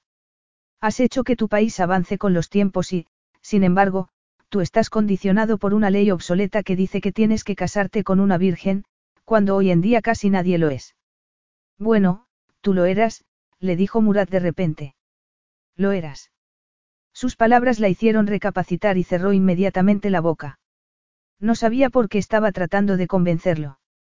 Era como si inconscientemente estuviera intentando que Murat considerara la idea de tomarla a ella por esposa. Algo que nunca podría suceder, sobre todo después de ver de qué familia procedía. Lo siento, susurró ella. No es de mi incumbencia. Debes casarte con quien elijas. Murat se inclinó hacia adelante, apoyando los codos en la mesa hasta tener su cara muy cerca de la de ella. Si pudiera elegir con el corazón y no con la cabeza, te elegiría a ti, Kat, le confesó en voz baja. ¿Por qué eres la mujer que amo? El corazón le dio un vuelco al oírlo. No, Murat, no. Tengo que decirlo, necesito que lo entiendas, prosiguió él. Pase lo que pase, necesito que sepas lo que significas para mí. Murat. Porque después de todo lo que ha pasado, te debo al menos eso, le dijo él. Me cautivaste desde que te vi por primera vez, como una fantasía hecha realidad. Eras hermosa, estabas llena de vida y además, eras virgen. La verdad es que, a pesar de la sorpresa, significó mucho para mí ver que era tu primer amante. Por eso te convencí para que fueras a Londres conmigo, sin pensar más allá del primer mes o incluso de la primera semana juntos. Yo tampoco pensé en el futuro, susurró ella. Murad levantó una mano y tocó suavemente su mejilla. No pudo evitar estremecerse al sentir su caricia. Hasta entonces, nunca había vivido con una mujer, le dijo. Para serte sincero, puede que me interesara hacerlo también para ver cómo era compartir la vida con alguien. Pero entonces cambiaste, supongo que era inevitable. Te convertiste en una mujer más sofisticada, fue una transformación increíble. Te adaptaste por completo a mi vida, casi demasiado. Vivir contigo fue muy fácil y cómodo, pero no era real. Y después me enteré de que estabas reuniéndote con posibles candidatas. Sí, reconoció Murat. Y entiendo que te molestara. Dejaste entonces de ser la anfitriona perfecta, dulce e imperturbable a la que me había acostumbrado. Volviste a ser la Cat del principio, fuerte y segura de sí misma. Incluso me mostraste tus garras. Y puede que fuera justo entonces cuando me enamoré de ti. A Catrín le costaba respirar con normalidad y le temblaban las manos. Lo que le estaba diciendo Murat era terrible. Terrible y maravilloso al mismo tiempo, pero era demasiado tarde. ¿Por qué me estás diciendo todo esto? Le susurró. ¿Y por qué ahora? Porque quiero que sepas lo que siento por ti, repuso Murat. Necesito que sepas que te quiero muchísimo. Te amo de una manera que no creía posible, pero es así. Recibió las palabras en silencio y con incredulidad, preguntándose si se atrevería a decirle que sentía lo mismo por él. Pero decidió mostrarse cautelosa. Murat ya le había hecho daño antes y era capaz de hacérselo de nuevo. ¿Qué es lo que quieres decir? Le preguntó con valentía. Que tenemos algún tipo de futuro juntos. Murat sacudió la cabeza y tragó saliva. No el tipo de futuro que otro hombre podrá ofrecerte algún día, le dijo. No puedo casarme contigo, Kat, por mucho que deseara poder hacerlo. Además, mis consejeros me han dicho que por fin han encontrado una novia perfecta que, al parecer, cumple con todos los requisitos. Catrín se alegró de no haber comido nada porque le entraron ganas de vomitar. Después, pensó en darle un puñetazo. No entendía cómo se había atrevido a darle esperanzas para decirle a continuación algo así. Pero logró controlar sus instintos y tratar de calmarse. Después de todo, estaba siendo sincero. Tampoco olvidaba lo bien que había cuidado de ella y cómo se había ocupado del tratamiento de su madre. Había bajado la guardia lo suficiente como para decirle que la amaba y suponía que no habría sido fácil hacerlo. Trató de recordar que era un buen hombre, uno que se regía por un fuerte sentido del deber hacia su país. Y no podía culparlo por ser así, pero sentía que había vuelto a romperle el corazón. Entenderás que no te pregunte por esa joven, le dijo ella cuando pudo por fin recuperar el habla. No soy tan moderna como para pedirte que me hables de ella. Apartó la silla y se levantó. Creo que ya nos hemos dicho todo lo que teníamos que decirnos, Murat, y no deberíamos prolongarlo más. Salió del café sin mirar atrás, pero no fue lo suficientemente rápida. En el exterior, Murat agarró su brazo y le dio la vuelta. La suave lluvia mojaba su cara mezclándose con sus lágrimas. No podía seguir conteniéndolas. ¿Qué es lo que quieres de mí? Le preguntó ella con la voz entrecortada. Ya sabes la respuesta a eso. Te quiero a ti. Pues no puedes tenerme. No como quieres tenerme. No voy a seguir siendo tu amante, no puedo.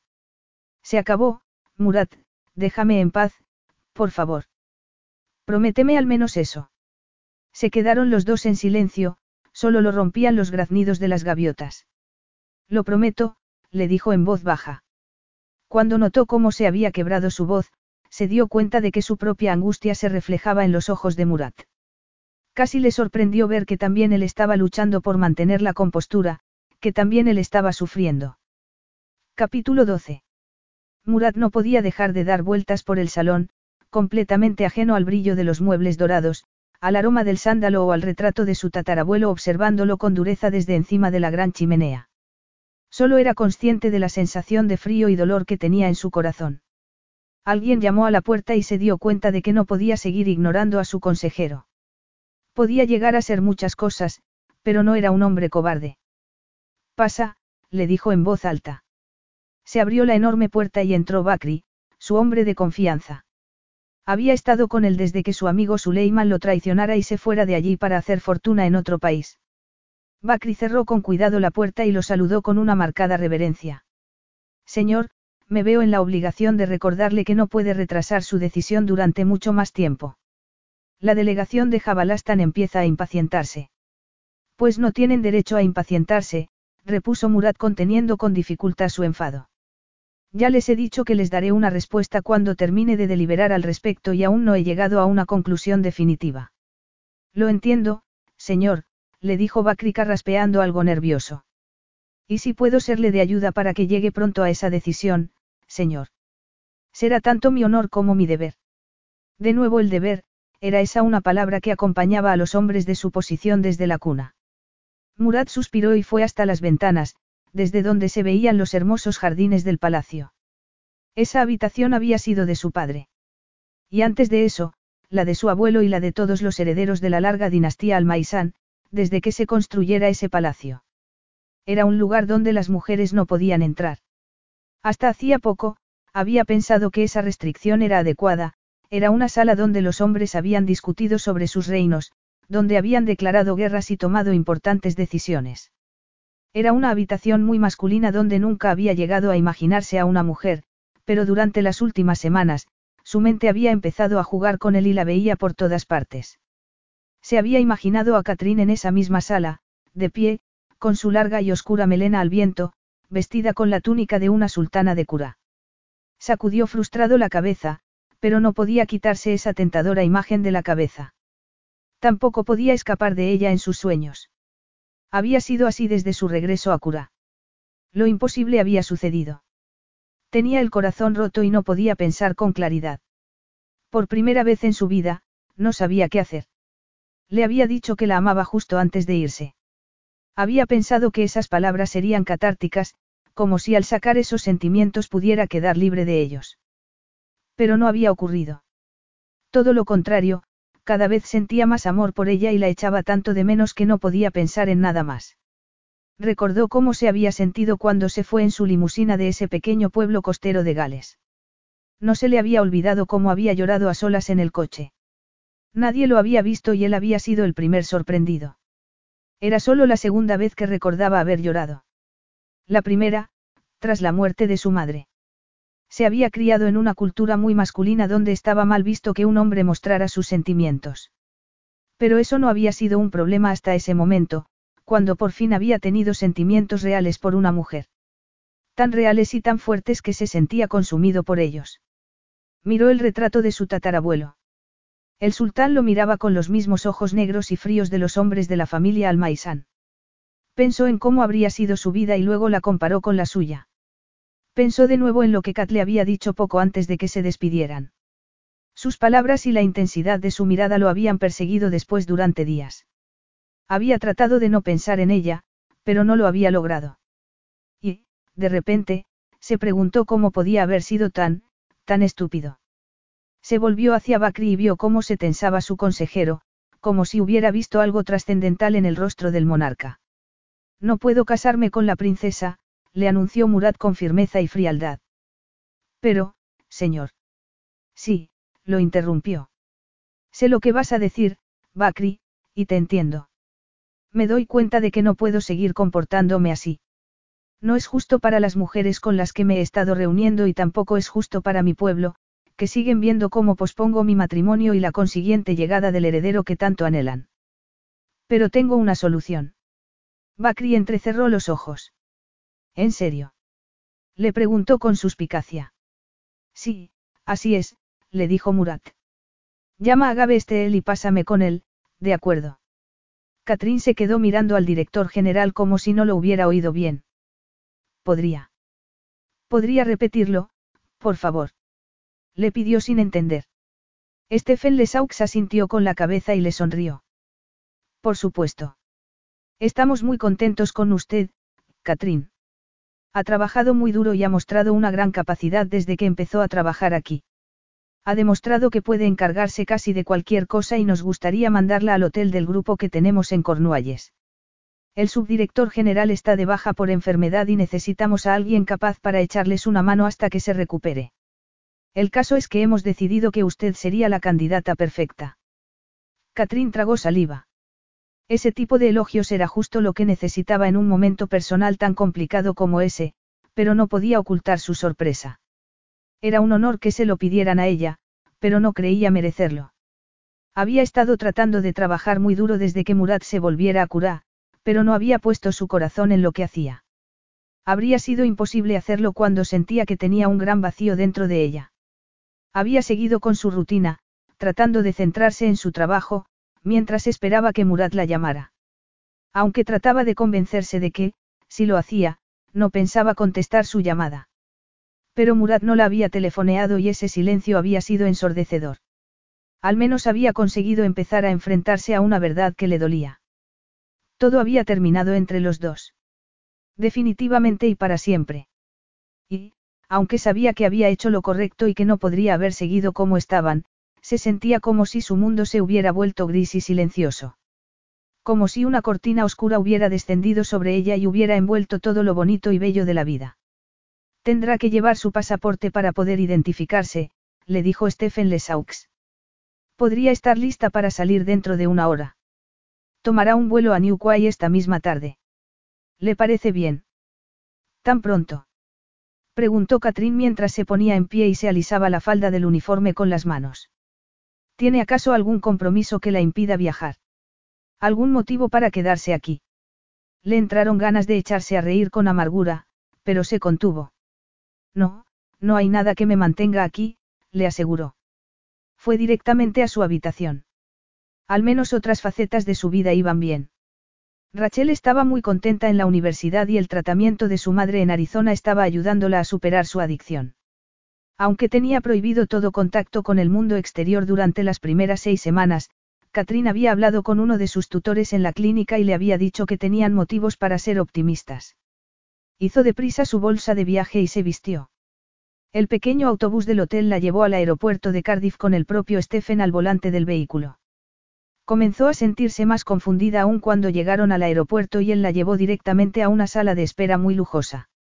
¿Está seguro de que estoy en el lugar correcto? Le preguntó mientras miraba a su alrededor. Había media docena de personas vestidas de manera muy elegante y bebiendo copas de champán. Por supuesto que sí, respondió él rápidamente. Y le aseguro que la cuidarán muy bien. Que tenga un buen viaje. Catrín solo había viajado en avión con Murat y en esas ocasiones, había sido su personal el que se había encargado de hacer todos los trámites para la pareja. En ese sentido, la experiencia de esa tarde le estaba pareciendo muy similar. Le extrañó que la acompañaran a un avión que parecía muy grande para un vuelo tan corto, pero no dijo nada. No sospechó de verdad hasta que estuvieron en el aire y se dio cuenta de que estaban cruzando el Canal de la Mancha. Algo iba mal, muy mal. Para empezar, vio que era la única persona en el avión y la bella azafata la trataba como si fuera de la realeza. Catrín la llamó entonces con una mano que había empezado a temblar. ¿Le importaría decirme a dónde se dirige este avión? Le dijo con la boca seca. La azafata sonrió extrañada. ¿Cómo? A Curá, por supuesto. Catrín abrió la boca. La cerró y la abrió de nuevo. Pero me esperan en Cornwall. Su sonrisa se hizo más grande aún. No creo, le dijo con amabilidad. Este es uno de los jets de la Casa Real y usted es la invitada del propio sultán. Está volando a Simdaab, la capital de Curá. Catrín quería levantarse y decirle que se negaba, que no iba a ir a ninguna parte y menos a una cura para ver a un hombre que no podía tener. Un hombre que estaba intentando olvidar y que, al parecer, había decidido que podía secuestrarla de esa manera para salirse con la suya. Quería irse, pero no podía pedirle un paracaídas a la azafata y tirarse del avión en pleno vuelo. Sobre todo cuando le temblaban las rodillas y se sentía tan débil que no creía que fuera capaz siquiera de ponerse de pie. Frustrada, se acomodó de nuevo en el amplio sillón, negando con la cabeza cuando la azafata le ofreció una limonada. Pero era un vuelo largo y no podía seguir rechazando la bebida y comida que le ofrecieran. No dejó de mirar por la ventana durante la mayor parte del tiempo, aunque era de noche y apenas podía distinguir nada. Pero, de vez en cuando, el parpadeo de las luces de avión iluminaba brevemente la arena del desierto del que Murat le había hablado tantas veces. Y cuando el avión comenzó su descenso, no pudo evitar que un escalofrío recorriera su espalda. No le gustaba nada reaccionar así porque sabía perfectamente lo que le pasaba. Estaba a punto de pisar la tierra donde había nacido, la tierra que había hecho de Murat el guerrero de ojos fríos que había conseguido romperle el corazón. Seguía sin entender por qué había querido llevarla a su país. Para colmo de males, lo había hecho en contra de su voluntad y sin saberlo hasta que había sido demasiado tarde para poder decidir por sí misma si quería ir o no. Suponía que podía negarse a abandonar su asiento, aferrándose con fuerza a él mientras les exigía que la trasladaran de regreso a Gales. Pero sabía que no podía comportarse de esa manera y mantener un mínimo grado de dignidad y, en ese momento de su vida, le resultaba esencial mantener su dignidad intacta. Y esa no era la única razón. Tenía que reconocer que sentía curiosidad por saber qué había llevado a Murat a hacer algo así. Le había prometido que iba a dejarla tranquila y le había quedado muy claro que no había respetado su deseo. Un hombre que se presentó a sí mismo como Bakri subió al avión a saludarla. Le dijo que era el ayudante personal de Murat. Le resultó extraño verlo allí en persona. Había hablado en más de una ocasión con él cuando llamaba a Murat estando este en Londres, pero ella nunca había imaginado que un día iba a llegar a conocerlo. Nunca había pensado que su mundo pudiera llegar a fundirse con el del sultán de esa manera. Y aún seguía sin entender qué estaba pasando ni por qué lo había hecho Murat. Bakri fue extremadamente educado con ella, pero contestó con evasivas todas sus preguntas. Repetía una y otra vez la misma respuesta. El sultán le dirá todo lo que desea saber. Sintiéndose un poco ridícula con sus pantalones vaqueros y una camiseta, Catrín bajó la escalerilla del avión hasta tocar por primera vez el suelo de cura. Miró entonces hacia el cielo. Nunca había visto tantas estrellas. También le sorprendió la temperatura ambiental, era como estar en medio de un horno. Se preguntó dónde estaría Murat. No entendía por qué no estaba él esperándola al final de la escalerilla. Pero de repente, oyó un trueno lejano y se sobresaltó. El sonido se transformó gradualmente en el inconfundible sonido de unos cascos de caballo que se acercaban. Levantó la cabeza para ver a un enorme caballo negro galopando hacia ella y el corazón le dio un vuelco. El tipo a lomos del animal podría haber sido cualquier otro hombre, con una larga túnica y un pañuelo en la cabeza, pero supo enseguida que no era un hombre cualquiera. Habría reconocido ese poderoso cuerpo en cualquier lugar, incluso antes de que el jinete se acercara lo suficiente como para reconocer su rostro. Murat, susurró casi sin aliento. ¿Qué es esto? ¿Qué está pasando? Pero él no respondió, se limitó a inclinarse, agarrarla y levantarla en el aire hasta que quedó sobre la silla de montar, delante de Murat. Había conseguido sorprenderla tanto la aparente facilidad con la que lo había hecho, que se le olvidó protestar. Se apoyó en él mientras éste sujetaba con fuerza su cintura. Sintió que clavaba los muslos en los flancos del caballo y salieron de allí al galope. La situación era muy surrealista, como si fuera todo un sueño. Fueron dejando atrás los edificios del aeropuerto y las carreteras de asfalto. Antes de que pudiera darse cuenta de lo que pasaba, estaban sobre la arena y el caballo entró en el desierto con un relincho de alegría. El corazón de Catrín latía a mil por hora. No sabía si era por miedo o desconcierto o quizás por la pura emoción que sentía al verse de nuevo presionada contra el musculoso cuerpo de Murat, que seguía sujetando su cintura con fuerza. No había señales, pero Murat miraba de vez en cuando las estrellas como si esas luces celestes que nunca cambiaban le ofrecieran las claves que necesitaba para saber si iba en la dirección oportuna. No habría podido decir durante cuánto tiempo estuvieron galopando, solo tenía claro que estaba siendo el viaje más emocionante de su vida. Algún tiempo después, vio una especie de vivienda con un gran dosel que había aparecido en la distancia y se dio cuenta de que Murat se dirigía hacia ella. Unos minutos más tarde, detuvo al caballo frente a lo que parecía una gran tienda de campaña. Pero mientras Murat bajaba del caballo y levantaba los brazos hacia ella para ayudarla a bajar, vio que no se parecía a ninguna tienda de campaña que hubiera visto en su vida. Unas lámparas de hierro calado formaban un círculo brillante alrededor de la tienda, proyectando intrincadas sombras en la pesada tela. Un ayudante de Murat abrió las puertas de lienzo blanco hacia atrás para revelar un lujoso interior. Ven, le dijo Murat mientras miraba a su criado y le decía algo en su lengua natal. Vio que el joven se alejaba de allí y se perdía en la oscuridad. Todavía conmocionada, siguió a Murat hasta una habitación iluminada con faroles. Había allí un gran diván cubierto con telas doradas y rojas y un montón de cojines bordados. Sobre una mesa había una gran jarra de plata. Le llegó enseguida el olor del café. Vio también dos pequeñas tazas de plata a su lado. El aire estaba perfumado con sándalo y algo mucho más intenso y dulce, algo así como el aroma de los nardos. Catrín se fijó de nuevo en el diván que estaba al otro extremo de la tienda y, cuando se dio la vuelta de nuevo, se encontró los ojos de Murat concentrados en ella. La miraba de una manera. No lo reconocía. Nunca lo había visto así, era casi como si hubiera salido de las páginas de un libro de aventuras o de viejas leyendas. Aunque no le gustaba reconocerlo, el corazón le dio un salto y no pudo evitar que se le fueran los ojos a su maravilloso cuerpo. Era la primera vez que lo veía con la túnica que llevaba en el desierto y pensó que era muy injusto no haber tenido la oportunidad de prepararse para algo así. Todo él emanaba poder y atractivo. El pálido dorado de la túnica que llevaba no hacía sino enfatizar el tono oscuro de su piel y, aunque era una prenda suelta, también resaltaba el musculoso cuerpo que escondía bajo la tela. Su cabello estaba cubierto por un tocado a juego, anudado con una banda de seda negra con intrincados bordados. Incluso ese detalle le resultaba excitante. Pensó en lo privilegiada que había sido ella en el pasado al poder ver el pelo del sultán. Había pasado los dedos por ese pelo e incluso lo había besado. Se llevó horrorizada una mano a la garganta. No podía creer que acabara de definir como un privilegio el hecho de haber podido ver su pelo. Se preguntó si alguien le habría puesto algún tipo de sustancia en la bebida mientras estaba a bordo del avión y ya no fuera capaz de pensar con claridad ni lógica. Lo miró de nuevo. Pensaba que quizás la hubiera hecho llevar hasta allí para satisfacer su deseo, a lo mejor quería hacer el amor una vez más con su amante galesa antes de que tuviera que renunciar a ella permanentemente cuando por fin eligiera a su futura esposa. ¿Por qué me has traído aquí, Murat?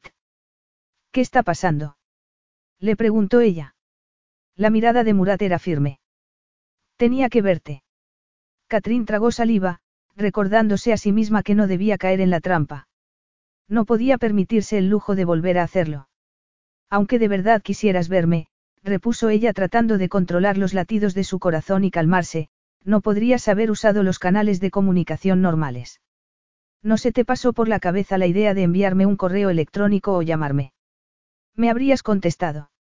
Le preguntó él. Habrías estado dispuesta a venir si te lo hubiera pedido.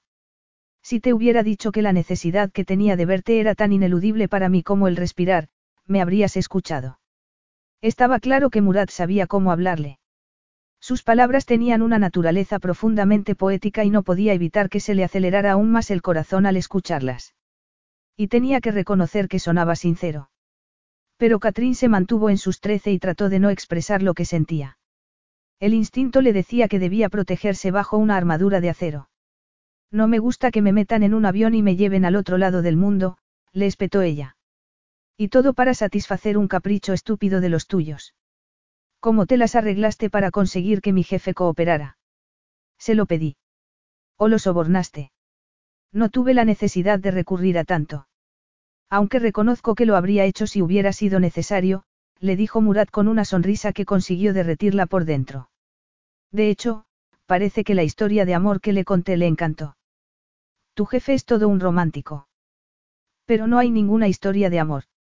Protestó ella yendo al otro lado de la tienda. Su cercanía le impedía respirar con normalidad y decidió que era mejor poner un poco de distancia entre los dos. La única historia de amor que va a haber aquí comenzará cuando encuentres por fin a esa afortunada princesa con la que te casarás algún día. Por un momento, Murat no dijo nada, se limitó a dejar que su mirada la recorriera muy lentamente, casi como si nunca la hubiera visto antes. Dios mío, Kat. Le susurró. Eres magnífica. No, Murat, tú eres el que se supone que es magnífico, no yo. Y. Sus fuerzas comenzaban a flaquearle. De repente, se sintió muy sola y asustada. Le asustaba todo lo que ese hombre le hacía sentir y le aterraba darse cuenta de todo el daño que podía hacerle aún. Y no podía permitirse el lujo de permitir que le volviera a romper el corazón. Se recordó que era fuerte, no era una mujer débil. No quería llorar pero, muy a su pesar, sentía que se le estaban llenando de lágrimas los ojos. Me parece un truco muy sucio por tu parte traerme hasta aquí, en el medio de la nada, donde estoy completamente a tu merced. Murat no dijo nada, se limitó a ir hacia ella y tomar su mano. Llevó los dedos a su boca y los dejó allí. Cuando habló, pudo sentir el calor de su aliento contra la piel. Y ella no hizo nada, no se apartó. No pudo hacerlo. Se limitó a quedarse de pie donde estaba y dejar que la tocara. ¿Y crees que también es un truco muy sucio pedirte que seas mi prometida, Kat? Le preguntó Murat. Quiero que seas mi sultana y me ayudes a gobernar el pueblo de Kura hasta que la muerte nos separe. Katrina apartó la mano y volvió a alejarse de él. ¿Acaso disfrutas atormentándome así? Respondió ella. Los dos sabemos que no puedo ser tu prometida. En realidad, si puedes, le anunció Murat acercándose de nuevo a ella. Abiti, mi amor. Si puedes. No se me ocurriría pedirte algo tan importante como esto si no fuera posible. Su sombra se cernía sobre ella y se miró en esos ojos oscuros como la noche, en busca de alguna señal que le indicara que no estaba hablando en serio. ¿Por qué no podía arriesgarse a creerlo? No podía permitir que todas sus esperanzas se elevaran hacia el cielo para después caer de nuevo. ¿Cómo es posible? Le preguntó cruzando los brazos sobre el pecho. ¿Cómo? Hablé con Gabe Estel, mi cuñado. Es uno de los pocos hombres en los que de verdad puedo confiar. Él conocía mi dilema. Ya le había contado que te amaba, pero que mis manos estaban atadas. ¿Por qué no podía, como sultán, incumplir de manera tan flagrante la ley de mi propia nación. Le hablé de las cosas que me comentaste, cuestiones sobre las que hasta ese momento me había negado a pensar. Las cosas han cambiado y tenía una razón para reflexionar seriamente sobre esos cambios. Como me hiciste ver, los países modernos necesitan avanzar con los tiempos. Y Gabe estuvo de acuerdo. Me dijo que era arcaico y poco realista esperar que una ley que había sido escrita hacía siglos tuviera que ser aplicada a un sultán moderno en una era moderna como esta. Catrín no podía creer lo que le estaba diciendo, pero siguió escuchándolo atentamente, tratando de calmar su acelerado corazón. Así que hablé con el procurador general y le encargué una reforma de la Constitución, continuó explicándole Murat. Ha sido un proceso que ha tardado bastante tiempo hasta que todo se hizo oficial. Ayer mismo firmé la reforma. Y por eso es por lo que organicé un plan para traerte hasta aquí, Kat. Quería decirte en persona que me he encargado de cambiar la ley para poder casarme contigo. Y también quería decirte algo más, aparte del hecho de que te quiero con locura, le dijo emocionado. Quería que supieras que, gracias a ti, hoy soy mejor hombre de lo que creía posible y quiero seguir avanzando por ese camino.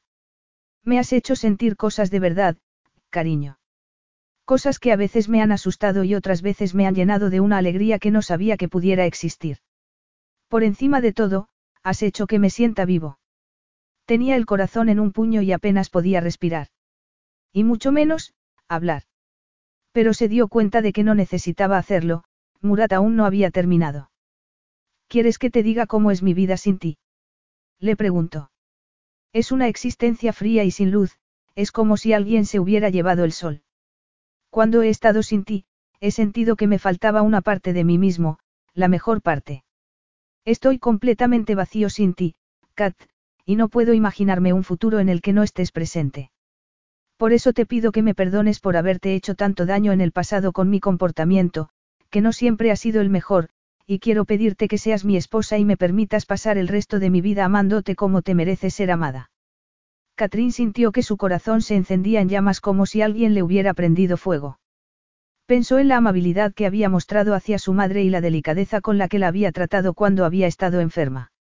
Vio la mirada de amor en sus ojos y tuvo que reconocer que le habría resultado muy fácil capitular en ese momento, caer ansiosamente en sus brazos y decirle que ella también quería casarse con él. Pero. No puedo, le dijo ella. Vio que se quedaba inmóvil y fruncía el ceño. Había algo de incredulidad en sus ojos mientras la miraba y reconoció al instante esa vieja arrogancia que había sido tan habitual en él. ¿Qué quieres decir con que no puedes? Tú me quieres, ¿verdad, Kat? Aunque me digas que no, tus ojos no pueden ocultar lo que sientes por mí. Sí, Murat.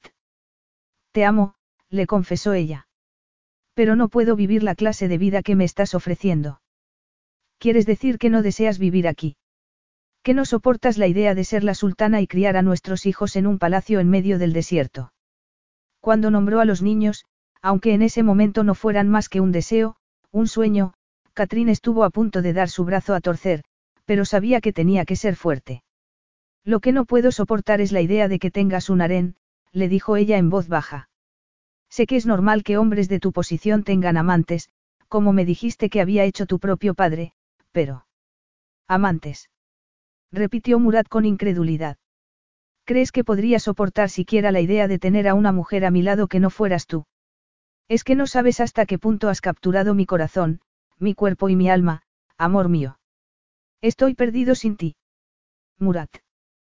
Te quiero, Catrín Thomas, le susurró entonces. Ahora y para siempre. Solo a ti. Quiero que seas mi esposa y no descansaré hasta que me des tu consentimiento. Sus palabras consiguieron derrotarla por completo. No podía seguir peleando contra el deseo de su corazón, no cuando ella lo amaba y necesitaba tanto como el respirar. Oh, Murat. exclamó con emoción. Mi querido Murat. No pudo contener por más tiempo las lágrimas mientras iba hacia sus brazos. Pero Murat le limpió las lágrimas con besos hasta que dejó de llorar. Después de un largo rato, su sultán apagó todas las velas y las lámparas. La llevó hasta el diván y allí, en medio de esa cálida noche en el desierto, unieron de nuevo sus cuerpos y sus almas, jurando amarse y respetarse hasta el fin de sus días. Epílogo. ¿Estás lista? Tanto como podría llegar a estarlo, repuso Catrín mirando a Murat a los ojos mientras éste apretaba cariñosamente su mano. ¿Tienes miedo? Le preguntó él. Ella rodeó su cuello con los brazos, teniendo mucho cuidado para no arrugar la exquisita seda de su traje. Contigo a mi lado. No, claro que no. Pero sí estoy un poco nerviosa. Aunque supongo que eso es perfectamente normal. Murat le pasó el pulgar por el borde de su mandíbula. Bueno, ya has pasado por mucho, comentó Murat. Ha sido un año lleno de acontecimientos. Se quedaba corto en la explicación. Su compromiso había causado un gran revuelo en la prensa internacional. Todos habían hablado de cómo una humilde joven de los valles galeses se iba a casar con uno de los miembros de la realeza más ricos del mundo.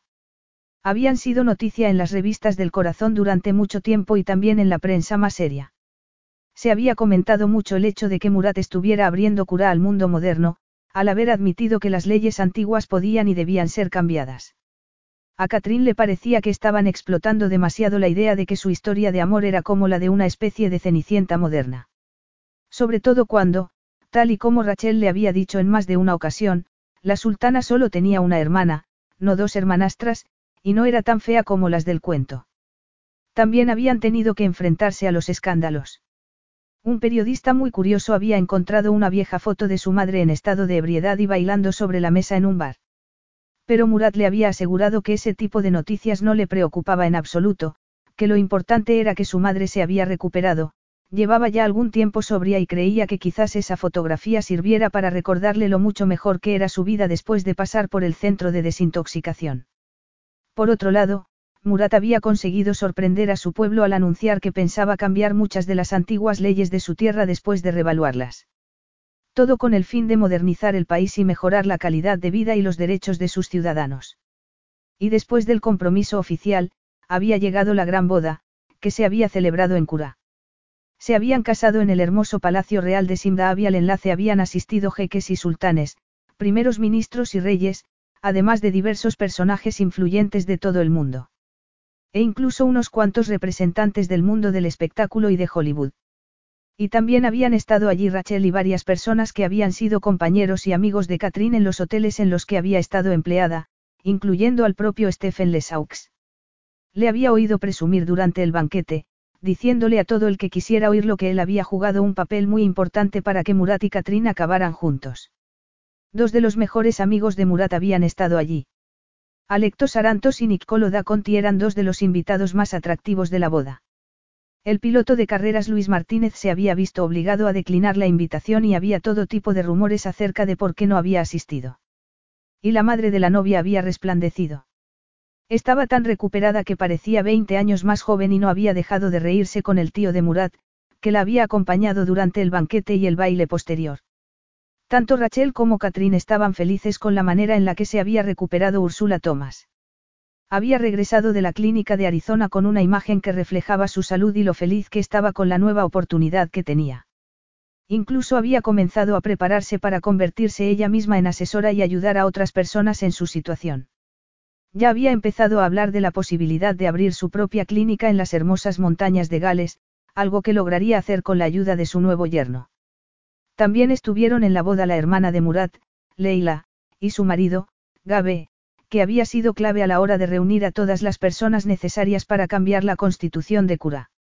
Como él les había dicho, lo había hecho también por su propio interés, ya que su propio hijo había nacido allí.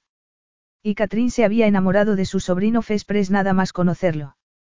Aún le costaba creer que de verdad fuera su sobrino. Su familia parecía haberse multiplicado de la noche a la mañana. Un par de días antes de la boda, había estado abrazando a Fez y había levantado la vista para encontrarse a Murat observándola con una dulce sonrisa en la cara.